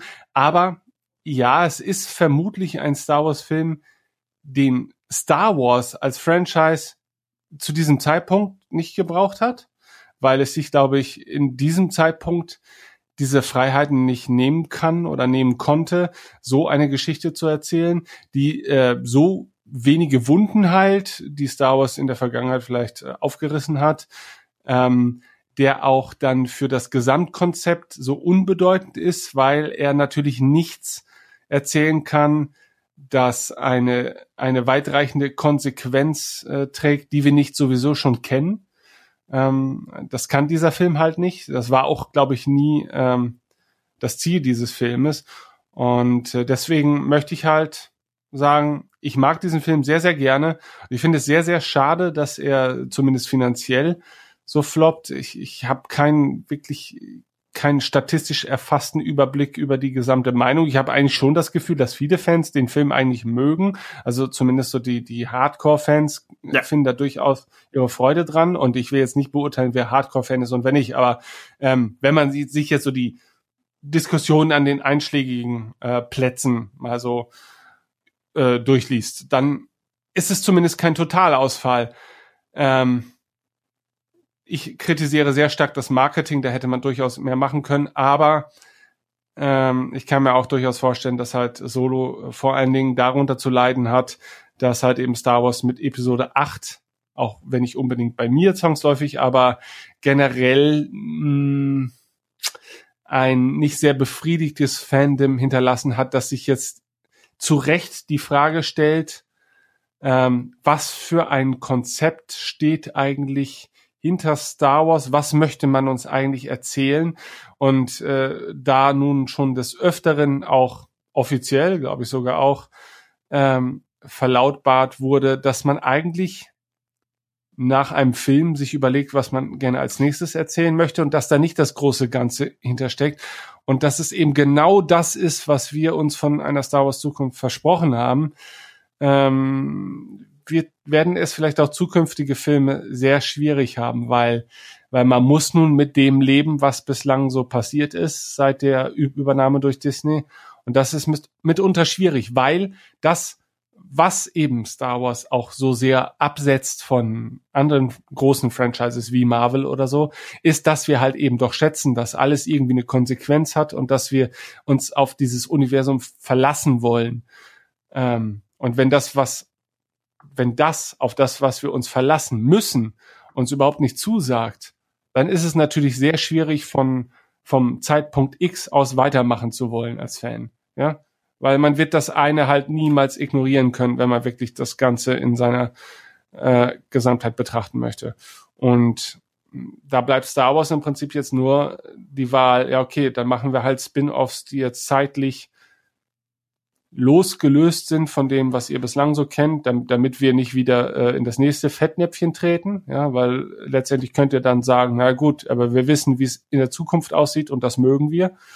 Was ich eigentlich als Konsument schade fände, weil das bedeutet natürlich, ich erfahre unter Umständen etwas über Dinge in einer Form, in der ich es bislang noch nicht erfahren habe. Auf der anderen Seite wünsche ich mir natürlich auch gerne, dass irgendwas weitergeht. Aber auch ich als jemand, der ja durchaus Episode 8 etwas abgewinnen kann, um das jetzt mal ganz neutral zu formulieren, frage mich natürlich schon, was will ich eigentlich nach Episode 8? Also mich interessiert tatsächlich, und das ist schon eigentlich schade, mich interessiert es eigentlich nicht besonders, was jetzt nach Episode 8 im Star Wars Universum passiert. Und eigentlich hat es mich auch nicht besonders nach Episode 7 interessiert, weil mich das große Ganze, das Universum nicht so wirklich einsaugen kann. Und äh, deswegen gucke ich zwar die Filme wahrscheinlich immer noch sehr gerne und auch begeistert so für den Filmabend und als Gesamterlebnis als solches. Aber ähm, das große Ganze, hm, das hat sich für mich jetzt, da ist nichts besser geworden, zumindest. Und äh, das heißt aber auch, das, was ich vorher toll fand, finde ich immer noch toll. Und das gibt mir auch immer noch verdammt viel. Ähm, ja, aber ich hätte jetzt keine, keine Lösung parat. Also ich wüsste jetzt auch nicht, was man machen sollte, denn ja, schwierig. Das ist mein Fazit. Schwierig. So. Ich denke, Sie müssen so. besser vorausplanen. Aber da Sie das ursprünglich mal gemacht haben oder machen wollten und dann aus selbstgeschaffenem Zeitdruck aufgegeben haben, denke ich, haben sie schon verstanden, dass das der einzige vernünftige Weg ist. Wobei man äh, der Ehrlichkeit halber sagen müsste, äh, weil du eben nochmal Darth Maul angesprochen hattest, und wir haben nach dem Kino alle überlegt, okay, was ist die Zukunft für ihn, um dann ein paar Tage später rauszukriegen, okay, es gibt keinen Plan, sie haben ihn halt einfach nur reingeworfen. Ähm, Darth Maul war jetzt auch äh, zu Lukas Zeiten vielleicht nicht das Beispiel für einen äh, langfristig vorausgeplanten Charakter, der, den man jetzt ja auch nicht äh, auf den Weg schickt in einen jahrelangen Character Arc, in dem man ihn in zwei Hälften schneidet und in einen Abgrund wirft. Also da war immer schon so ein bisschen ein Sinneswandel drin, wenn auch halt damals nur innerhalb eines Franchises und nicht innerhalb einer Trilogie, was natürlich schon mal ein, ein anderer Maßstab ist. Aber ja, es, ich, ich glaube, Star Wars hat immer ein bisschen mit, mit, mit dem, mit der Vorausplanung gekämpft. Ähm, ich denke, um das Ganze besser hinzukriegen, wäre es eine Idee, Autoren länger zu verfristen oder ja, um Regisseure mhm. wirklich länger einzustellen, weil gerade so Sachen wie, ich denke, in Solo die Druidenrebellion und in Episode 8 Canto Bite wirken wie Dinge, die die Autoren persönlich unbedingt sagen wollten und unbedingt einbringen wollten, aber sie hatten halt, als sie es geschrieben haben, nur diesen einen Star Wars Film zur Hand und haben gesagt, mhm. bevor ich gar nicht dazu komme, das einzubringen, mache ich es hier. Und wenn man die Gewissheit hätte, dass man länger vorausplanen kann, auch als Autor, dann denke ich, würden sie auch andere Geschichten abliefern. Also wenn, wenn jetzt jemand wie eben Ryan Johnson angeheuert wird, um Episode 8 zu machen, dann ist es, glaube ich, schwer für ihn zu sagen, ich mache eine Überleitung zu Episode 9. So, ich mache einen, ich gebe jemand anderem eigentlich nur Räuberleiter und nehme in Kauf, dass, dass mein Film vielleicht bewusst so ein, so ein Brückending wird, damit dann von jemand anderes Film 9 stärker wird. So müsste man eigentlich handeln, wenn man als Regisseur für ein Franchise angeheuert wird. Aber ich glaube, so funktioniert der Mensch nicht ganz. Und ich glaube, so funktionieren die Künstler, die sie sich da an Land holen möchten, auch nicht so wirklich. Also denke ich, ist es keine schlechte Idee, wenn man, wenn man sagt, wir geben lieber einer Person eine, eine gesamte Trilogie und nun, wenn dann die gesamte Trilogie schief geht, kann man wenigstens die gesamte Trilogie ignorieren. Also die, die Option besteht. Aber ich glaube, ja, ich glaube, äh, die, ja, Fazit ist, die Leute, die Star Wars machen, brauchen auch eine gewisse äh, Beständigkeit und was, auf das sie sich verlassen können, um ja. das Fandom, äh, das Franchise wirklich als, als Plattform zu nutzen. Anstatt einfach nur kurz reingeworfen zu werden, diese eine Chance zu haben oder ja, und dann wieder rausgestoßen. Jo. Mhm. Äh, Flo, letzte Gedanken zu, zu Solo. Ähm, also Oder ich, zu Darth Maul, ich meine. Was immer du hm. möchtest. Ja, also bei Darth Maul mache ich mir halt wieder meine eigenen ähm, Fantasiegeschichten und denke mir, dass, also wirklich, ähm, das sind jetzt halt ein paar Spoiler oder halt so, ja, hm. in, in, in Rebels gibt's natürlich eben schon die, die Konfrontation wieder mit Obi-Wan Kenobi und davon, deswegen gehe ich davon aus, dass sie es jetzt in den Filmen nicht mehr irgendwie einbauen werden und nicht mehr darauf irgendwie eingehen. Was ich mir vorstellen könnte, ist, dass sie vielleicht ähm, eine Begegnung mit Darth Vader machen und da es dann äh, vielleicht sogar irgendwie so wirken lassen, dass, dass man sich denken könnte, okay, er, er stirbt jetzt da und nur wenn man dann noch die ähm, die animierten Serien kennt, weiß man, okay, na, er hat doch wieder überlebt und dann ja, weiß man eben, wie es weitergeht. Aber dass, dass sie vielleicht in, den, in der Filmversion irgendwie so ein, ein Ende vielleicht finden, dass es für die Leute, die eben nur die Filme schauen, dann doch irgendwie einen Abschluss gibt. Und ja. Es wäre wär eine Lösung, ohne dass man die Szene aus Rebels einbauen müsste. Genau, ja. Ja, das wäre das wäre eigentlich clever, ja. Mhm. Ja. Aber ansonsten ja, Film, also Solo geht's mir eigentlich so wie euch. Ich, ich mag ihn, ich ähm, finde ihn gut, ich finde es nett, irgendwie so einen ähm, Western so ein bisschen zu haben im, im Star Wars-Universum. Ähm, und mehr muss es auch für mich gar nicht sein. Also es, es ist total okay, so wie es ist. ja. Das ist ein sehr gutes Schlusswort. Du bist das, das deeskalierende Moment in, Element in dieser Folge. Ja. Gut dann möchte ich erneut das Wort ergreifen, um äh, äh, ganz kurz noch äh, zu erwähnen, es, wir nehmen heute nicht allzu großen Bezug auf Hörerfeedback, ähm, weil sich das natürlich auch gerade äh, auf den letzten Podcast bezogen sehr verteilt hat. Nee, es hat sich eigentlich re reduziert auf das Feedback bei starwarsunion.de, weil natürlich alle ihre, ihre Kritiken und ihre Eindrücke im entsprechenden äh, Beitrag zu Solo niedergeschrieben haben. Und da gibt es natürlich unglaublich viele interessante Meinungen. Die meisten habe ich äh, versucht zu verfolgen, aber die will ich dann auch nicht für diesen Podcast unbedingt äh, beanspruchen. Ähm, eine kurze Entschuldigung noch für die letzte Ausgabe, die ich äh, kurz nach der Premiere veröffentlicht habe. Da gibt es zumindest ein Segment, glaube ich, was da audiomäßig ein bisschen anstrengend ist. Da saßen wir, ja, wie ich zitieren darf von Krisch, äh, in einem Imbiss. Es war nicht ganz so, es war kein Imbiss, aber es war, glaube ich, ein Imbiss in der Nähe. Ähm, ähm, das Segment war tatsächlich echt ein bisschen schwierig. Aber ich fand, da waren dann doch noch die ein oder andere ganz interessante Aussage drin, die ich unbedingt noch drin haben wollte. Und naja, ähm, und wir wollten einmal trennen zwischen einer, einer Reaktionsfolge und einer Folge, wo wir Zeit hatten, drüber nachzudenken. Was ja. bei Episode 8 eigentlich genauso war, aber hier ist es nochmal akustisch deutlich geworden mit, mit dem Imbiss. Ja. Also ja, es war mehr so ein Fall von äh, die, die Reaktionsfolge hat keine andere ersetzt. Also ich also kann ich voll verstehen, wenn sich jemand das nicht anhören möchte. Ja? Ja, ich hatte das Gefühl, ich war richtig mitten drin dabei. Ich konnte alles fast riechen. Ich fand's gut, ja. Ja. Hm. Ja, ich weiß, ich meine, ich für mich selber fand ich es auch einfach mal schön. Tatsächlich, wir hatten das ja schon öfters mal vor, äh, direkt nach der Premiere mal so, so eine Aufnahme zu machen. Und da muss man einfach nur mal mit dem leben, was man da vor Ort hat. Und ich finde die meisten Aufnahmen, also äh, vorm Kinosaal und im Auto ging ja dann auch noch, also man kann zumindest verstehen, was da passiert. Und bei dem anderen muss man sich halt schon sehr konzentrieren. Und ähm, ich kann da schon die Kritik auf jeden Fall verstehen, ähm, pff, muss man halt gucken, was halt beim nächsten Mal äh, dabei am Ende rauskommt ähm, und dann letztendlich, ja, im Zweifel kann man dann halt den Teil überspringen oder lässt die Folge aus oder sowas.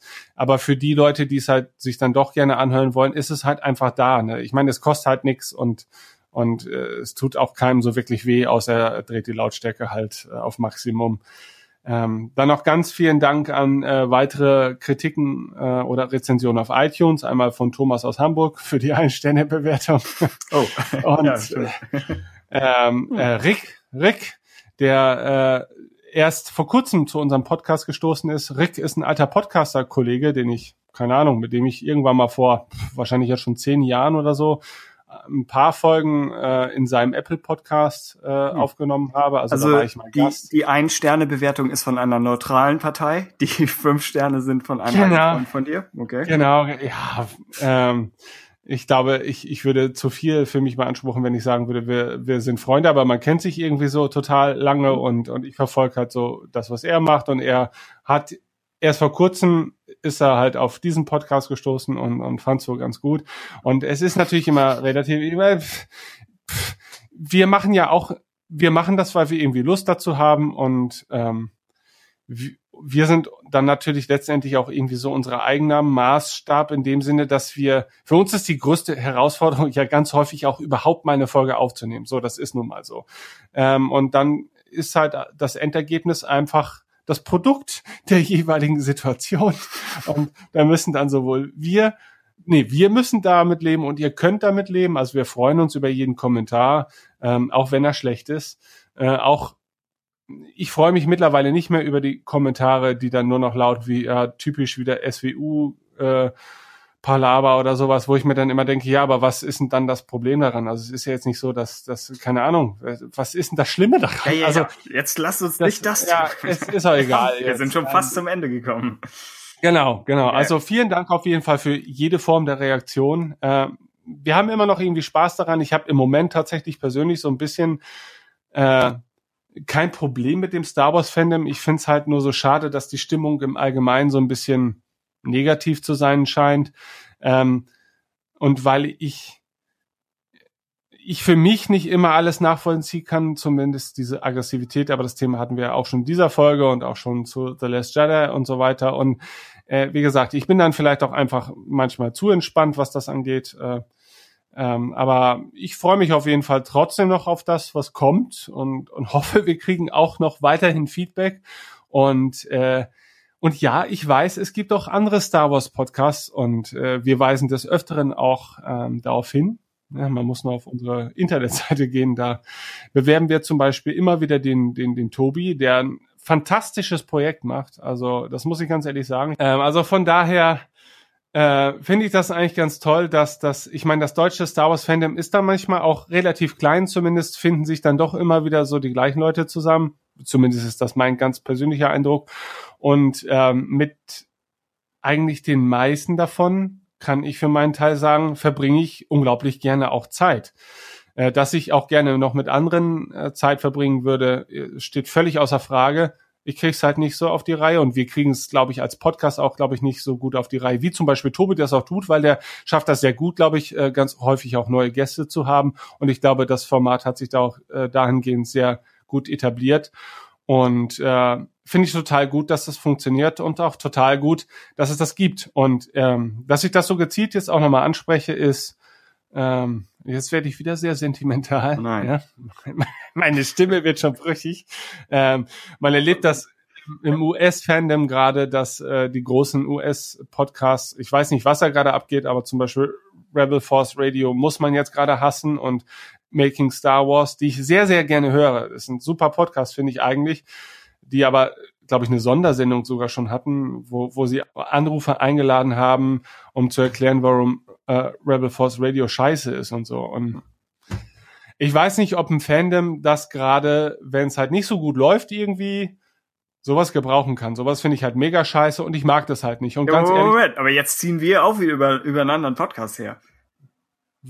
Ah, okay. ja, Naja. ja, nein, ich Okay. habe im gleichen Satz ab, aber auch erwähnt, dass ich Making Star Wars total gerne höre Okay. und auch weiterhin gerne hören werde. Mhm. Ich finde es halt nur schade und ich finde, die, dieser Umgang muss da halt nicht sein. Und ähm, ich möchte das auch ehrlich gesagt nicht haben. Und das ist halt so dieses, naja gut, dann mag man manchmal auch gar nichts Neues mehr aufnehmen, weil dann gibt's halt wenigstens auch keinen Stress. Aber wir wissen ja, das stimmt nicht. Weil den meisten Stress kriegen wir immer dann, wenn wir nichts aufnehmen.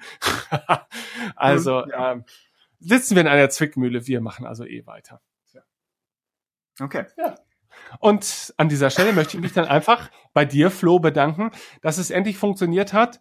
Ähm, und ich gebe zu, äh, häufig hat es auch deswegen nicht funktioniert, weil wir es dann auch nicht auf die Reihe bekommen haben. Aber du hast halt die Geduld mitgebracht und äh, warst heute zu Gast. Ich hoffe, du hattest deinen Spaß heute. Ähm, ja, also an dieser Stelle auch ein großes Dankeschön an euch beide, dass ich hier so ähm, einen extra Platz habe und da ganz alleine mit euch reden durfte. Fand ich sehr schön. Vielen Dank. Und Das- ich fand es auch toll, dass, dass Oh, ihr mich jetzt mal Oh. drauf angesprochen habt. Also es ist auch an alle Zuschauer, ja, dass die schon vielleicht äh, wissen, dass ich ja schon längere Zeit Interesse hatte und sowas. Also ich wurde jetzt von euch ähm, nochmal drauf angesprochen und finde ich wirklich super nett und vielen Dank dafür. Und ich fand sehr nett. Ich hoffe, ich ähm, habe mich nicht zu sehr versprochen und ähm, ja, nicht zu sehr blamiert. Also ich, ich werde mir die Aufnahmen wahrscheinlich dann nochmal anhören und weinen dazu, aber Ach, Oh Gott. Nein. Nein. Wir sind das Problem. Du hast Ja, alles super glaube gemacht. Ich glaube auch. Also es war wirklich toll und ich meine, wir haben dich wahrscheinlich hier und da viel zu selten zu Wort kommen lassen, aber so, ähm, äh, ich glaube, das Thema hat, hatte ich auch schon mal im Cantina-Talk angesprochen. Immer dann, wenn jemand neu dazu stieß, muss er sich ja erstmal mit der Situation ein bisschen zurechtfinden. Und dann irgendwann hat man ein Gespür dafür entwickelt, wann man den anderen auch unbedingt mal unterbrechen sollte. Und Tim weiß das bei mir halt meistens schon sehr, sehr gut. Und äh, irgendwann Ja. weißt, weißt du das halt auch. Also ich hoffe, du warst nicht das letzte Mal dabei und äh, auch an Ja. dieser Stelle sei noch mal gesagt, ähm, wir haben auch gerne jeden irgendwie dabei und, und manchmal passt es dann halt kurzfristig so, wie es jetzt passte und wir, wir hegen einfach gegen, wirklich, wir hegen, glaube ich, gegen niemanden wirklich eine Aversion oder wollen ihn möglichst raushalten aus der Sendung. Äh, wir sind halt nur verplant ohne Ende und ähm, tja, damit kann ich mich identifizieren. Ja. Okay. Bevor wir uns für die heutige Ausgabe verabschieden, möchte ich aber noch mal kurz auf einen Audiokommentar zu sprechen kommen, den wir vor einiger Zeit erhalten haben, nämlich zu einem ganz besonderen Datum, dem fünfjährigen Jubiläum von Radio Tatooine. Es ist tatsächlich schon fünf Jahre her und äh, eigentlich ist das noch gar nicht so viel, oder? Und gemessen an der Anzahl von Folgen, die wir in der Zeit veröffentlicht haben, erst recht nicht. Aber nichtsdestotrotz, so der ein oder andere Hörer ist schon verdammt lange dabei und auch der ein oder andere Hörer, der an diesem Audiokommentar beteiligt war. Und tatsächlich höre ich ihn jetzt auch zum ersten Mal äh, in seiner Gänze. Das bedeutet also, wir wissen alle nicht, was jetzt gleich passiert. Das kann doch ziemlich in die Hose gehen. Ja. Aber ähm, ich, ich wollte es einfach nicht vorher hören, weil es halt doof ist, wenn, wenn ich den äh, Kommentar schon wochenlang mit mir rumschleppe und erst dann drüber sprechen kann. Also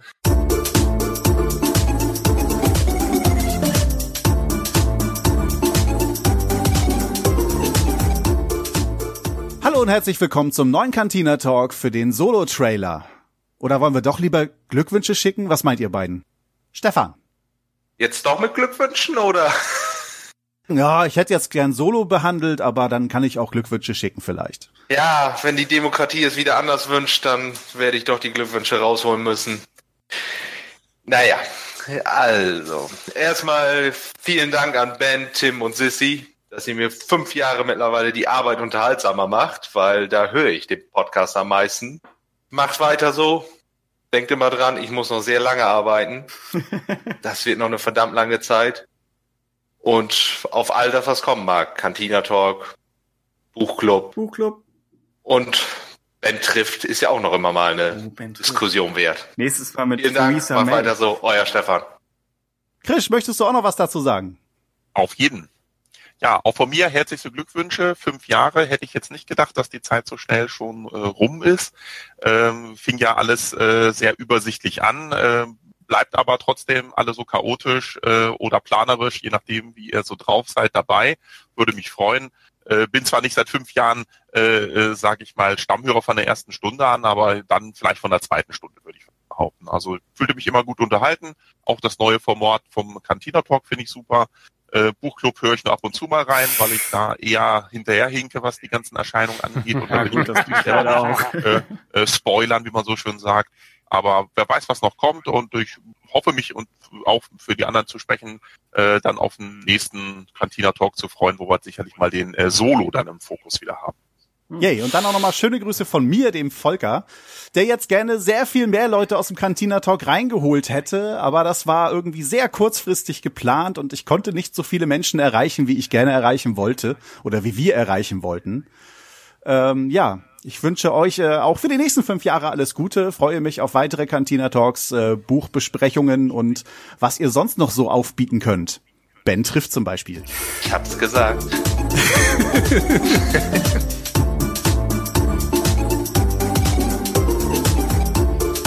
Ah je, ich fange gleich an zu heulen. Das ist total super. Ja. Ja. Also, äh, Volker, Krisch und Stefan, vielen Dank für diesen Audiokommentar. Ähm, und ich meine, die drei waren ja auch, äh, sind ja eigentlich Dauergäste auch im Cantina Talk. Ähm, und, und ich muss auch äh, an dieser Stelle echt nochmal erwähnen, dass, dass äh, ich auch überrascht war, immer schon, äh, wie viel Spaß eigentlich die Cantina Talks gemacht haben und wie unkompliziert das Ganze bislang ablief. Und natürlich wird es auch noch ein zu Solo geben, auch wenn jetzt vielleicht der Zug schon ein bisschen abgefahren ist, aber wir machen ihn halt trotzdem. Und ähm, ja, weiß ich nicht. Also vielen Dank dafür auf jeden Fall. Hm. Ja, vielen, vielen, vielen Dank. Das ist echt äh, ziemlich irre so von der Sache her. Ja. Äh, ich möchte außerdem noch erwähnen, dass Teile des Buchclubs spoilerfrei sind. Also man kann sie durchaus hören. Äh, aber man muss. Das stimmt. Wir, wir haben natürlich völlig, völliges Verständnis dafür. Äh, ja, also danke. Ja. Flo, du musst dich nicht bedanken, nee. aber wir uns bei dir. Flo, äh, es war eine lange Nacht. ja. Schön. Ja, Flo, vielen Dank, dass du uns an dem Abend äh, von Portugal gegen Spanien hm. ähm, uns die Ehre erwiesen hast, so viele Stunden mit uns zu verbringen um diesen Film zu diskutieren. Und es ist mit Sicherheit nicht das letzte Wort, das über Solo gefallen ist. Ähm, aber ich denke, es war schon für uns auch eine bezeichnende Aufnahme, denn äh, ich glaube, äh, heute ist mehr denn je, sag ich mal, das Fandom steht vor Herausforderungen, die wir zumindest vor drei, vier, fünf Jahren oder ja, als wir angefangen haben, noch gar nicht so einen Blick hatten, äh, was da noch auf uns warten würde. Und äh, von daher denke ich, ist das schon, ist das schon, selbst wenn es nur so ein dämlicher Podcast ist, für mich persönlich zum Beispiel auch so ein, so ein ganz interessantes Zeitzeugnis, wie man sich selber auch äh, in Bezug zu Star Wars sieht äh, im Verlaufe der Zeit.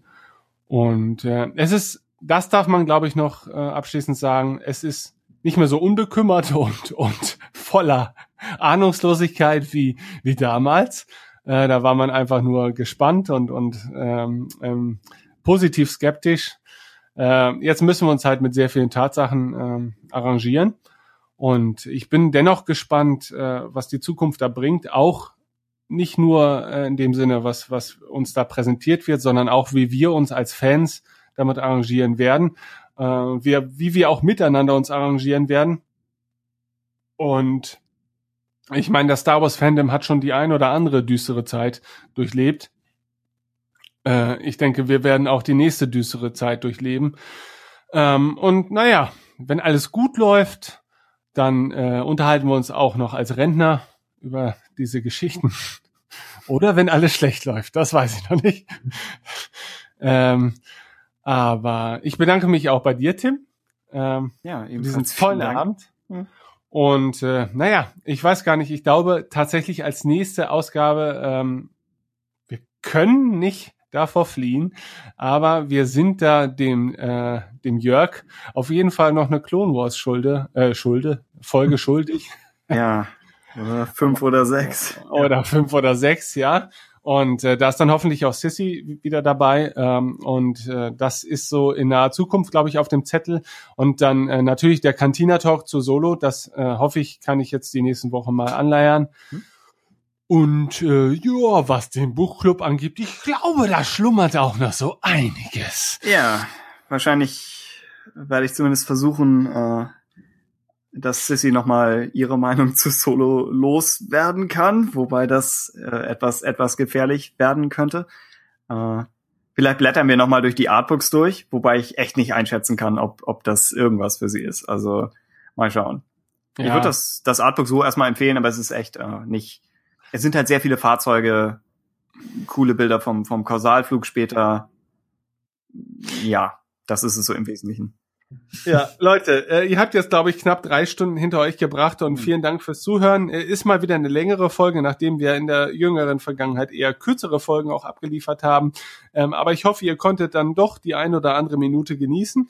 Und wir sind nach wie vor, auch wenn ihr eure Meinung zu Solo vielleicht in zahlreichen Foren oder anderen Plattformen kundgetan habt, ähm, sind auf eure Meinung gespannt. Ein kurzer Hinweis organisatorisch. Es gibt kein Star Wars, äh, es gibt kein Radio Tatooine Unterforum mehr bei äh, Project Star Wars.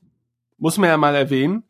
Ähm, also falls Leute vorhatten, sich auf dieser Plattform weiterhin zu unterhalten. Es existiert noch weiter in Form eines Threads, glaube ich, und das war's. Ähm, also sucht da nicht nach etwas, äh, und wundert euch nicht, dass ihr es nicht findet. Es gibt es auch nicht mehr. Äh, generell der sicherste Weg wären die Kommentare auf der Website selbst. Äh, Mails lesen wir natürlich alle, aber bei Mails sind wir schrecklich organisiert. Während die Kommentare in Folgen, die Hörerfeedback haben, gehe ich praktisch die Kommentare alle einmal chronologisch durch. Ich wollte äh, gerade sagen, also äh, wenn wir zumindest eins uns nicht vorwerfen lassen können, ist, dass wir dann ja doch eigentlich so gut wie alle Kommentare, die gezielt an uns gerichtet sind, irgendwie aufgreifen. Ja, wobei Episode 8 steht eigentlich immer noch im Berg bevor. Aber da gibt's eben auch äh, speziell auf SBU viel, was, was teilweise mehr sich auf den Film generell bezieht. Und ja. ja. Und es ist die Frage, wie viel möchte man jetzt wieder alle in diese Diskussion reinstürzen. Aber genau, wenn ihr was zu Solo sagen möchtet, schreibt uns das gerne. Ja. Okay. Ich glaube, wir ja. sind seit 40 Minuten dabei, uns zu verabschieden. Das ist wie Rückkehr des Königs. Ja, oh, okay. Oh, ja. Was ein sehr guter Film ist. Das möchte ich an dieser Stelle erwähnen. Und damit auf Wiedersehen, ihr Schnuffels. Ja. Wir sehen uns in der Hölle wieder. Wir ja. sehen uns in den unsterblichen Landen. Oh ja. Macht's gut. Tschüss. Auf Wiedersehen. Ciao. Tschüss.